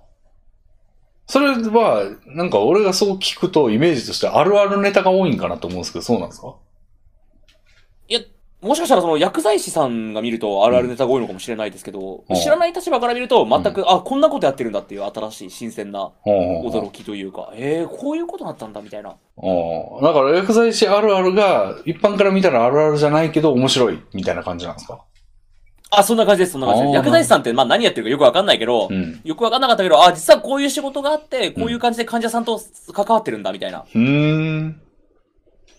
なるほどね。あ、じゃあ俺も一発いけそうやな。あ、てか、島中さんも一発いけますよ、それ。配信者を主人公にした漫画の原作やったらいいじゃないですか。俺はプログラマーやるんで。あの、プログラマーいけいけると思いますけど、配信者が主人公の漫 画って、ドラマが生み出せなくないですか 家でこもってパソコンの前で喋ってるだけの人って。 え、でも、なんかこういうコメント来た時どう思ってんのかみたいなとか。え、でもそれを漫画にするの難しいな。まあ、個別すぎるんかな。でも、い、まあ、そうか、VTuber とかやったら一般的なやつあるんかもしれんけど、まあ、島中さ例んえば医ちょっ療と、、例えば医療漫画だったら、うん患者さんが病気になって、その病気を治すまでにドラマがあるじゃないですか。うん。こういう薬を使ってとか、こういう治療法をして、うんで、うまくいった、うまくいかなかった、こうなっちゃったみたいなやつうなんだけんど、うん。配信 者って、いや、でも、島中さんだってドラマ生まれるじゃないですか、配信の中で。その、例えばなんか、すごい連投が、連投のが、が、みたいなやつがいて、はめい。っちゃ連投で嵐してくるけど、待て待て待て待て、ちょっとじゃあこいつの話聞こうみたいな時あるじゃないですか、島中さん。ありますけど、あれをドラマにしたらいいんですよ。どんだけ、じゃあその、荒らしてる側の描写とかをこうバッてやって、うん。でも一生交わらないから、でも最終的に和睦することないですかないですね。。いなくなってるみたいないなくなって、だから漫画にしたら2コマぐらいですよ。 あ、そうか。うん、だからで、プログラマーの人はまだなんか、こう、プログラミングするね、なんか、うんドラマチックさがありそうですけど、うん、まあ、結局プログラマーとかも、その、プログラミングしてるっていうよりかは、人との接触ですからね、割と。あー、なるほど。なんかその仕事を振られた時にちゃんと断るとか、はいはいはいはい代。わりを要求するとか、なんかそういうギスギスしてますよ、だから。だからそこはちょっと面白いかもしれんけど。いや、でも配信者にもあるでしょ よ。一人じゃないです だか。かコらラボざ相手と揉めたとかですかいや雑談配信してたら早くゲームやれと言われた時の気持ちとか、全然漫画にならない。漫画にならないのかなえ、でもあのさ、あの、はい。ニーディーガールオーバードーズっていうゲームあるじゃないですか。あはいはいはいはい。あれなんか配信者ですよ。あの、配信者を、あのーまあ、シミュレーションゲームというか、はいはいはいはい。日々の生活あんに。でもあれ配信関係なくドラマチックな人生じゃないです か、あれって。もう配信とか関係なく普通にぶっ飛んだ人生だし、ぶっ飛んだこと起きません。うーん。まあ、確かに。だから、まあ普通の配信者とはちょっと、まあ脚色したらまあまああれぐらいには、じゃあなるってことか。うんうんうん。ギュッとしたらね。ギュッとしたら。そあ、でも自分はの、だから興味ないジャンルの漫画を読む中で、結構将棋漫画をよく読むんですけど、いはいはでも僕自体は将棋を全然知らないので、いはい。うん。ああ、そんなのがあるんだ、みたいな。へえ、うんそういう戦法があったりとかするんだ、みたいなので、うん。新鮮な驚きとか面白さはありますね。ああ。いやでもね、 八番ダイバーとか読みましたけど、はい。 あんなんじゃないです よ。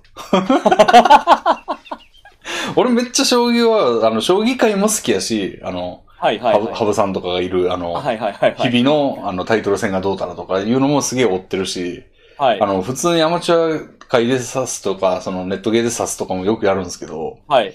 まあ、あんな場所ないですね。いや、八番ダイバーはちょっとあの、将棋漫画としてう、ん。いかれてるというか、イカれてます ちょっと違うので、うん。あ、なんか他にも読むんですかどんなんあるんですか最近だと、あの、竜とイチゴっていう、あ、知らんなはあの、将棋始めた、全然将棋とかやってない女子高生がめっちゃ将棋の天才で、い。はで、めっちゃその相手、竜王とかと戦うみたいな、いかれ、まあ、これも結構ぶっ飛んでるんですけど、 あ。おもろそうやな。うん。なるほとか、あの、将棋の渡辺くんって言って、ど。あ、あの、渡辺さんの奥さんが、あ、そうです、そうです。うん。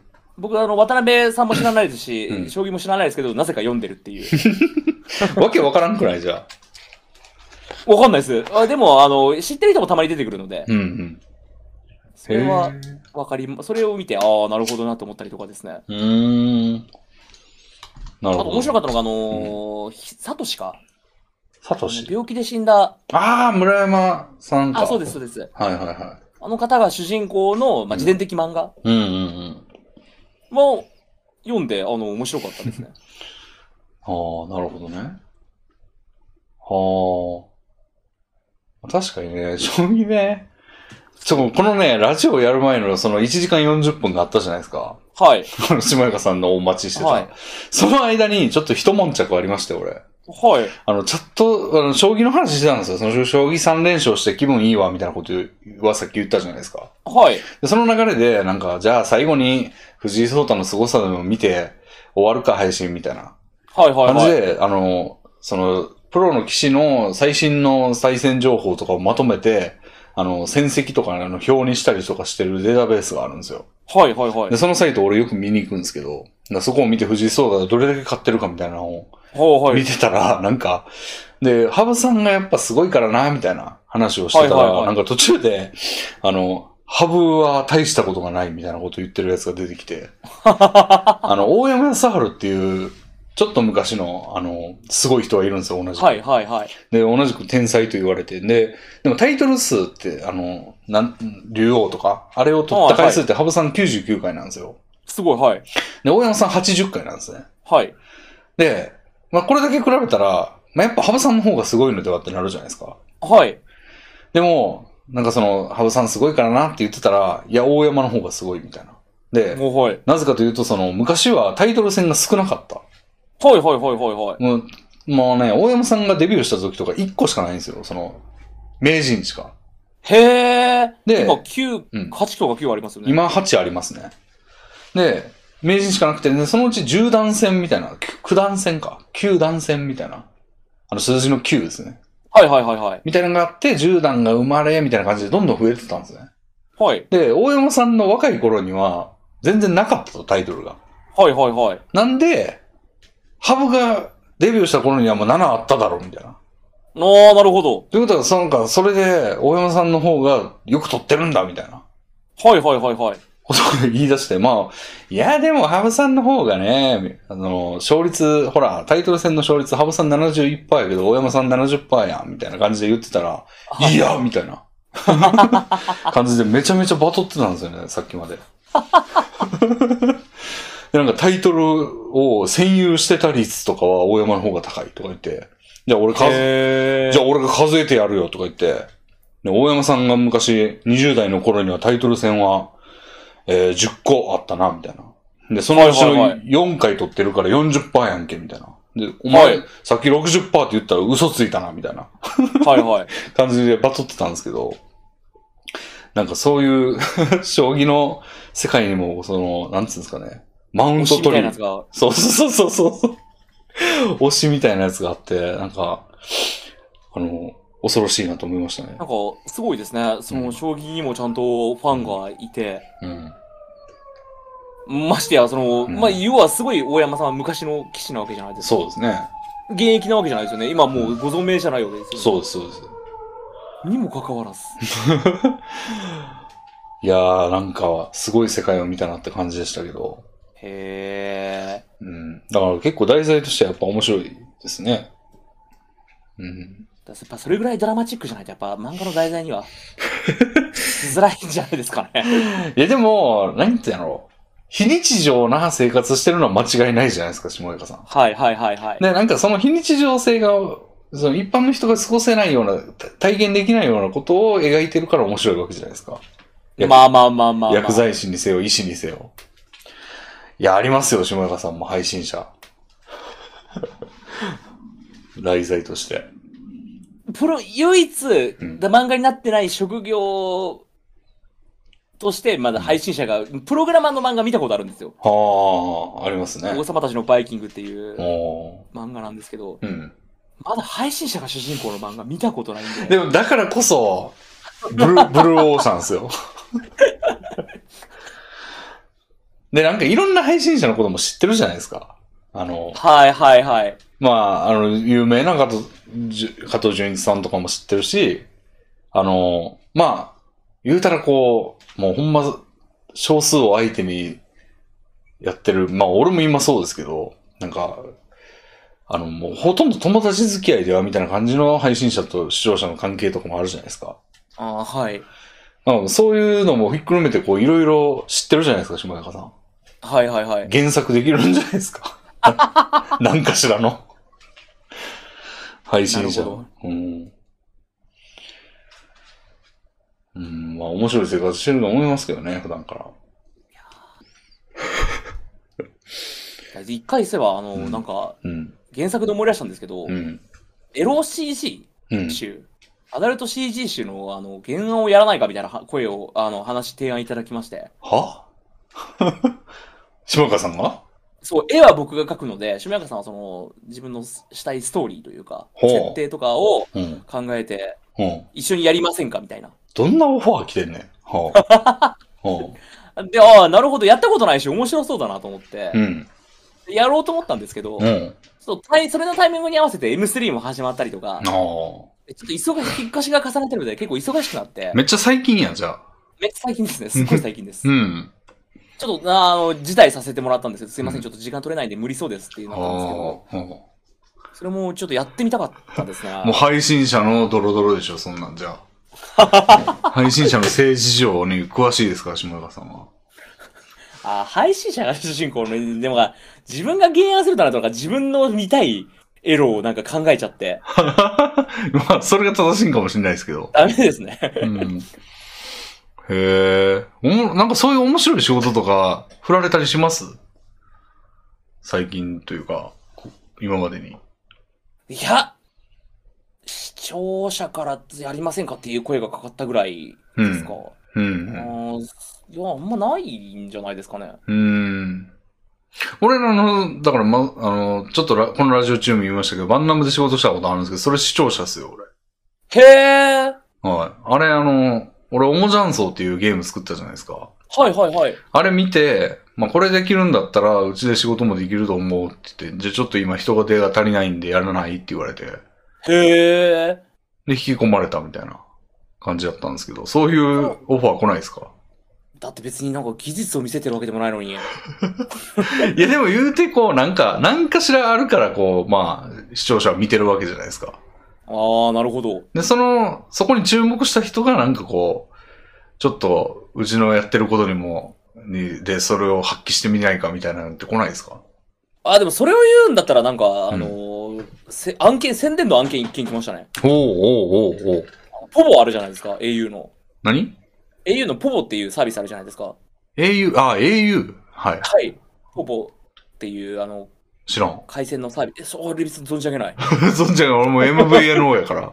あ、存じ上げない。そういうなんか、携帯のプランがあって、うん。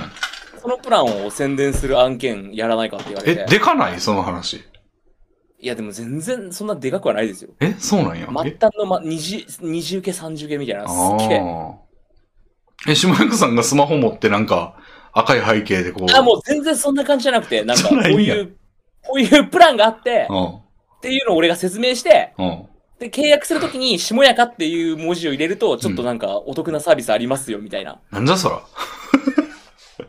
おはまけつけますよ、みたいな。なんか、テレビで見たって言ったら、一品おまけみたいなサービスあるじゃないですあ。か。ああ。あんな感じで、しもやかっていうコードを入れるとう、ん。こういうおまけがもらえます、みたいな。あ、それで言うと、俺あれ来ましたけど、俺が来てんねやったら下役さんも来てると思うんですけど、あはい。の、ゲームを実況してほしい、みたいな。紹は介、いはいはいはい紹介もしくは実況してくれたら、あの、そのゲームのただのプロモーションコードあげますよ、みたいな。はいはいはいはい。あのー、何やったっけなこれあんまゲーム名言わん方がいいんかな。まあ、でも俺受けてないから別にいいよな。なんかビビットアーミーってゲームあるんですけど、へえ。それは俺もともとスチームで買ってたんですよ。はいはいはい。なんつうんだろうな、あれ。オートチェスみたいな感じのダンジョン探索するみたいなゲームなんですけど、はい。なんかそれ、もう俺買ってたんで、そのスイッチ版が出るってことで、そういうなんかプロモーションをしたいんでしょうけど、ああ、なるほどなるだほかどら。スイッチ版をただであげますよ、みたいな。その代わだからせりん動画上げてね、みたいなはあ、なるほどなるほど。やつで、ね、まあ、まあ、いやいいやんと思ってやろうとしたんだけど、なんか規約とか全然言ってこないな、みたいなとか、あの、要は、例えば俺がどそれさ、もらうもんもらってさ、あの、例えばチャンネルバンされましたってなるとするやん、俺が。はいはいじゃあはい。 契約以外になるやん。はい。だからなんかそういう時とかの、なんか規約とかってなんか詳しく言ってこねえなと思って、なんか怖っと思ってちょっとやめといたんですけど、違約金とかもせ請求されたら嫌じゃないですか。確かに確かになんか、うん。損ですよね。うん。と思って、で、しかも俺スチーム版持ってるしなと思って、まあいいかと思ってやめたりあとあか。ー、どうしてもって、はい。あと、なんかマイクのあんなんかやつ着てたな。あ、でもそういうの来ますね、確かになんか。うん。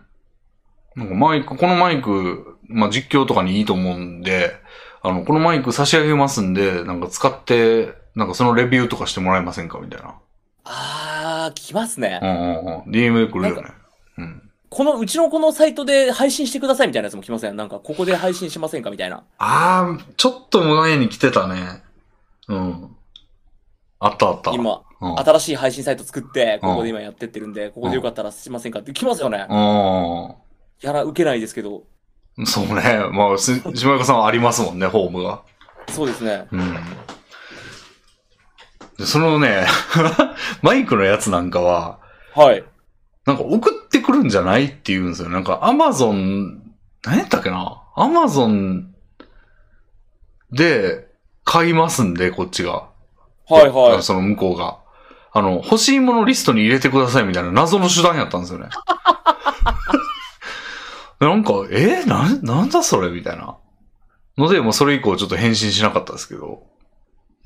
なんか不思議なやつ来ます。だからそういうのこ来ますよね。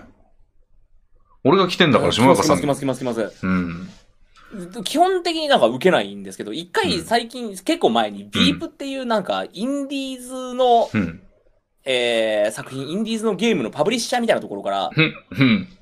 東京ゲームショウに合わせて、おゲーム実況をしてください、ゲみたいな案件来て、おはあ、それちょうどいいなと思ってい。、ほそれは受けたんですけどう。、へえ。なんかもらえたんですかあの、ゲームのコードと金もらいました。おー。へえ。なるほど。まあでもまあ、そんなずっと案件案件っていうほどのもんではない感じですかね。そうう、でんも、すごい、一流の配信者だったら、やっぱめちゃくちゃ金額が違ったじゃないですか。まあそうなんやろうな。知ってますレミさん、スタン、スタイリッシュヌーブさんのあの、案件の依頼のやつが流出したの見ましたいや、知らなスタイリッシュヌーブさんっていう、まあ、ツイッチで配信やっててい。、はまあ、2万人、3万人集めてるみたいな、い。はい、そうです結ね。構有名な配信者の方いるじゃないですかう。ん。その人がなんか、間違えてディスコードの画面を出しちゃった時に、は案件の依頼が来ててい。、うん。多分2時間ゲームしてうん。 300万円とか、うおー。すげえなと。すげえな。すげえなと。俺らゲームくれるだけやぞ。そうですよ。はあ。うわ、こんな桁違うと思って。いや、やっぱ視聴者数正義なんですね。いや、そうか、結局やっぱ持ってる数字が、うん。なるほど。それはね、なんか、維持したくなるわな。どんな手使ってでもね。あ、そうですね。うん。なるほどな。スタイリッシュヌーブさんって、はい。あの、コ之助さんと同じ町出身らしいですよ。 へえ。なんか、コ之助さんがラジオで言ってたんですけど、俺との。はい。あの、自分の住んでたところのウィキペディアを、住んでたところか、のウィキペディア見てたら、はい。その地域出身の著名人みたいな一覧あるじゃないですか。はいはいはい。あれに載ってたらしいですよ。へえ。ええー、っていう思ったらしいですけど。まあ、このすけさんもそのうち乗りそうですけどね。乗りそうですよね、このすけさんもだって。うん。今の感じで言うと。はい。お題お題が面白いですよね。ねえ。うん。 まあ、ちょっと思い出しただけなんですけど、それを。そうなんですね。。スタイリッシュモブさん。うんん。へえ、300万。 300万ですよ。ゲーム2時間で。つまり時給150万ですよ。ひえー。すげえなめっちゃすげえなと思って。うん夢あるなと思って。おうなりたい。なりたい。ああ。なんかね、島中さんも伸びてい、いなんか、まあ、そんなに伸びるっていう感じじゃないじゃないですか、島中さん。なんか減りもせんけど、そうなんですよ。ずっと変わんないんですよね。 千、千人ぐらいですよね。 1000人もいないですよ。600ですよ。いつもの600。ほー。あ、そうなんや。なんかパッと見てると800ぐらいのイメージでしたけどい。や、もうなんか、基本的に常に何してても600人が固定で見てくれてるみたいな。すごいな、それ。 はー。なるほど。うん。変わらないので。うん。どう思ってんすかそれはまあまあまあまあ楽しいしいいかみたいな。いや、あのー、もっと上げたいなって、なんか結構コラボとかしてんすかしてないんですよ。え、なんかでも、 下中さん、俺の中の下中さんやと、なんか、どんどんコラボして増やしていきいこうみたいな感じの行動をしそうですけどね。僕、ところが、あの、すごく人見知りで、 うんすっごいそういうの苦手で、自分から声かけるの苦手なんで、コラボがもう全然できなくて、ほう。へえ。えびっくりするぐらいコラボしないですね。だから、お、まあ、なんか、S4 としての YouTuber としては、まあ、多少やりにくかったとしても、はいはいオはーい。プンレック配信者としての下中さんやったら、全然なんか身軽にいけんじゃないですか。なんかあんまそこに違いがないというか、へえ。うん。なん違かう難しい。だから、いや、あの、うら最近羨ましいなと思ったのが、ほう。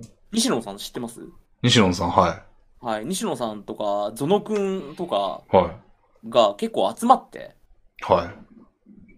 一緒にゲームやるグループみたいなの作ってて、ああ、ナポリンみたいな。ナポリみたいな、まあそのナポリよりもっとカジュアルな感じ、チームで組んでやるとかじゃなくて、なんはいか一緒に遊んでるぐらいの感じなんですけど、はいもはう自然となんか、それはもう最初はコラボがきっかけで、いはい。うん。コラボからどんどん仲良くなってうん。っていう感じなんですけど、はい。え、なんか結構、あの、視聴者数的には膨れ上がっていってるんですかそこは見てないです。あーなるほど。へえ。また久しぶりに聞いたな、西野というワード。最近 VTuber になられましたね、西野さん。えそうなんや。あの、側ができまして、西野さんに VTuber のへえ。活躍してらっしゃるんですけども。活躍してんだ。いや うん。その活躍、そう、活動してらっしゃいますね。活動してらっしゃ活い動ます。ちょっとね、言葉を正しく使わないとね。そうですね。活動してらっしゃる。ほうまだこれから、あの、まだ全然、これからくっていう感じなんですけど。まあでもあのね、あの、M スケさんのことを思えば全然何でもありますからね。そう、あん全然ありますよね。M スケさんもだって今行く、どうなってることやろ、もう。とんでもないでしょとんでもないはずですよ。何でしたっけ犬犬神コロネ。ですよね。ええいや、なんか、消されるんじゃない君たちと思ったんですけど。あ のもう、あの、後ろぐらい過去は全部抹消だって会社の人が思ったらなんか、 全員死体になって転がるみたいな。いや、それをやるとなんか、いなんていうんですか、中の人が確定しちゃうという か。そこはやっぱぼかしたいところがあると思うので、ああ。生かされてるんですね、じゃあ。生かされてる、温情で生かされてるんです よ。なるほもし向こうが本気を出したら、もう一気にやられて、あ全員川から上に順番に桃太郎みたいに流れてくるんですね。ーもう流されましたよ、本当に。口封じはもう余裕、余裕でしょ。そうですよね。いや、す、とんでもない存在になってますもんね。えもう天井人ですよ。うーん。悔し悔しいんだ。い。悔しい。入れときゃよかったね、スポーに。でも S4 に入ってたら、うん ああはなってなかったので。確かに。あー、ちょっとジレンマっすね、そこは。そうですよね。でそこに入ってたら、だってあんな風に成功してるわけじゃないじゃないですか。はい。うん、なるほどね。でもあれを多分、同じゲーム実況、同じ実況者の立場から見てるともっと悔しいんだろうなと思って。うーん。腹渡煮えくり返る思いなんだろうなと思って西野さんをやっぱり見ちゃいますね。 悔しいんだろうな、西野さん。そうなんかな ね。あれ、これ、うがった考え方かな。でも言ったらなんていうんですか、昔は西野さんの方が伸びてたわけじゃないですか、ゲーム実況で言うと。まあ、そうですね。それを後からこうひっくり返されたっていうところで、軸したる思いがあるんじゃないかなって思うんですけど。ど、ああ。まあ、島岡さんやったらそう思うって。僕だったら確実にそう思いますうーね。ん。ってやねんっていう。なるほど。うん。おーまあ、そうですね。まあ、V、V になれとは全然思わないですけど、はい。コラボぐらいは全然島岡さんの道にも外れないんじゃないですか。いや、本当にやった方がいいんですよ、絶対に。うーん。今はもうね、やっぱ配信やってる人、昔と違ってすごい多いじゃないですか。うん。誰でもが配信者じゃないですか、今って。うん。その中でやっぱり知ってもらうきっかけはやっぱコラボとかがすごい強いきっかけなので。そうでしょうね。うーん。うん。まあそうか、でも、もう人のこと言えんというか、もう俺はどんどんどんどん狭めていって て、もう今生活の垂れ流しをもう5、6年やってますからね、ずっと。もうめちゃめちゃ視聴者数減っていきましたけど。まあでもこれぐらいがちょうどいいんだよな。あー、もうじゃあもうそれなったら全然。うん、ちょうどいいというかなんか、これぐらいのことしかできないというか、なあ、なるほど。もうやる気がしないというか、なんか、頑張ろうみたいな。一応、島岡さんも、そのなんか、ゲームチョイスとかはちょっと配信のこと考えたりしてるでしょは、はい。で、まあ、うーん、これなら、まあちょっと面白くできるかなとか、まあ、はい。っていうのは思うじゃないですか。もはう、いその心がもう、なくなって早何年みたい な。やりてえゲームをやってるみたいな、感じですからね。なるほど。でも、なんつうんですか、前まで、だから、よく考えたら、ほんま、あの、昔ね、世界中の迷宮のダンジョン、不思議のダンジョンみたいなゲームがあって、はい、はい、はい。でそれも、まあ、半分好きに任せてやってたんですよね。自分が好きやからっていう理由で。で、やってたら、なんか、10分ぐらいチャットが止まった時があって、はい。で、俺、それを、が結構ショックで、あはい、あはい。の10分もチャットが止まるなんて、みたいな。 はい。で、なんか、それをちょっと、あの、いやー、止まってんなー、みたいなことを言う後で言ったりとか、あの、言ったというか、まあ、反省会じゃないですけど、そのはい、いはい、はい。やー、とも、ああいうゲームやるとこうなるんだな、みたいなことを言ってた頃が懐かしいですもん、も う。今もう平気で30分とか止まっても全然平気ですからね。でずっとゲームやって。もうで、なんだったら今もう、将棋坊主なんかやってる時なんか俺、例えば、はい、はい、はい。将棋なんかまあみんなわかんないから、もう最もう言うたら最悪のゲームじゃないですか、も う。ルールも説明せんし、わか、わからそうと思ったら大変やし、なんかやってることは難解というか、やし、ってそいううか、パッと見ど、どうなってるかはよくわかんないですもんね。全然わかんないい。わかんないでしょ。っていうゲームやってる時なんかもう、なんつうんですかね。あれ20、マックスで20分やるゲームなんですけど、10分、はい10分がなくなったら負けのゲームなんで、お互い10分ずつギリギリまで使ったら、まあ20分くらいかかるんですよね。はい、はい、はい、はい。で、その間一切チャットが流れず、で、俺が買ったらよっしゃーとか俺が言ったら、あの、お見事とか言われて終わりですよ。 チャットにちょろっとお見事とか言われて、あざっすみたいなことは俺が言ってっていうことが平気になってるんですよね、もなるほど。う。もうね、配信者と言えるのかぐらいの ことなんで、もうちょっと人のこと言えないんですよね、そんな。コラボしろよ、みたいな。コラでもボ、これはやっぱ、した方がいいなって思いつつも、ついつい苦手だからなっていうので、やっぱ避けてしまってるところが、良くないところなんだなって。でもなんか結構、アマンガスとかいいっぱいやってませんでした人と。やってないですね、全然。あれそうやったっけ去年ちょこちょこっとやったぐらいでもう、うん。そっか今年に入らっ、てからもう全然見事にそっから仲良くなったりとかしなかったんですね。しないんですよ。おー。友達ができないんですよ。だから昔、チェッカーっていう、やっぱり、なんていうんですか、コミュニティがあったからこそうん、こういう人と繋がれてただけであって、うーん。まあ何もないところに飛び込んで友達作るのって難しいんだなって。なるほど。まあね、確かに昔のそのチェッカーというコミュニティであれば、ええまあなんかもう、なんやろ、強制マッチングみたいなとこもありましたしね。そうそう。いや、今、だから VTuber ってそれすごい似てるなと思ってて、うんうんホロライブっていう枠が、組があって、うん。うんうんその中でいろんな配信者がおののやってるけど、時には集まってゲームやったりとか、うん。うんうん時には集この人とこの人が集まってや企画やったりとか、うん。うんうんうん。まさにその、チェッカーでやってたようなことをこう幅広く、規模がでかくやってるなって思って、それ、すげえ武智さんにも言われましたね。もうやってること実家と同じなんですよって。言ってましたわ。いや、僕もそう思いますよ。うーん。まあでも、うーん、そうですね。なるほど。まあでも今となってはね、もうチェッカーは、もう、という T- TRPG 好きな人たちめちゃくちゃにされてどっか行きましたからね。ということは、ホロライブも必ずやつ、めちゃくちゃなやつが出てきて、ああ。めちゃくちゃになって、コミュニティはもう必ずそうやってなくなっていきますから。まあ、そうなんかな。うーん。うん。なるほあれ、レビンさん、ど。はい。なんでもないです。すいません。 なんだなんだ。えよくない話だと思ったのでやめました、今。 そうですね。まあほんまになんかもぬけの殻になりましたから、最終的には。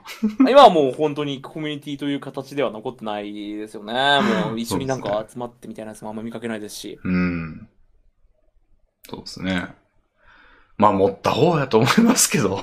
いや、僕もそう思います。あの時の特別感みたいなやつでやってたみたいなところありますもんねう。ん。まあ一応ね、存続はさせますけど、ええうん。特に終わる理由もないんで。確かに。 はい。ありますけどね。なるほど。はい。いやー、他は、そうですね。なんか島川さんなんか最近面白いことありましためちゃくちゃな、いや、俺もね、なんか、こういう時はなんか話題デッキみたいなのが、はいはいはい。を用意してて、なんか、普段からあの、LINE のキープメモに、あの、ちょっとこれラジオで喋れるかなみたいなことをメモったりしてるんですけど、残念ながらそれも、特になしということで。で全然お便りとかはでもレミさん。そうですね。お便りいきますか、じゃあ。島中さん宛てのお便り。めっちああるゃ、んですね。ありがとうございます。めっちゃありますよ。めっちゃあるんだ。何つあるかなうおーまあ、10とかはありますね。すげえある。うあん。りがとうごちざいます。ょっと、新しい方から読んでみようかな。はい。うん。ちょっとね、今初めて読んでるんで、ちょっと。 ああー、じゃあこれなんかはすごいもう答えやすい感じのはい。やつなんでいきますね。えー、っと、すするさんからいただきました。はい。レミンさん、しもやかさん、こんばんは。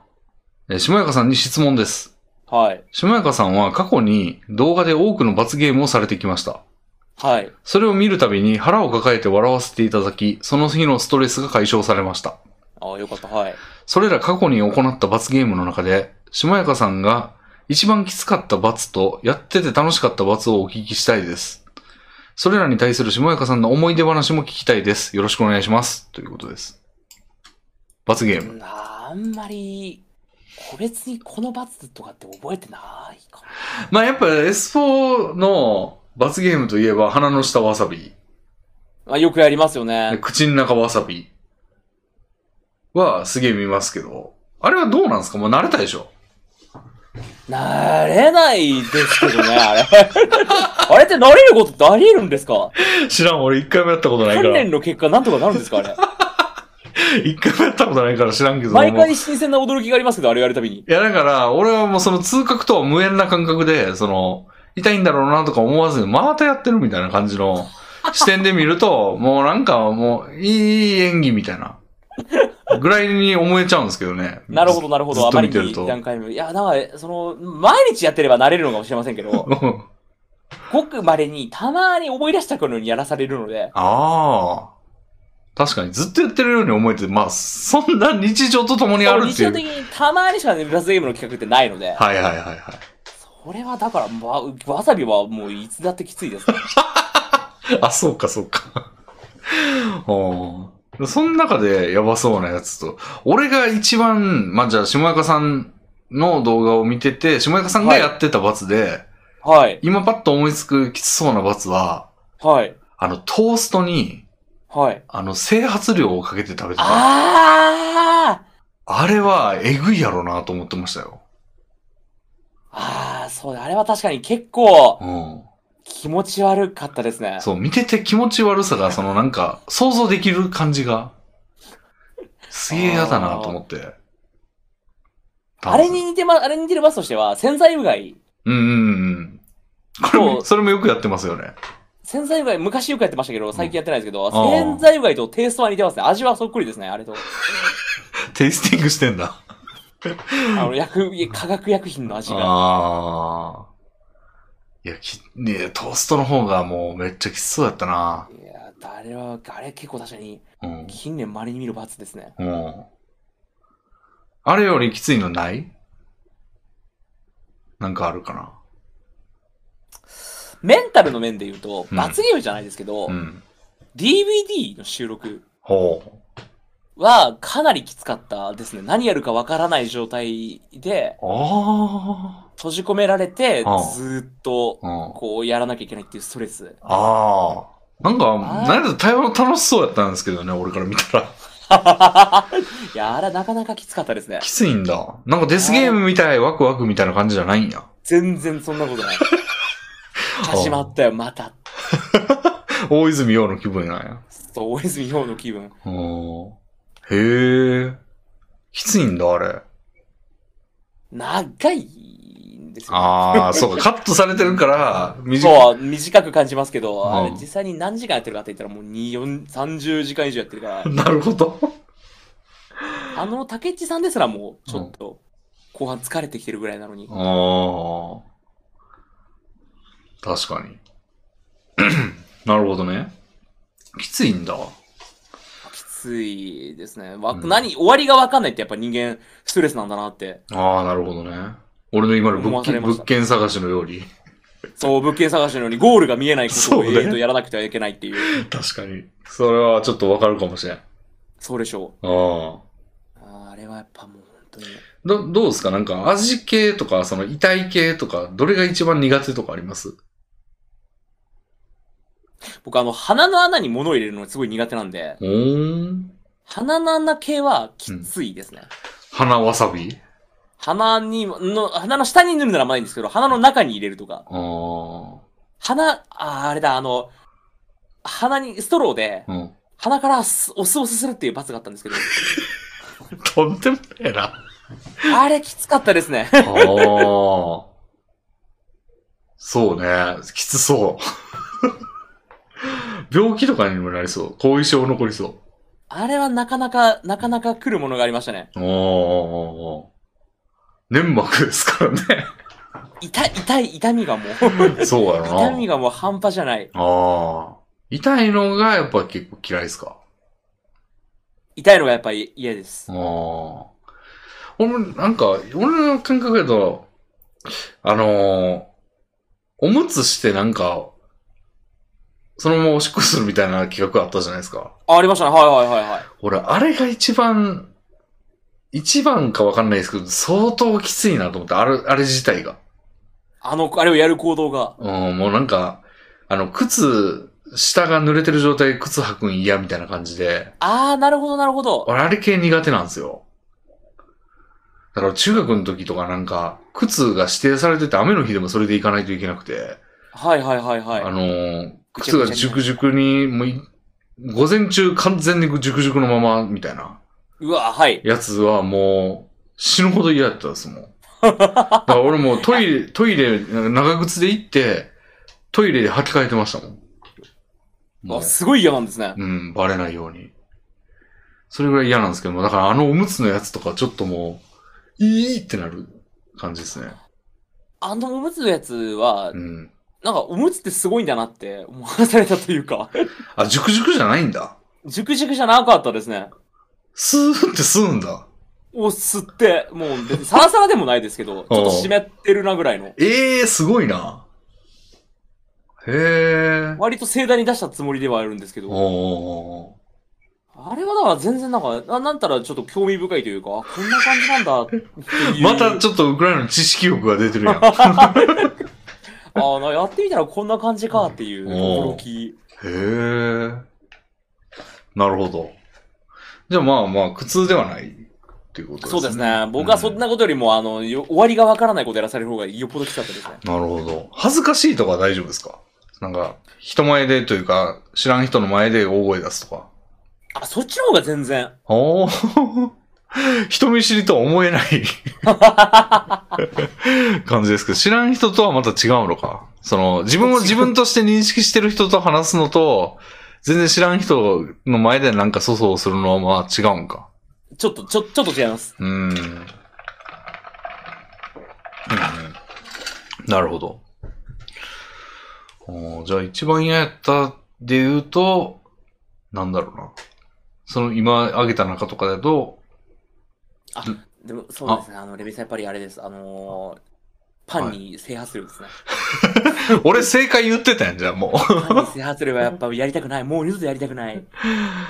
まあ、そうですね。絶対嫌やなと俺も思いながら見てましたけど、まあ、岩切さんのやつ見てるとなんかい、何うだうだ言ってんだみたいな感じになるんですけどね。周りのええあの人段ボール食ったりしてたでしょ。そうなんです。岩切君も、岩切君はちょっと基準とは、普通の人とは違うの で。あれ、あの岩切君ができたからっていうのやめてほしいですね。考え方と して。すごいよな、なんかもうあの、何やったっけな。なんか鬼滅の刃かなんかの技をやるみたいな時に、フライパンに重くそ頭ゴーンってやってた時怖かったもん。そうなんですよね。うん僕は石を飲み込んでる時が一番怖かったんですけど。石を飲み込むってやってたありました、ありました。岩切君がどこまでできるかを当てるみたいな。ああの、ビンゴ。ゴみたいなやつか。そうです、そうです。石を、結構なでかさの石を飲み込んだ時に、うん。怖えなって。その辺の石その辺の石ですよ。もう。 ええそれはすごいな。砂利とかじゃないんですよ。石です よ、石。でっかと思って。はあ。いや、怖いな。怖いでしょ。うん。あんまもう、そう、置いとかん方がいいでもう、そば に。あの、それと比較されたら、何でこんな程度でうだうだ言ってんだってなりますもん。いや、あり得るかもしれないですね、これは。怖いな。もっと頑張岩切り簡単にやってんだから全然きつかないから頑張れよ、みたいな。うん。なりますそこよが誤ね解。、そこが誤解なんですよね。怖いですね。なるほど。整髪量がきつかったということで。はい。うん。はい。じゃあ、そんなところで、次行きますかね。 ああ。これは、うん、うん、うん。じゃあ、これ行ってみようかな。はい、こちらは、えーコンビーフさんからいただきました。ありがとうございます。レミさん、下山さん、こんにちは。僕は味噌汁になって、まだまともに付き合ったことすらありません。えー、童貞です。はあ。周りも結婚している人が多くなってきたので、せめて彼女くらいは欲しいのですが、おそらく僕側のパーソナルスペースの広さが問題でできません。はいはいはい。ありがたいことに過去告白してくれた人も何人かいたのですが、適おう適当に付き合ってみる、試しに、一回試しにやってみるということもできませんでした。うんうんうんうん本気で好きな人と付き合いたいと思ってしまい、やりたいとも思えないのです。僕は下中さんと同じ片親一人っ子なのですが、幼い頃から一人でいることが当たり前だと恋愛への敷居が高くないですか僕は兄弟や家族が常にいる家庭は、人との交流やセックスへの敷居が低いと思っています。他人にベタベタ触ることも苦手です。結婚したいわけではないのですが、長い人生一人でいるのは不可能だとも感じます。僕はうん僕は恋愛や結婚にどう向き合うべきでしょうか一回試しにセックスしたら変わるのでしょうかしたくないです。すごいガチなやつがなるほど、なるほど。 来てますね。まあ、これは非常によくわかるというか、まあおうおそらく、僕も同じく、その、一人のペースを守りたいというか、うん。マイペースなんですよね、一人っ子、片親で一人っ子だから、他人に干渉されてきてきたわけじゃないので、は基本的に一人で生活ずっとしてきたので、あ。うん。恋愛って究極な形で相手に合わせるのがメインじゃないですか。うんうんどうしたって自分をちょっと犠牲にして、犠牲にするって言い方よくないですけど、うんうん。うん相手に多少こう合わせると。うんうん。それができないだから、それをやってもいいなと思える相手との恋愛がうん。ベストだと思うんですよね。うんうんうん。自分の大事な時間、自分のやりたいことを全てを犠牲にしてもこの人と一緒にいたい。はいはこの人とい。共に何かをしたい。はい。なので、あの、だから、それは別に一回セックスしようと俺変わらないと思うので、うんうんそういう相手が現れるまで待ちしかない、待つしかないですね。 うん。マジか。待ちしかないですね。これは、だから、あ例えば焦ってう、ん。妥協したとしても、絶対に後悔する。うん。嫌になる。うん。と思うんですよ。うんうんなので、もう、あの、もう自然と自分が、うん。はい。めっちゃこの人好きだなと。うん。ずっと一緒にいたいなと。うんうん。。たまらんなっていう相手こそがトゥルーラブだと思うので はい。でも待ってたら、全然何にもないまま一生終わる可能性高すぎませんもちろんその通り。はい。でも待つしかないんですよ。ああ、でもその時はもう一人で過ごして終わろうと。そう。その時はもう一人で過ごして終わる。うん。いやーね、下中さん、全く同意見ですね。まあ俺、片親というか、まあ親はちょっと変なんですけど、まあ片親じゃないし、一人っ子でもないんですけど、まあそうっすね。ええうんまあもう、で、一人暮らししてから、まあ子供の頃とかはなんか弟がいて相部屋やったんで、俺特に。はいはいはいあはい。の、干渉の塊みたいな感じやし、ええまあ干渉してくる、その変な干渉の仕方してくる親やったんで、まあ干渉は多かったんですけど、はい。一人になった時にその、一人暮らしして大学で、はいはいは いはい。めっちゃいいこれってなって、これがいいわってなって、もうそれ以来ずっとそれが一番いいなと思いながら過ごしてきたんで、まあ、その、ずっと一人がいいっていう状況は作られちゃったんですよね。なるほどなるほど。だから全く同意見ですよね。 同じことを思ってますよ。かなり、やっぱもう考え方が違うんですよね。その、うんわなんですか、我慢しなきゃいけないって思ってる時点でおかしくて。おかしいですよね。でも我慢しなきゃいけないと思うんですよね。うん。そうですよね。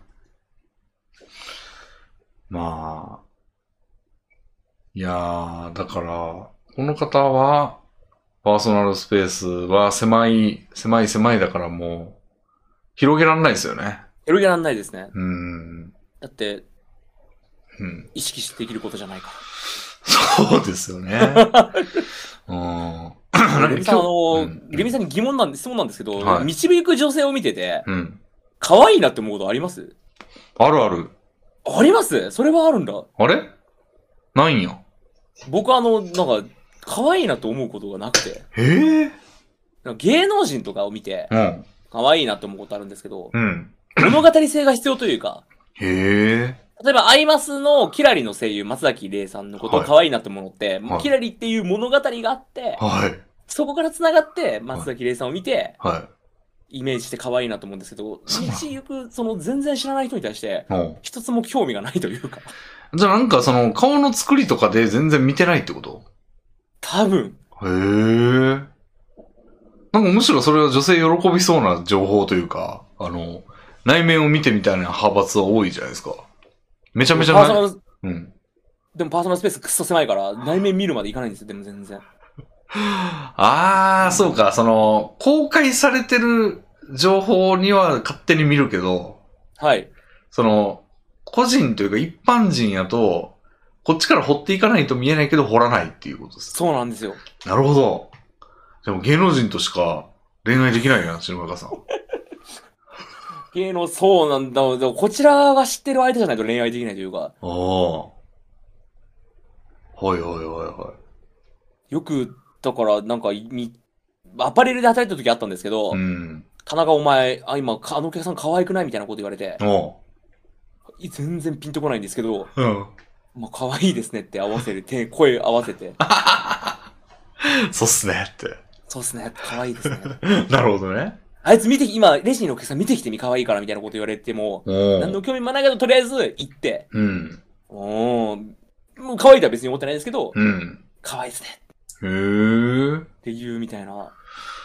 どうなんやろな。それってなんか、生い立ちとかが関係してると思えないんですけど、それって。そのこと自体は。なるほそうだど、っなてるほど。美醜を感じるというか、その美しい、可愛いとか、綺麗とか、っていうのってなんかもう、ほぼ先天的なものというか、だえとえ思うんですよ。俺めっちゃ思いますし、あ、めっちゃ可愛いな、とか。はいはいはいはい。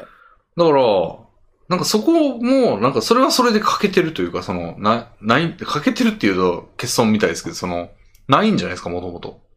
そうなのかもしれないですね。よく考えたら AV 見るじゃないですか。うん。 AV も、うん。なんか、可愛さで見てないというか、もほう。う顔を見てないんですよね。ほなんだったらちょっとあの、モザイクかかってるやつあるじゃないですか、AV で顔に。う。はいはいは女性の方の顔にもモザイクがかかってるパターンあるい。じゃなはいいですかはいはい。そっちの方がいいというか。なるほど。あー。それでもちょっとわかるかもな。あ、本当ですかうん。顔が完全に映ってないやつとかあるんですよ、なんか。あ、ちょっと遠くの目線から見てるやつとかですよね。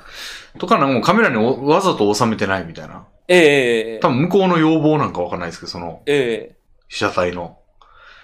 そういう方がむしろいいなって思う時はありますね。その、半端な顔があるぐらいなら。あー、んそうですね。まあでもそれちょっと違うんかな。その、あんまり好みじゃないやつやったらその方がいいぐらいのことで、美子を感じてないわけじゃないんか。顔が可愛いとかで AV を見たことがない。へえ、シチュエーションとかってことシチュエーションとか設定とか。ああ。めちゃくちゃ物語の人やん。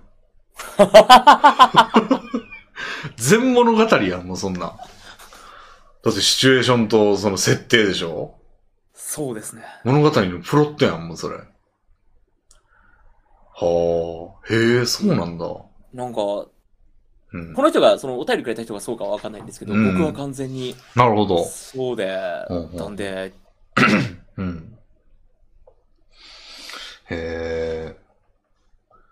そうか。はい。まあだから難しいですよね。うんそういう人がなんか、自ら動か動き出したとしてもうん。辛いでしょうし、うん。婚活やろうとか、彼女作ろうとかって行動したとしてもうまくいくとは思えないので、うん。そうだよな。多分人が一番その離れていく瞬間というか、で、はい。そのパーソナルスペースのシャッターがバンって降りて、そのバンって音にびっくりした時に人は離れていくんだと思うんですよね。なるほど。だから俺も、その、これもよくしてる話ですけど、なんか飲み会とか行くじゃないですか。はいはい、はい。で女性がいたりとかして、まあ、これ配信者飲み会とかであったんですけど、なんか、お腹触ってきたりとかするやついるんですよ、女で。はいはいはいはい。パーソナルスペースだいぶ近いですね。近いですよ。で、俺その時に、まあなんかその場はちょっとこう、そんなバンはしないですけど、はい。うんもう腹、腹の中では苛立ってんですよね、 その。なんだこいつみたいな。でも、え多分男性からうんしたら嬉しいはずですもんね。そう。そうでしょうね。なんか、スキンシップ取ってくれるみたいなんて、まあ、ええ基本触れたら嬉しいみたいなとこありますから。ええでもそれがなんかイラッときて、ね、まあ、あからさまにシャッターのバンと音はさせんかったけど、キーみたいな音が聞こえたと思うんですよね。ちょっとな年んかけかて、るなみたいな。そう、ちょっとなんか楽しんでないなというか、なんかその、はいはい俺はいはいの不機嫌な感じが伝わったみたいな。はいはいはい。で、もう、もう多分、離、なんか、離れていく感じになったと思うんですよね。な るほど。ここは無理だなと。うん。だからやっぱこのパーソナルスペースのシャッターバンっていうガラガラみたいな音が人を遠ざけるんですよ、多分ね。 だから解決。俺はもう。うん。俺、だから僕はだから、シャッター閉じてないですけど、最初から開いてないみた いな。もう、ある程度壁を作って、はい人と接してて、その壁を取り外すのが非常に難しいみたいな。ああ。だから、外面がない、ニコニコしてるけど、うん。それ以上みたいなスペースが非常に広そうな気はします、僕は。ああ。じゃあなんか目見えてない人とかやったらいいかもしれないですね、その、シャッターに置いて。 なんあ、か、そうで すね。シャッターのバンって音はしない、しなければいいみたいな人だったら最初から閉じてても。まあそれ、例えとしてどういう状態ってなるけど。目見えてないってなんだってなるけど。いあや、だから俺、だから触らせないですね。多分レビさんのたポジション、立場だったら多分。ーあれでもその時にバンって音聞こえてるんですよ、多分。なるほど、なるほど。触らせなかった時にバンって音が聞こえてるのうんか。うんうん。だから、なんやろ。あのー、多分最初から閉じてて音しない人ってのは、触らせて、うん。心の中ではめっちゃ文句言ってんねんけど、出さない。どこでも出さなないるみほたいな。ど。なるほど。でもそんな奴はいないというか、そんなことはできないですよね。なんか、休憩中に、昔アパレルで働いてる休憩中に、うん。僕の食べてるカップラーメンを一口くれって言われたんですよ。女性に。は普通にめっちゃ断ったんですよ。あ。うん。え、嫌ですって言ったら、うん。後からその、責められまして、え冷たいね、みたいな。なんか、へーなんで食べないのあなたは、みたいなこと言われたんですけど、え、周りの人に周りの人に、いなんじゃそら。や気持ち悪いし、うん。嫌だし、うん。すげえな、それなんか。一口くれって言ってくるの。あの、あれですよ、ハンターハンターのあの、視線を堂々と王が通り抜けるやつですよ、あの、レ トロ。レトロとゼロの。俺らが、そんなこととてもできないと思ってるところに、スッて歩いてくるやそうつ。絶対できない。自分の立場だったら絶対言えないじゃないですか、一口くれなんて。うん。よう言わんわ。怖っと思って。お肝がられるだろうとか、なんか今やったらセクハラだろうみたいな感じのやつが、次々とパパパパパって頭に浮かびますもんね。そんなですよね。うん。浮かぶどころかもう発想さえしませんよね。どんなものを見ても一口くれても、人のもの食ってるものを一口くれと思いませんよね。うん。そこが違うんだなと思って。うん。ここれが、かパーソナルスペースというか考え方の違いか。いやー、すごいですね。でもそこを広げないと活路はないってことですね、じゃあ。そうなんですよ。そこが広ければ広いほど、あの、人とのつながりが増えていくので、う。うん。女性との恋愛とかも、この人はもう増えていくと思うので、うん。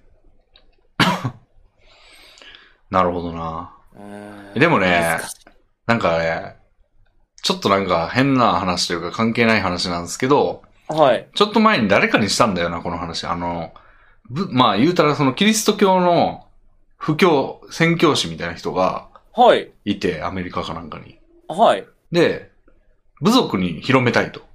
はいはいはいはいとあとある部族に。で、そこに、あの、まあ、もう住み込みレベルで行くんですよ、その人がね。なるほど、なるほで、そこで、まあ、まず言語を理解するところからだ、みたいな。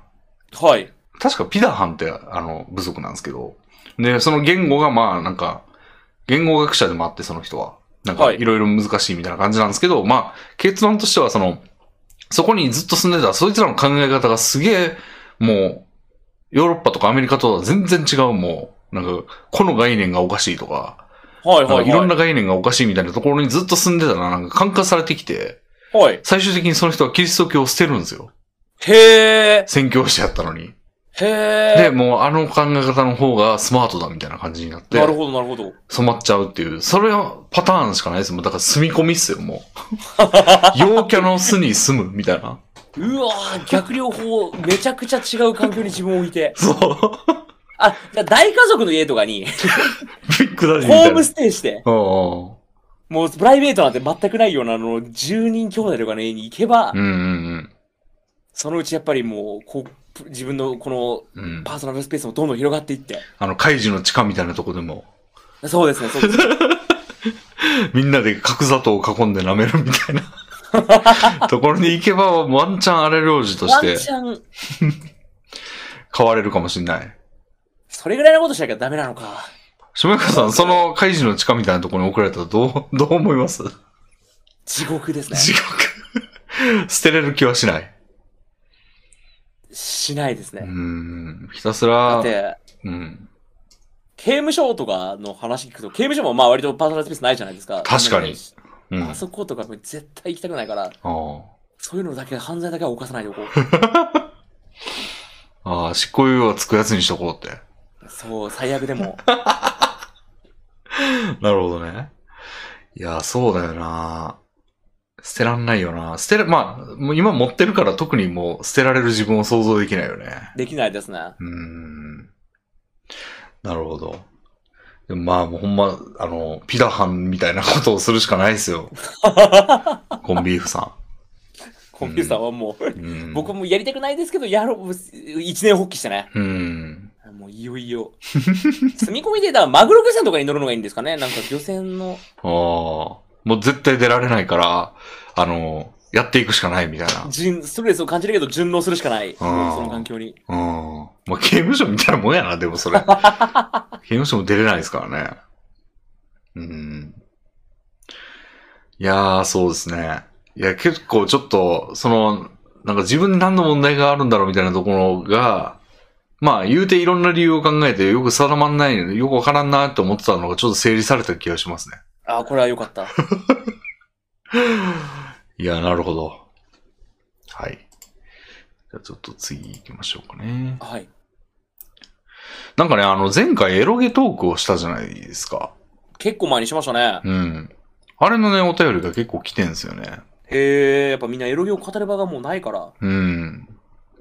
それちょっと、いっぱい行ってみましょうかね。あ、めめっちゃエロゲの話来てるわ。 はあ。じゃあまあ、ちょっと、パッパッパッと行くかわかんないですけど、ちょっととりあえず読んでみますね。これめちゃくちゃ前のお便りなんですけど、もう1年以上前ですね、これ。 めっちゃうまい。うん。え、匿名希望さんからいただきました。はい。 28歳、野菜が足りていない男です。あ、これが、はいこれがラジオネームなんかな。えーエロゲー談義とても面白かったです。ランスシリーズがとても好きです。ぜひとも下中さんにはランス10をクリアしてもらいたいです。はい。そして、ツーショットエロゲー特別企画で5時間ぐらいラジオをしてほしいです。ランス以外のラインナップとしては G 戦場の魔王、えー、バルドスカイ、えー、走行悪鬼村正、この世の果てで恋を歌う少女ユーノなどがとても好きでしたということです。なるほど、なるほど。なんかランステンってやりましたあまだやってないんですよ ね。あ、めっちゃいいっすよ。もう俺最近ちょっとやり直そうかなと思ってちょっとだけやりましたね。いやー、やろ、もういい加減やらなきゃなとは、もう、もういいな、そろそろ、もういいタイミングだなと。なん、な、今までなんでできなかったの終わっちゃうのかって。終わっちゃうのかっていう気持ちが強かったんですけど、ちょっと、たまたま、なんですか、ポロッとネタバレを見ちゃいまして、あら最後どうなるのかと、ランスがどういう話を終わるのかっていう。うわぁ。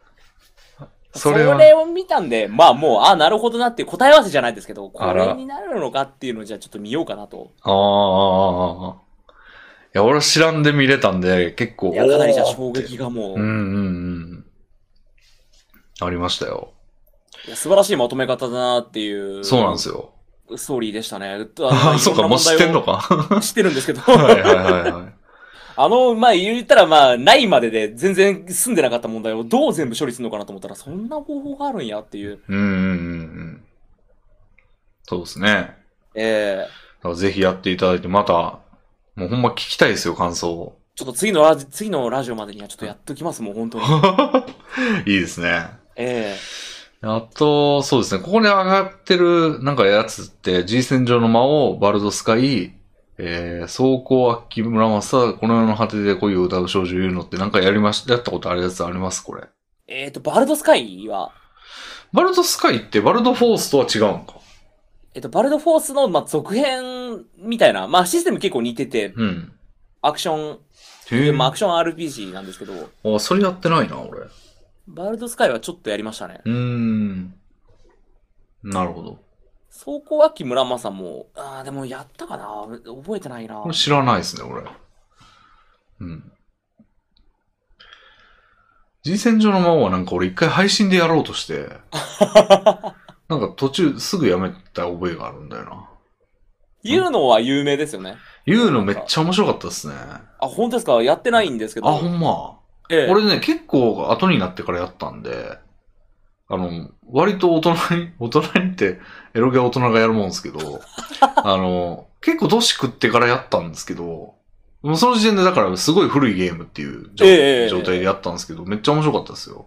へこれなんー。か最近リメイク出てませんでしたっけあ、されました。スイッチで、あの、普通にリメイクされて。スイッチでエロじ、もちろんエロないですよ。エロは入ってない。あの、ギャルゲーとしてですけおど。おやったらどうですか配信で。配信で結構でもなんか、がっつりノベルじゃないですか。あーあゲーム性性があんまないノベルというか、でも一応あれあんか、まなんか、はい。アドベンチャー要素もあんのか。そうですね、あのーなんかカーソル動かしてここを調べるみたいな。はいはいはいはい。でもまあ、あんまり濃くはないかな。ど、ど、どうなんですかそういうゲームはあんまり向いてないからや、やってつけてないみたいな感じですか配信では。ノベルゲームは単純にあの、読まなきゃいけないのがしんどいなっていうので、結構避けちゃってる。なんかでも、あれ、下中さんじゃないんかな詐欺師さんかなあれ。あの、すごいがっつり推理する、なんか、刑事物のノベルゲームみたいなのやってたのって下中さんじゃないか。詐欺師さんと混同してるかもしれない。やったような気もしないでもないですね、僕も。うん。でもたまにやってませんそういうなんたかまちょにっやってます、と。たまにやってます。でも短めのやつか。そうでもない。そうでもないですね。がっつりやるときは、そのなんかノベルゲーは結構、読ま読んだ方が頭に入ってくるんで、そうですね。だからすげえの音読するんですけどう、ん。でもしんどいじゃないですか、音読ってずっとやってるんですよ。まあ、そうですね。俺もあの、最近あの、クラファンもやってた、あの、白長ストへの期間っていう、はいはいはいはい。 500円の、あの、スチームで売ってたゲームやっすたんですけど。ごい評判いいノベルゲー。なんか一日で終わるよっていう噂を信じて、はい。やったらめっちゃ2日とか3日とかかかって、その間ずっと読み上げてるっていう俺が。口死ぬか思いましたね。あれは。でもあれも面白かったですね。あれもすごい評判いいですよね。うん。なんかクラファンやって、あの、声優がつくみたいで。へえ。はいはい。でもまあ俺は一回やったからいいかなみたいな気分なんですけど。あーじゃあストーリーが変わるというよりは、フルボイスになったりとか、そういうおまけが入るよ。うん、そうだと思いますね。あれもおすすめっすよ。見たいな、下中さんのその、俺がやっぱやったゲームだと、ノベルゲームってすげえ人の見たいと思うんですよはい。はいはいはいはい。ど展開が、これをどう反応するかが楽しめますもんね。そうそうそうそうこのストーリーの時に。そうそうそう。だからなんか、やってみてほしいなとは思うんですけど。まあ、配信可能かどうかっていうのも、ノベルゲームと ね、ありますけ確かにど、めでちゃもめち、ゃ答えが出ますもんね。でも、白長ストは確か公式で OK ですよ。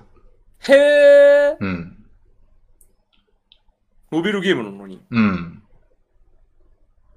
まあ、個人制作っていうのもあるんでしょうけど、知られることの方が重要みたいな。なあ、なるほど、なるほど。うん。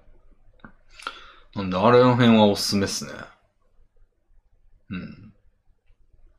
いうのもぜひ、やってみてください。 いや、話が面白いっていうのはもうすごい聞いてるので。うん。感動しますね、最後の方は。なん感か、動その、なんつんだえっと、その、ほんまランステンみたいなまとめ方というか、へえ。を最終的にしてくるみたいな。まあ、ちょっ綺麗に。と、そのメタフィクションとしては、そのなんつうんだろうな。メタフィクションがもう出回ってというか流行って割と立つんで、ええええ。どっかしらでそのまとめ方見たよみたいな新鮮さがちょっと減ってるみたいなとこはもしかしたら今読むとあるんかもしれないですけど、はあ、なるほど、なるほど。でもまあ、うん、十分面白いとは思いますけどね。うん。まあぜひ、機会があったらやってみてください。やる、やります。はい。まずランステンをやります。 そうですね。そっちの方がいいかも。で、えーっと、他にもね、エロゲの話は、来てまして、どれにしようかな。えーっとですね。やっぱみんなエロゲのことを語りたいんですね。うん。これも、じゃあちょっと短めのこれもいってみよう。えーっと、羊さんからいただきました。はい。えーこんにちは。しレビンさん、下中さんのエロゲトークを楽しみにしています。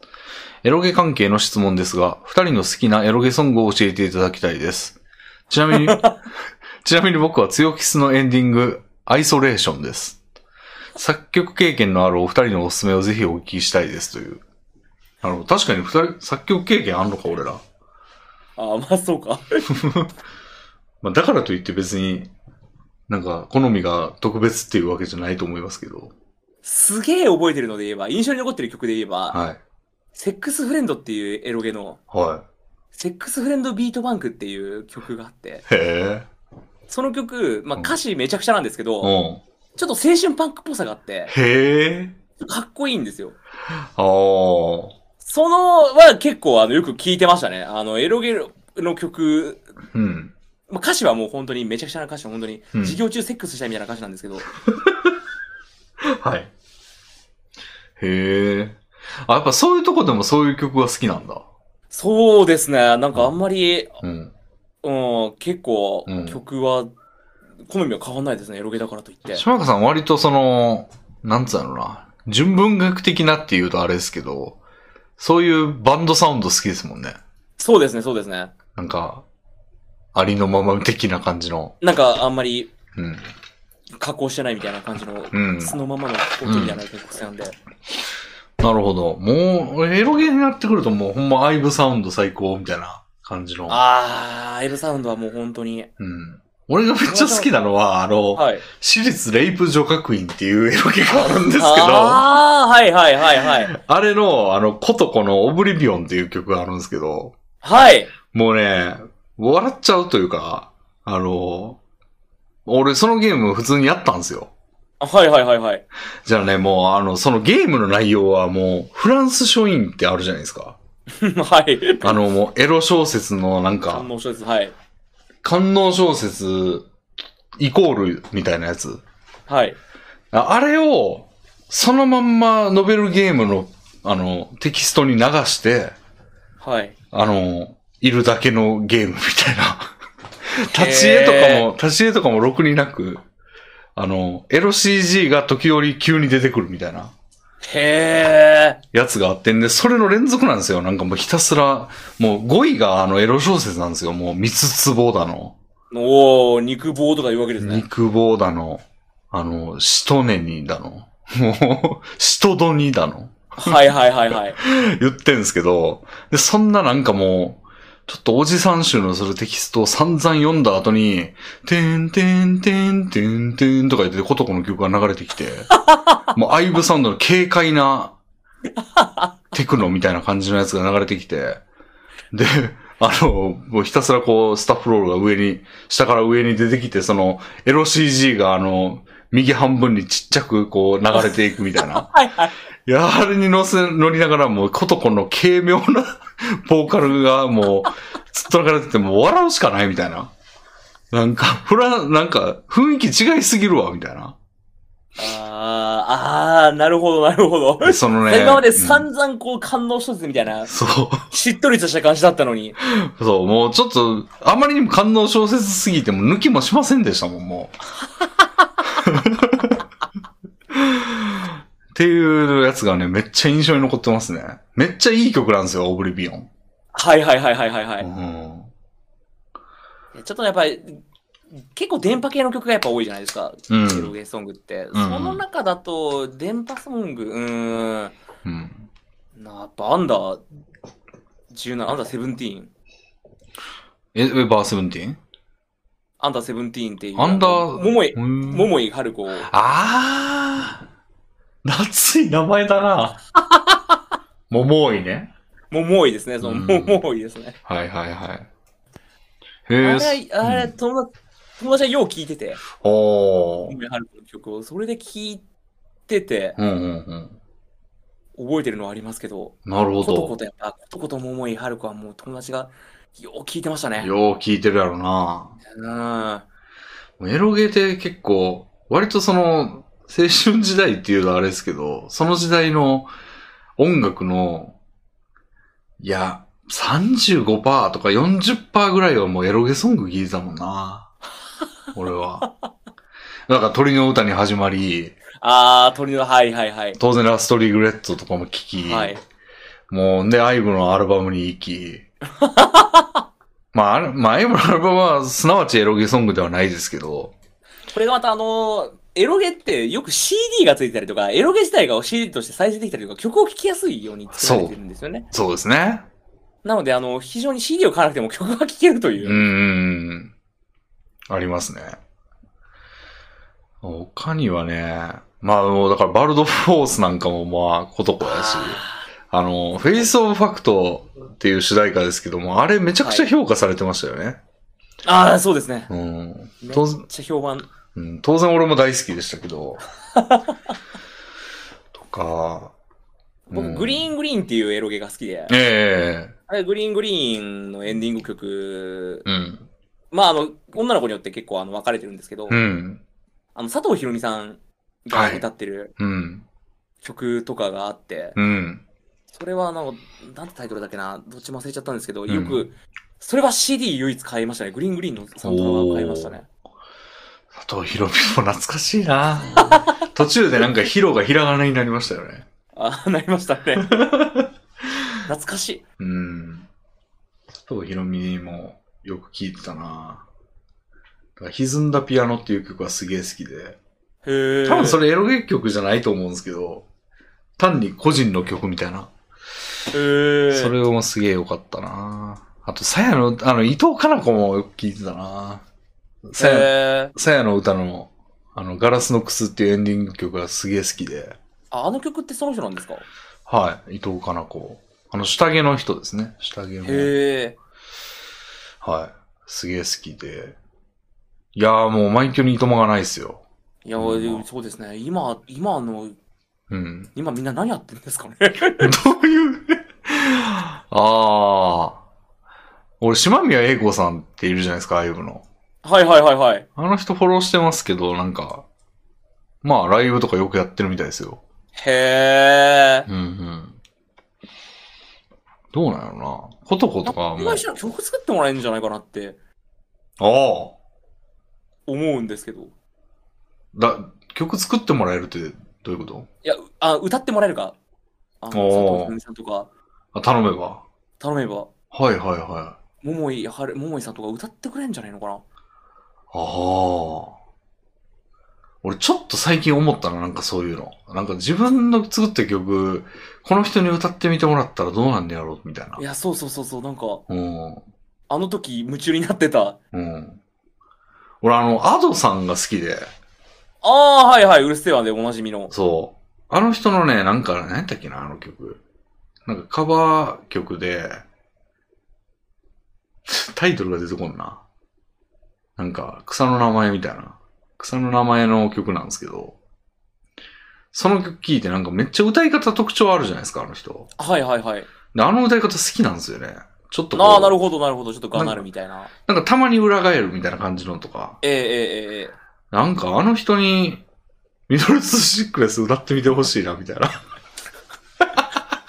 いや、かなり、もうかなりそうですよね、頑張ったらなんかう。ん。やってくれそうっちゃやってくれそうですよね。うん。まあ、あとさんはちょっと今、バリ バリ。三あれです百けど2時間300万とかでしょうけど。多分そうでしょうけど。うん。島宮英子さんとかいいですね。 島宮英子さんで逆さまサイダー歌ってもらって。 え叶うんじゃない ですか ?10 万円ぐらいでいけるんじゃないですかいいですね。ああ、それ面白いな。うん。あのだって青春時代の、あの、うん憧れの。たまらんやろな。たまらんやん。たまらないと思いますねう。ん。泣くかもしれないですね。そうね。わーっていう、なんか。うん。いや、いいっすね。いや、いい曲多いっすよ。いや皆さんもやっぱりう。ん。でもあれ、なんでしょう、曲を聴くだけじゃなくて、その今までのいろんなことを乗り越えてのエンディングテーマだから、よりこううん、いいのかもしれないなっていう。そうね。まあ、その私立添付小学院の場合は何にも乗り越えてないけ ど。まあ、あれは特別というか、曲が良すぎただけで。いや、結構その普通に、いうんい質より何歩かマシにこう、ま、何歩か増されてう、ーん。感情を揺さぶられる曲になってるんじゃないかっていう。いやー思うなプレイして。まあ、ちょっとネガティブな言い方ですけど、あの、鳥の歌じゃないわ。エアーってエンディング曲はフェアウェルソングみたいなやつだったじゃないですか。なんか、覚えてますなんかね、あてん、てん、てん、てん、みたいななんか始まる、なんか、はいはいはいはい。やたら明るい曲なんですよね、確か。はい。で俺あの曲、今にして思うと全然好きじゃないんですよ。はい。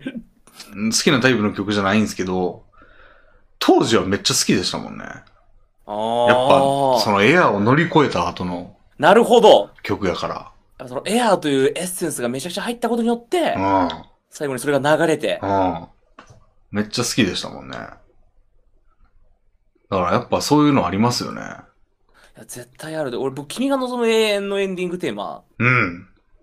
すごい好きで。 あれでしょ誰もが一つってやつでしょそう、そうなんですよ。ただ僕はそういうタイプの曲がまあ好きじゃないんですけうど、んうんうん。やっぱりその、乗り越えた、乗り越えた、終わったエンディングで流れたことによってう、ん。グッとくる。はいはいはい。俺特にも、あのうん。作品とこのエンディングテーマの歌詞とかがリンクしてるので、君の望むそうね曲名から君の望む縁やったっけな。そうです、そううです、そうです。ん。俺、あれ耳コピしました もん。財布、財布というか、あの、MIDI ファイルにめちゃめちゃ頑張って打ち込みました もん。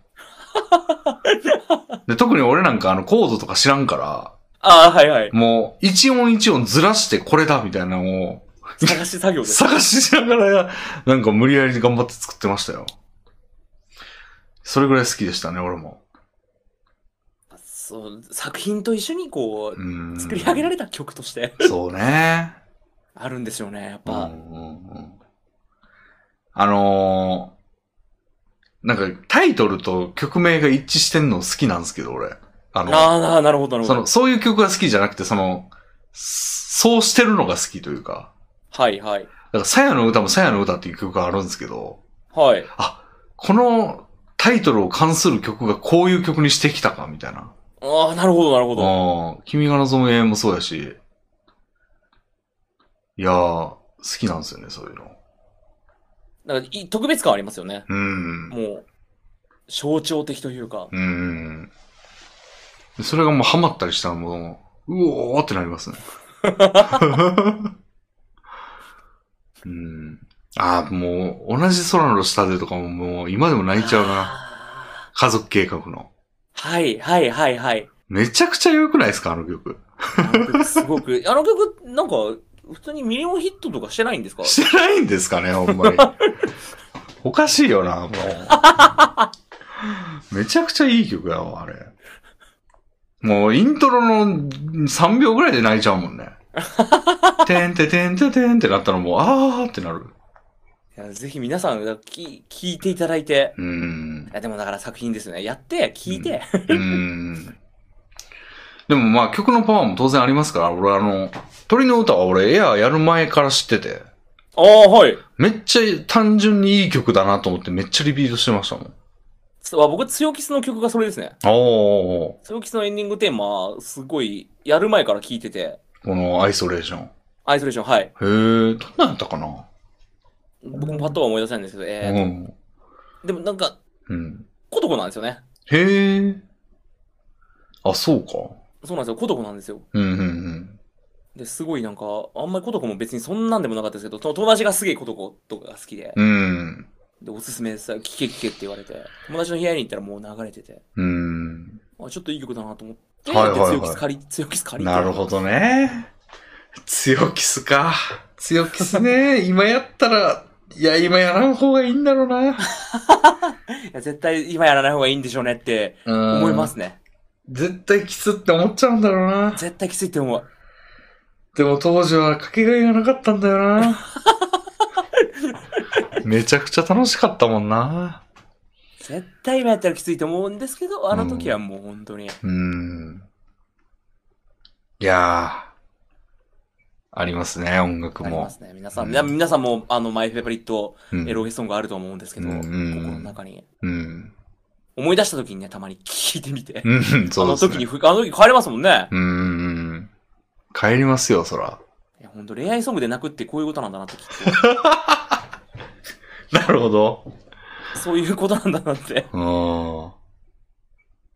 いやー、懐かしい。はい。で、他にもね、ちょっとエロゲのやつを安木前に行ってみたいんですが、はい。ああ、でも、どうなんやろ、これは。うーん。ちょっとわかるかわかんないですけど、い一応読ませていただいて。はい。えー、追いだきさんからいただきました。どうも。えー前回のエロゲ談義を聞いていてメールさせていただきます。私は当時ニコニコ動画で流行った、ナーサリーライムから、はいはいはい。からエロゲの存在を知り、エロゲにハマりました。しかし当時から逆張り天の弱だった私は、キーやリーフといった有名どころ、人気どころを避けてエロゲを選んでいました。はいはいはい。主にやっていたゲームメーカーは AXL、トゥインクル、トゥインクル、ス SMEE、わかんねえ、プルトップなどです。プルトップちょっとわかるな。プルトップの聞いたことありますね。うん。私はゲーム性があったり、衝撃の展開があったりというエロゲはやったことはないのですが、お二人は単純に学園に通い、普通に恋愛をするようなエロゲで好きだったエロゲはありますでしょうかもしありましたらお話聞かせていただけると幸いです。なるほど、なるほど。確かに、俺も、俺は、そういう衝撃の展開みたいなやつばっかりやってた気がする。そうですね。普通の学園ものか。ときメモってこと決めもみたいな。ときメモって俺やったことないんですけど、衝撃はないんですかほぼないですね。ももう順当によくあるイベント、クリスマスとか誕生日とかを過ごして、どんどんこう、関係が深まっていって。うん。エロゲに衝撃的な展開ないエロゲってあるんですかないよな。ないと思うんですけど。大体さ、パターンとしては、知らないやつと知り合って、はいはでい。女の子と、もしくはまあ幼馴染でもいいけど、知り合って、で、学校に行ったりして、なんかちょっとイベントあって、そのイベントをいろいろやっていくうちに、その女の子の抱える問題を見つけ、それを解決してエンディングじゃないですか。そう、大体そうですよね。だから、うんヒロインの子は必ず何か問題を持ってるというか、そう。で、一回は絶対暗い展開になるんですよね。なるんですよ。うんうんうん。それを乗り越えて、うん結ばれることにドラマ性が結構あるので、はい。何にもないのが淡々となんてあったから幸せなだけみたいな。はいはいはい。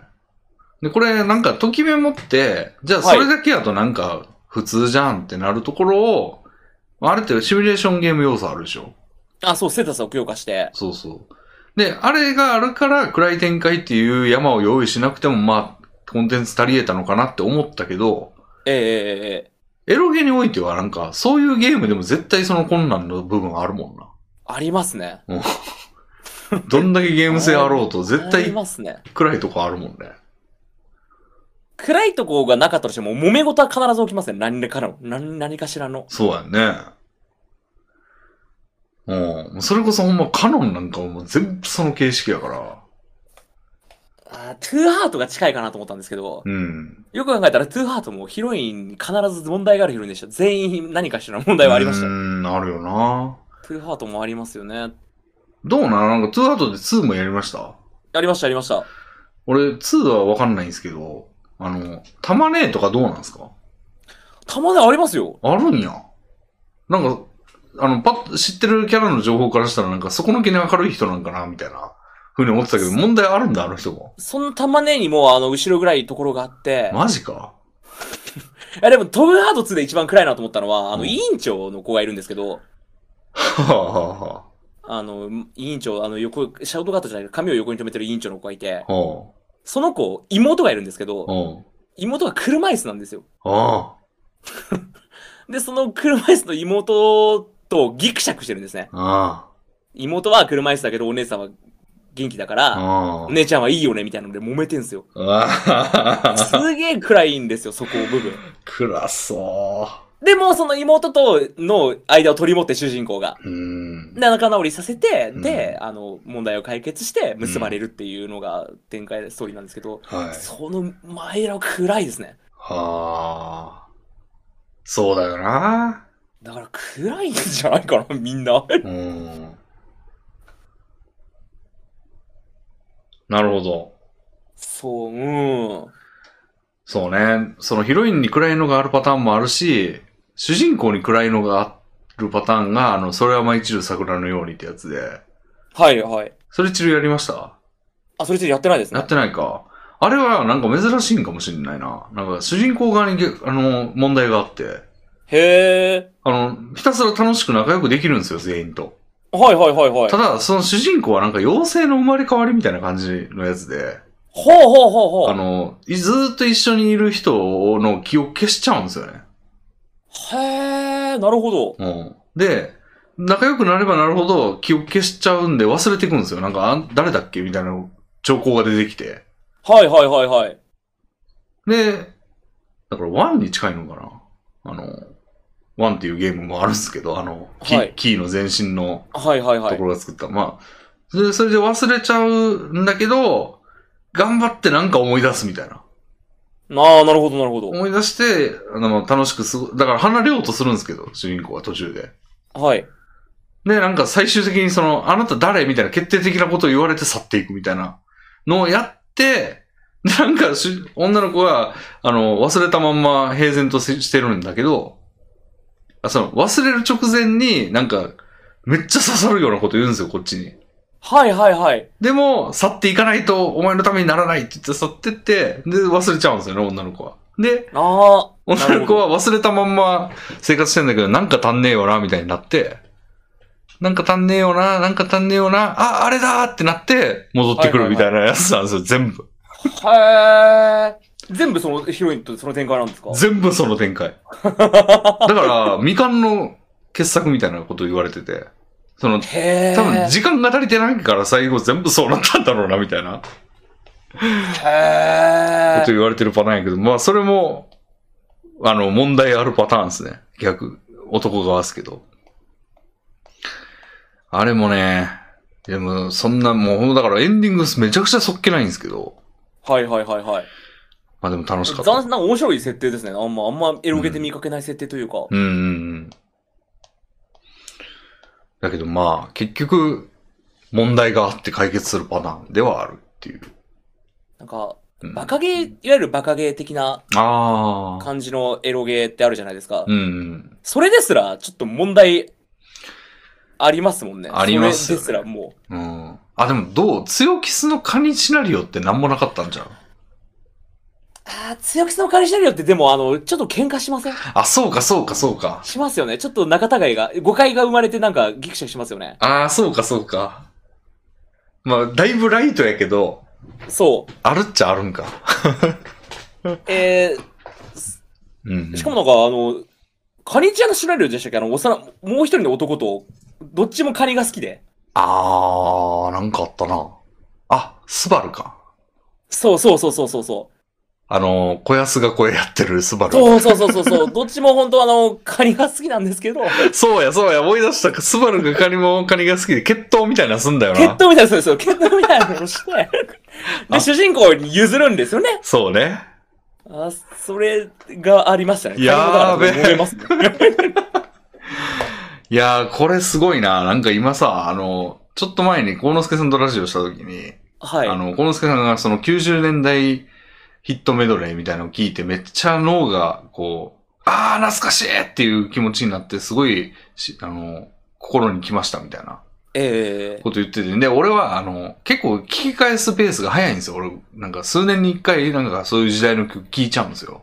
はいはいはいはい。だから今聞いてもまあ、あ、懐かしいなぐらいで済むんですけど、はいそれはたびたび聞いてるからで、今、その強キスはあの時やって以来なん で、今その、うおーっての来ましたね、 今。のが風がするあの感覚が。スバルって 言って、ノーってなったわ、今。今、あの、カニのシナリオが俺は頭でぐるーって思い出されました。あの CG の、決闘してる CG、殴り合ってる CG の。ああったよなった。懐かしいないや、それがあるから僕はカニが一番話として面白くて好きなんですけど。そうですね。うん。まあでも、それでさえ、ちょっと、こう、一悶着はあったのか。ありますね。ありますもんね。うーん。ないん。えでも逆にこの人はさ、その衝撃の展開があったりというエロゲはやったことがなくて、普通に恋愛するようなエロゲをやってるわけでしょ、この人。最近のエロゲーはそんなのが多いんじゃないですか衝撃の展開があんまないみたいな。最近なんかなこのニコニコ動画で流行ったナーサリーライムって知ってますこれ。ナーサリーライブは結構昔。おー。ナーサリーライブはでも結構衝撃的な展開あったと思いますけど、あらそうなんだ。それからハマって、それ以外のエロゲーをやってるから、それ以外のエロゲーが。うーん。でもこのじゃあ上げられてるこの AXL とかツインクルとかフルトップとかってのは王道なんですかねそういう。まあ逆にえ王道じゃないけど。いやあ、AXL はなんか結構王道っぽいですけどね。う 普通のーん。。フルトップってなんか聞いたことあんだよな。なんだ、何出してるとこやっけな。古い人よりレミさん、キャンキャンバニーとかって、実はそういうのないのではキャンキャンピアキャロってようこそとか。その辺ちょっともう覚えてないな。ピアキャロやったはずやねんけど な。いや、俺もピアキャロやったはずなんですけど、ちょっと思い出せなくて。おー。ピアキャロ、いや、ピアキャロもあったと思うけどなうーん。ああ、全然知らんわ、このプルトップ。聞いたことあるだけやったわ。うーん。うん。あ、でも、はるかに仰ぎ麗しのってタイトルだけ知ってるわ。ああ、なぜ、聞いてどっかで見たんですかなんか、誰かが言ってたかなんか、かなそのエロゲ仲間が。謎の関係者。あーあ。でもこれ2006年か。なるほど最。近のエロゲやってないから、最近のエロゲはもしかしたらそういうの多いのかもしれないですね。うーん。マイテツとか、え、何それマイテツっていうエロゲはあるんですけど、い。はあれなんかパッと見結構平和な話に見えたんで、い。うん。うーん。最近でマイテツは結構前から。あー、トラカップのところか、プルカップって。うんうんプルトップ、あー、じゃあ、トラカップはやったことあるな。うん。へえ。ちょっとアクセルか、これ。AXL、アクセル。いや、知らんな、これも。タイトル見ても、ちょっと、見覚えがないな。えー、っと、ツインクルも調べてみよツインクル。う。株式会社ツインクル。株式会社じゃないか。俺、ツインクルぐらいメジャーなワードやとなんか、エロゲってつけないと出てこないな。あー、これか。ああ、でもなんかあんま作品数ないのでは。わかんないな、これ。トロピカルキスとか書いてるけど。知らんな。SME。SML やったら知ってんねんけどな。俺の大好きなカーニバルを出した SML。 SME。もうウィキペディアにもねえな。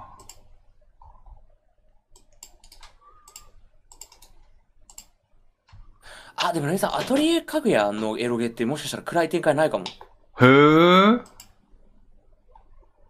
アトリエ家具や。どんなんやったっけ な。姉汁とか、まあふく古いですけど、姉汁とかを作ってたとこですね。やっと追ってないな、あそこ多分。あ、やってないですかうん。アトリエ家具や。ちょっと今キーボード打てねえんだよな。えー、っと。グーグロ。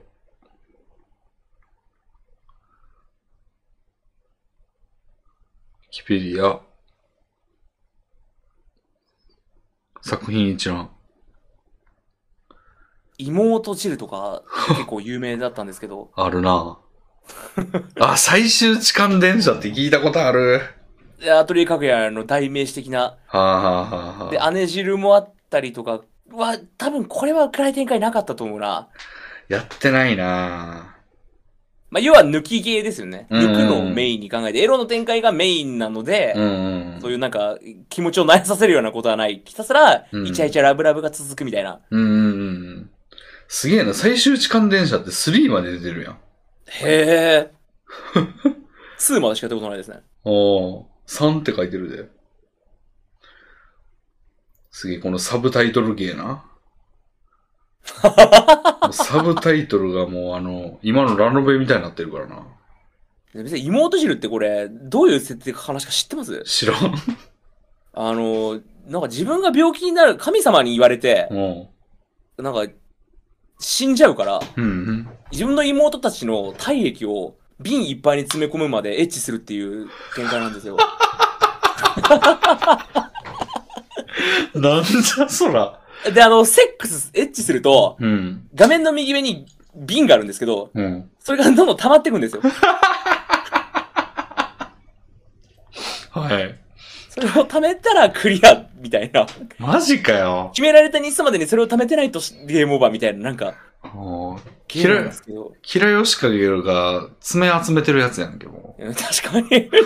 気持ち悪いですね、よく考えたら。う。気持ちが悪いぞ。へえ。面白いなぶっ飛んだ展開で結構うん。話題になってた。うん。なるほど。神様、もう何やと思ってんねんって話だ。うん。すごいタイトルあるぞ。なんか、このままだと弟がテクノブレイクで死んじゃうから子作りっていうタイトルのエロゲが2017年に出てますね。すごい最近じゃない最近でもないか。 5年前。すごいなすごいね。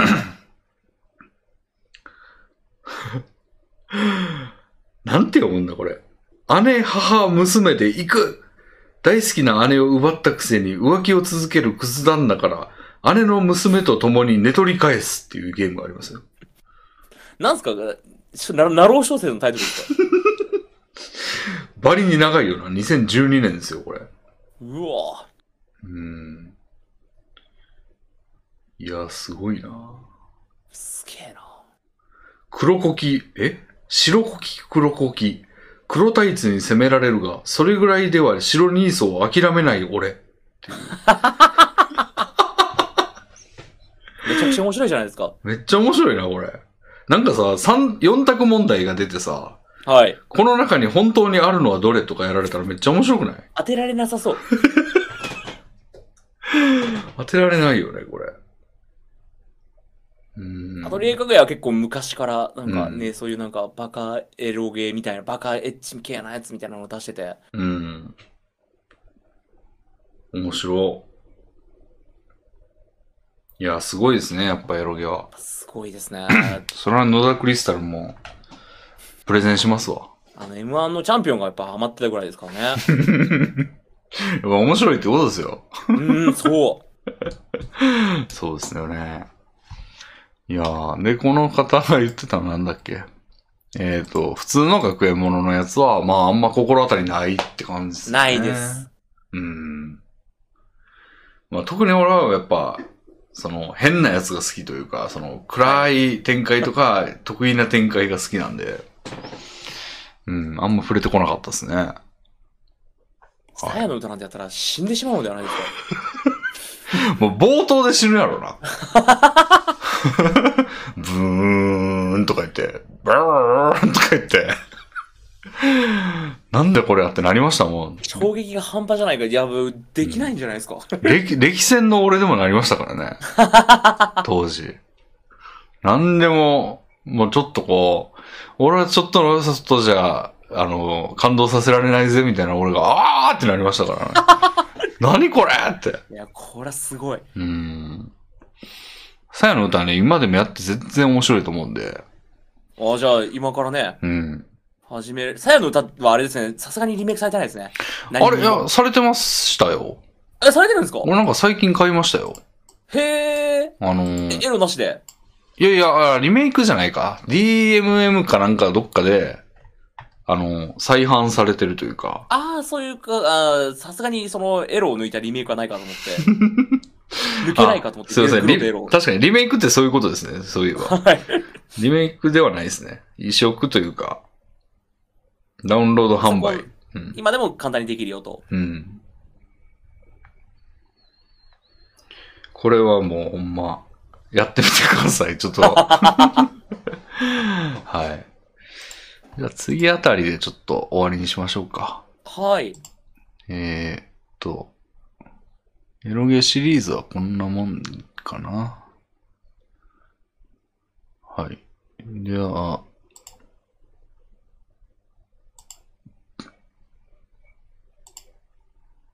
うんうん。まあじゃあちょっと、担当直入に、はい。まあ、これで締めますか。はい。えー石原さんからいただきました。最近おすすめ、または見てる配信、配信者は誰ですかということで。はあ、なるほど。どうですか、下中さ配信かん。う。ん。難しいこと言うな。 まあ、YouTube チャンネルとかでもいいかもしれないですね。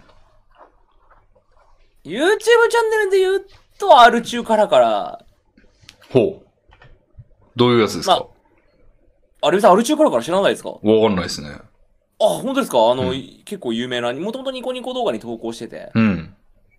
で、い今、その人が転載、YouTube に転載されてるんですけど、はまあ、簡単に言うと、お男が料理をしてい。、うん。で、それを当てに酒を飲むだけの動画なんですけど、へえ。その料理の仕方がめちゃくちゃというか、うん。なんか、あの、まな板使わないゴザの上でなんか食材切ったりとか、へえ。炊飯器でなんか何でも煮たりとか、なるほど。まあ、ズボラ料理の究極系みたいなやり方で、まあ、ざっと作って、で、うんハイボールをもうとにかく飲むんですけど、お清潔感が全くないんですね、料理動画、料理の動画なのに。なるほど綺麗な感じが全くないんですけど、でもなんか、ーうん心惹かれるみたいな。怒られてないんですか、それは。怒られてますね。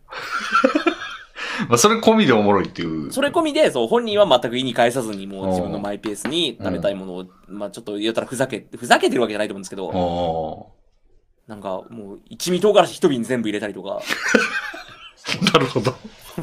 でもそれをちゃんと食べきるんですよ。おー当たり前に。うん、うん、それが、最近見てて、うん。うん。酒を飲みたい欲求をそれで満たしてるというか、うーん。人気なんだ。おあ、そう、もうすごい、レミさん知らないことにびっくりしました。ー全然知らなかった。マジで知らないことにびっくりしてます。ああの、まさかと思いましたね。へえ。昔から、何昔からでも、なんか、いて。ほーん。え、全然知らんわ。へえ。うん。へーなるほど。そうっすね。まあ、俺はクイズノックとかばっか見てんすけど、はいはいはい。クイズノックはもう全動画見てんちゃうかぐらい見てますね。で、まあ、あとは最近はゆる言語学ラジオっていうやつを、なんか、ラジオ、ポッドキャストアワードとかも撮ってる勢いのあるラジオなんですけど、はいはいはいはい。まあ、それ見たり、聞いたり、あとなんだろうなうーん。まあ、ていうか登録してるやつ見ればいいんか、YouTube で。登録チャンネル。ああ、あとあの、まあ、竹内さんの回とかで言ってんですけど、はい。エフラン大学就職チャンネルっていうチャンネルがあって、はいはいはい。この人もニコニコ投稿者なんですよ。あの、へーニコニコ投稿の頃から知ってんですけど、はいはいはい。まあなんか、エフラン大学の大学職員が、なんかその、ボンクラ就活生がなんか相談しに来るみたいなはいはいはいはい。のをゆっくり動画でやってるみたいなああ、なるやほつなど。んだけど、この人は、まあだからね、今もいろんな動画を、あの、イラストや素材とかでめっちゃ、あの、物語性のある動画作ってんだけど、この人ちょっと物語作成能力すごすぎんなって感じで。へえ。すげえ面白いんですよね。なんか、カイジみたいな物語作ったりとかへえ。してて、それがすげえ面白いんですよね。これぜひね、皆さんおすすめです。で、あとは RTA in Japan を見たり。 RTA ジャパン僕も見てますねう。んうん。めっちゃ POP 予測法をよく見てますね、僕は。聞いたことあるななんか、シュールな紹介、歴史の共産主義がこんな感じとかを紹介する、あ歴史紹介チャンネルですけど、あーあー。なんか知識欲すごいですね。なんか言われてみればそうですね。おー何をそんなに探してるのか知らないけど。うん。あとはなんか予備校のノリで大学の勉強を教える伸びのりチャンネルとか。レビンさんもかなりでもな んか、勉強してませんまあ確かに。まあでも流し見ですけどね。あー、なるほど、なるほど。うん。あとなんかこれちょっと話変わるっていうか、もうはい YouTube、配信者でも何でもないけど、はい。最近ね、テンパレイっていうバンド知ってるあー、はいはい、してます。あれのアビバロンロンっていう曲聴いて感動したんですけど、あー、それ知らないですね、曲あ、は。ほんま。めっちゃすご、なんか、あのー、キングヌー級やなと思ったんですけど。え、めちゃくちゃ高い評価を。もう、そんなことないこれ。すごいいいなと思って。アビバノンのぜひ聴いてください。めっちゃ感動したんで、これ。最新、最新の曲ですか去年の末ぐらいの曲やから最新なんかもな。あー、これか。なるほど、なるほど。うん。あ、じゃあ新しいっぽいですね。うん。めっちゃ良かったわ、これ。あとは、まあ、将棋ばっかやなと。YouTube で言うと。配信者な俺最近も詐欺師さんが亡き後、全然配信見なくなったのかな。竹っち見てるかな。あー、なるほど、なるほど。うん。詐欺師さん、そうですね。詐欺師さんに復活をしてほしいなっていうのはすごいずっと。島原さん、詐欺師さんめっちゃ見てんすかめっちゃ見てましたよ。なんか言ってたな。あの、そいそがなんか、お前から送られてきたアーカイブに、詐欺師さんの配信乗っとるで、みたいな、 ことを言ってたか、なんかで見たんだよな、それ。すっごい詐欺師さんうん見てましたね。めっちゃいいですよね、BGM といいうや、か。詐欺師さん本当にあの、失礼、いいいいことかわかんないけど、BGM として最適の配 信者。ほんま復活してくれ。もういや、本当に、もう今すぐでも復活してほしい。やっうん。ぱ最近の配信ってなんかうるさいじゃないですか。なるほど、なるほ ど。うり、盛り上げようがすごいじゃないですか。あキャーとかって言ったりとかあ。、うん。違うんですよね。まあ、だって、なんか大声出しとけばいいってことがいろいろ明らかになってきましたからね、最近。そうなんだ。ですよ。うん。結局、大声かいみたいな。そう、しょうもない。でも、詐欺師さんは違う。あの、申し訳ない。もうちょっと申し訳ない。そうですよね。やってしまいました。落ち着きますよね。非常に落ち着く。うん。それでいて、やっぱ、もうあの、面白いわけですから、詐欺師さんの配信を。 そう非常にいやうん。そうですね。割と畜生なとこありますからね。そうですね。うん。やっぱそういう配信見たいですよね。そう、ないんですよ。うん。うるせえんですよ、全員。 うん参りますよね。しもやかさんは自分の中でうるさい感じはないんですか僕は自分をうるさいと思ってないですけど、多分うるさいんだろう なっていう。僕は落ち着いて配信やってるつもりなんですけうど、ん。結構うん。うるさい時もあるんだろうなっていう、あーうるせえなって思われること、言われる時もあるんで。うん。俺、レミしさんも、は、うん。うん。俺めちゃめちゃ静かやと自分で思ってるんですけど、レミさんは静かですよね。うん。静かすぎてちょっと引きがないのは悩みなんですけ ど。まあ、まあでも変えようと思って無理してやってもね、なんか浮つくんうで。んしもやかさんはね、俺はめっちゃちょうどいいと思ってるんですよ。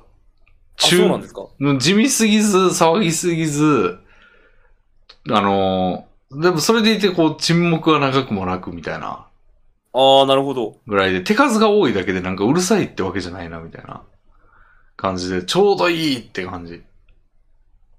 でもやっぱり、よ40度の求められてるな40度のお湯って感じ。でも求められてんのはもう、ギャーみたいな。そううわーですかもう俺加藤純一しか浮かんでないんですけど、今、頭に。ら。いや、加藤純一さんもそうですよ。みんなうるさいですよ、もう今。うん。でもあれがいいってことを示しちゃったからね。そうそうそうそうそう。純主流ですから。うん。 V チ女 VTuber の配信、まあ、レミさん見ないでしょうけど、はい。見たらうるさいですよ、本当に。ホラーゲームやってる時は特に。ああ。耳割れるんじゃないかってぐらいキンキンした声で言いますよ。あー。おばはんみたいな人が多いイメージなんですけど、VTuber。おばはんだとしても声はやっぱ作ってるのであ、ー。その作った声で叫ぶので、うるせえですねうー。ん。なるほだだからもう配信をあんまり見ないんですよね。ど。ああ。そうか、見てないんか、今。ほぼ見てないですね。配信つけることあるかな、BGM とかに。うんそれだった。らニュース、垂れ流しでやってるニュースとか、なるほどな。うーん。うまあ、るさくた、ないから、ためになりそうやし。ためになりそうだし、情報入るし。ああ。それちょっとわかるな。うん、クイズノックとかもね、BGM にするにはちょっと内容が難しいのよ。はいはいはいはい。だからラジオとかがいいんだよな。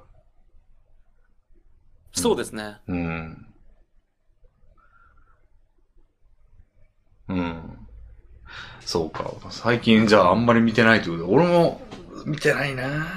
逆におすすめるなら聞きたいです。なんかそういう配信者さんで、あー詐欺師さんぐらいのうん。テンショ ンの。詐欺師さんぐらいのは珍しそうやな。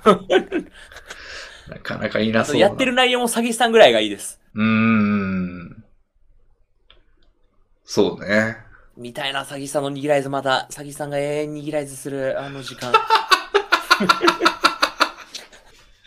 そうですね。 7階について荷物を全部置いて、 いやー、打ちまくって。いや、打ちまくって。で、で、握り変化がなかなか打たずに、なんだこの握り変はって、さきさんが言うあの悪態をつくところがやっぱ、過去のやつもまだ見たいですね、も見たい、本当に。どう。うん。うやって見られるんですか、さきさんの過去の配信って。アーカイブありますよ。あー、アーカイブあるのか、YouTube に。はい。チャンネル詐欺師がありますよ。あー、それで満たすしかないのかう。ん。でもない、リアルタイムの映画いいんですよね。まあそうなんですようね。ーん、わがままなんですけど、うん。いや、ぜひ復活してほしい。ぜひ復活してほしい。うん。あのままで復活してほしいです ね。昔は詐欺師さんが急にめちゃくちゃ大きな声で、うわー、みんなーみたいなこと言ってたら、もうちょっとやっぱ り、いや、それはもう俺ちょっと壊れちゃうかも、俺。あの詐欺師さんがってなる。こんなんじゃないって。記憶の整合性が取れなくて。あと、クラゲの配信もちょうどよかったんですよね。へえ。クラゲさんって、あの人は、ああの人あんまうるさくないんですよ、配信自体は。お配信のテンションは高くないんです、実はゲームやってる時の。ー。なるほど。酔っ払ったりとかするとうるさいですけど、うん。その普通のゲームやってる時は淡々としてるんで。俺あの、クラゲさんがね、あの、まさにその S4 の、なんか集まりというか、撮影の予定はい。みたいなのがもうあるのに、はい。なんか行きたくないみたいなことでずっとダザこねてる配信があったんですよ。あ、ありますね、はい。あれ見て俺怖くな って。なんかずっと同じこと言ってんすよ。なんかず、同じ、なん言ってまか、すね。その言ってるっていうのは言葉を言ってるだけじゃなくて、なんか、なんか節に乗せてなんかやってんすよね。はいい。はいはいはい。行きたくないみたいな感じいや、言ってますね、言まってあますね。忘れましたけど。それをずっと言ってて頭おかしなりそうでしたもん、あれ聞いて て。でもなんか見ちゃうんですよね。なんか、あれで怖くなって、あんまりちょっと、クラゲさんってこういう一面もあるのかって怖くなりましたもん。そう、だでも、クラゲさんももう、クラゲさんも死んでしまって、 もういなくなっちゃって。いなくなられて。はい。全然知らないですかどうしてんのか。聞いた話によると結婚したんじゃないかっていう噂が、へえ。風の噂で入ってきましたけど、うん。まあ、本人から、本人はどうなってるか知らないですね。おかしな話ですけどね。 結婚したって言ってんのにどうなってるかわかんないみたいな。へえ。いや、すごいなそういうのもあるんだないや、そういうのもあるんですよね。変わ、変わっていく、うん。みたいなところが。うん。いや、下中さんね、ぜひ消えていかないでほしいですね。いやレビンさんも本 当に、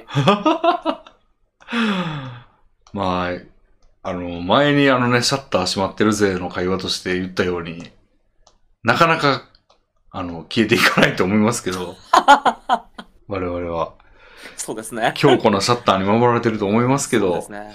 まあでもわかんないですからね、人間。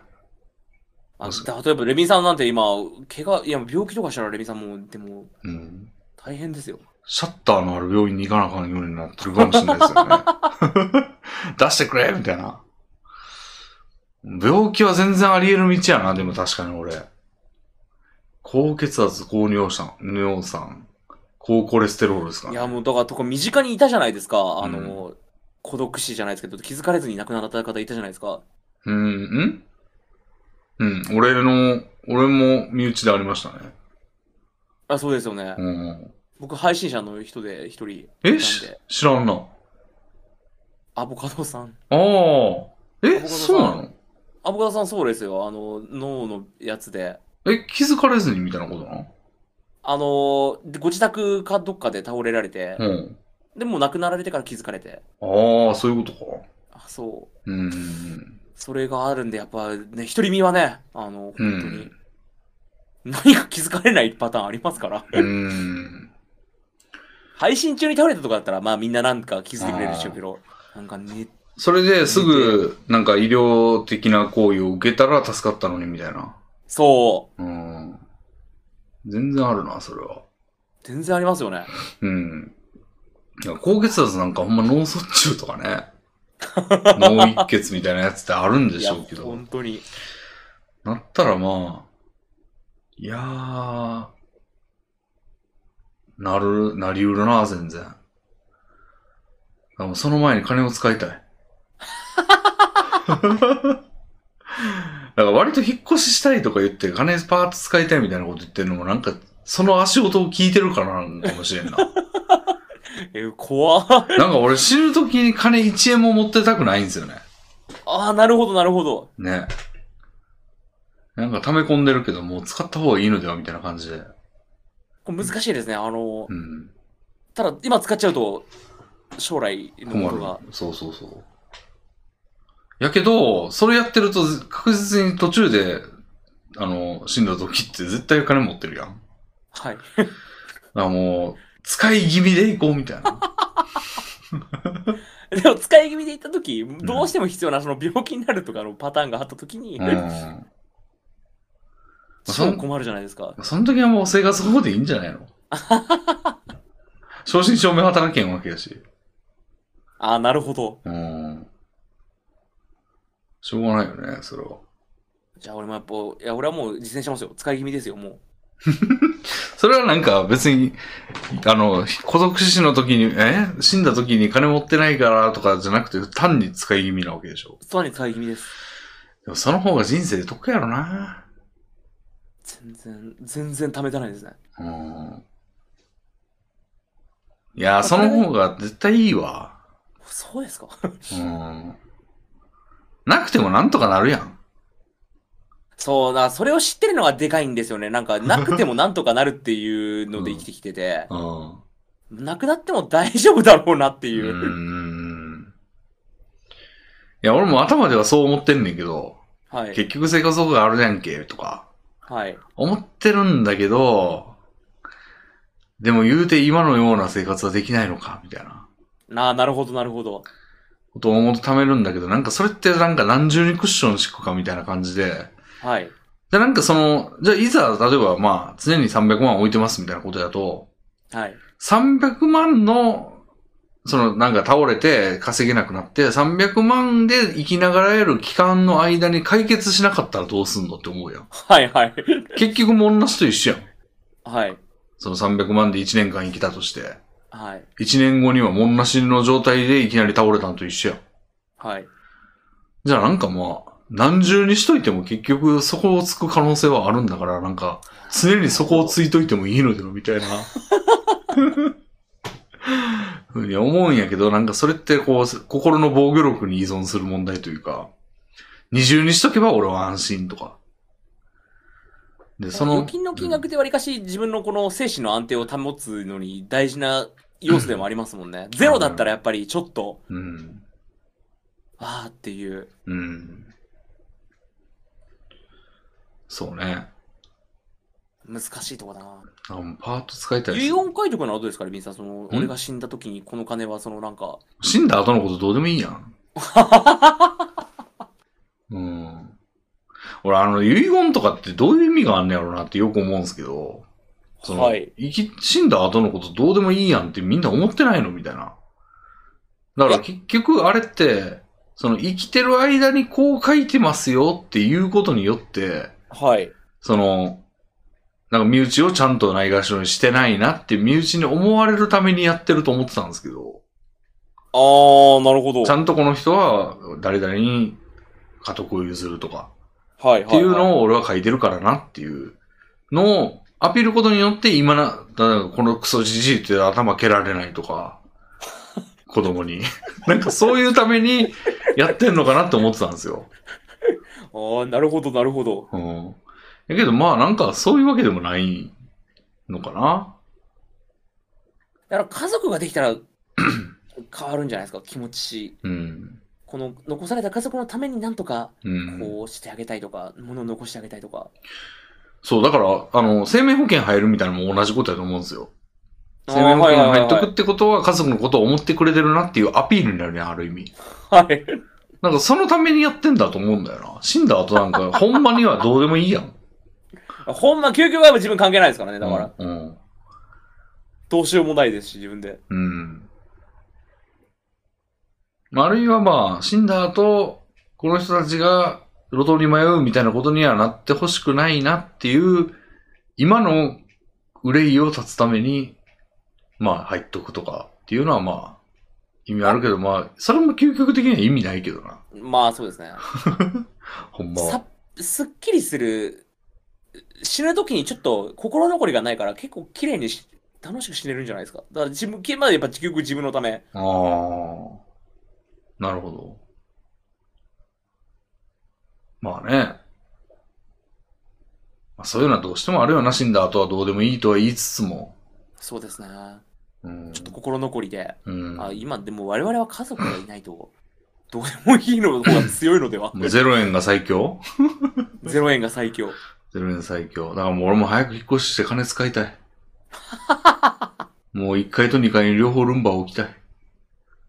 もうだから、レミさんの家が見つかるのが先か、レミさんが死ぬのが先か。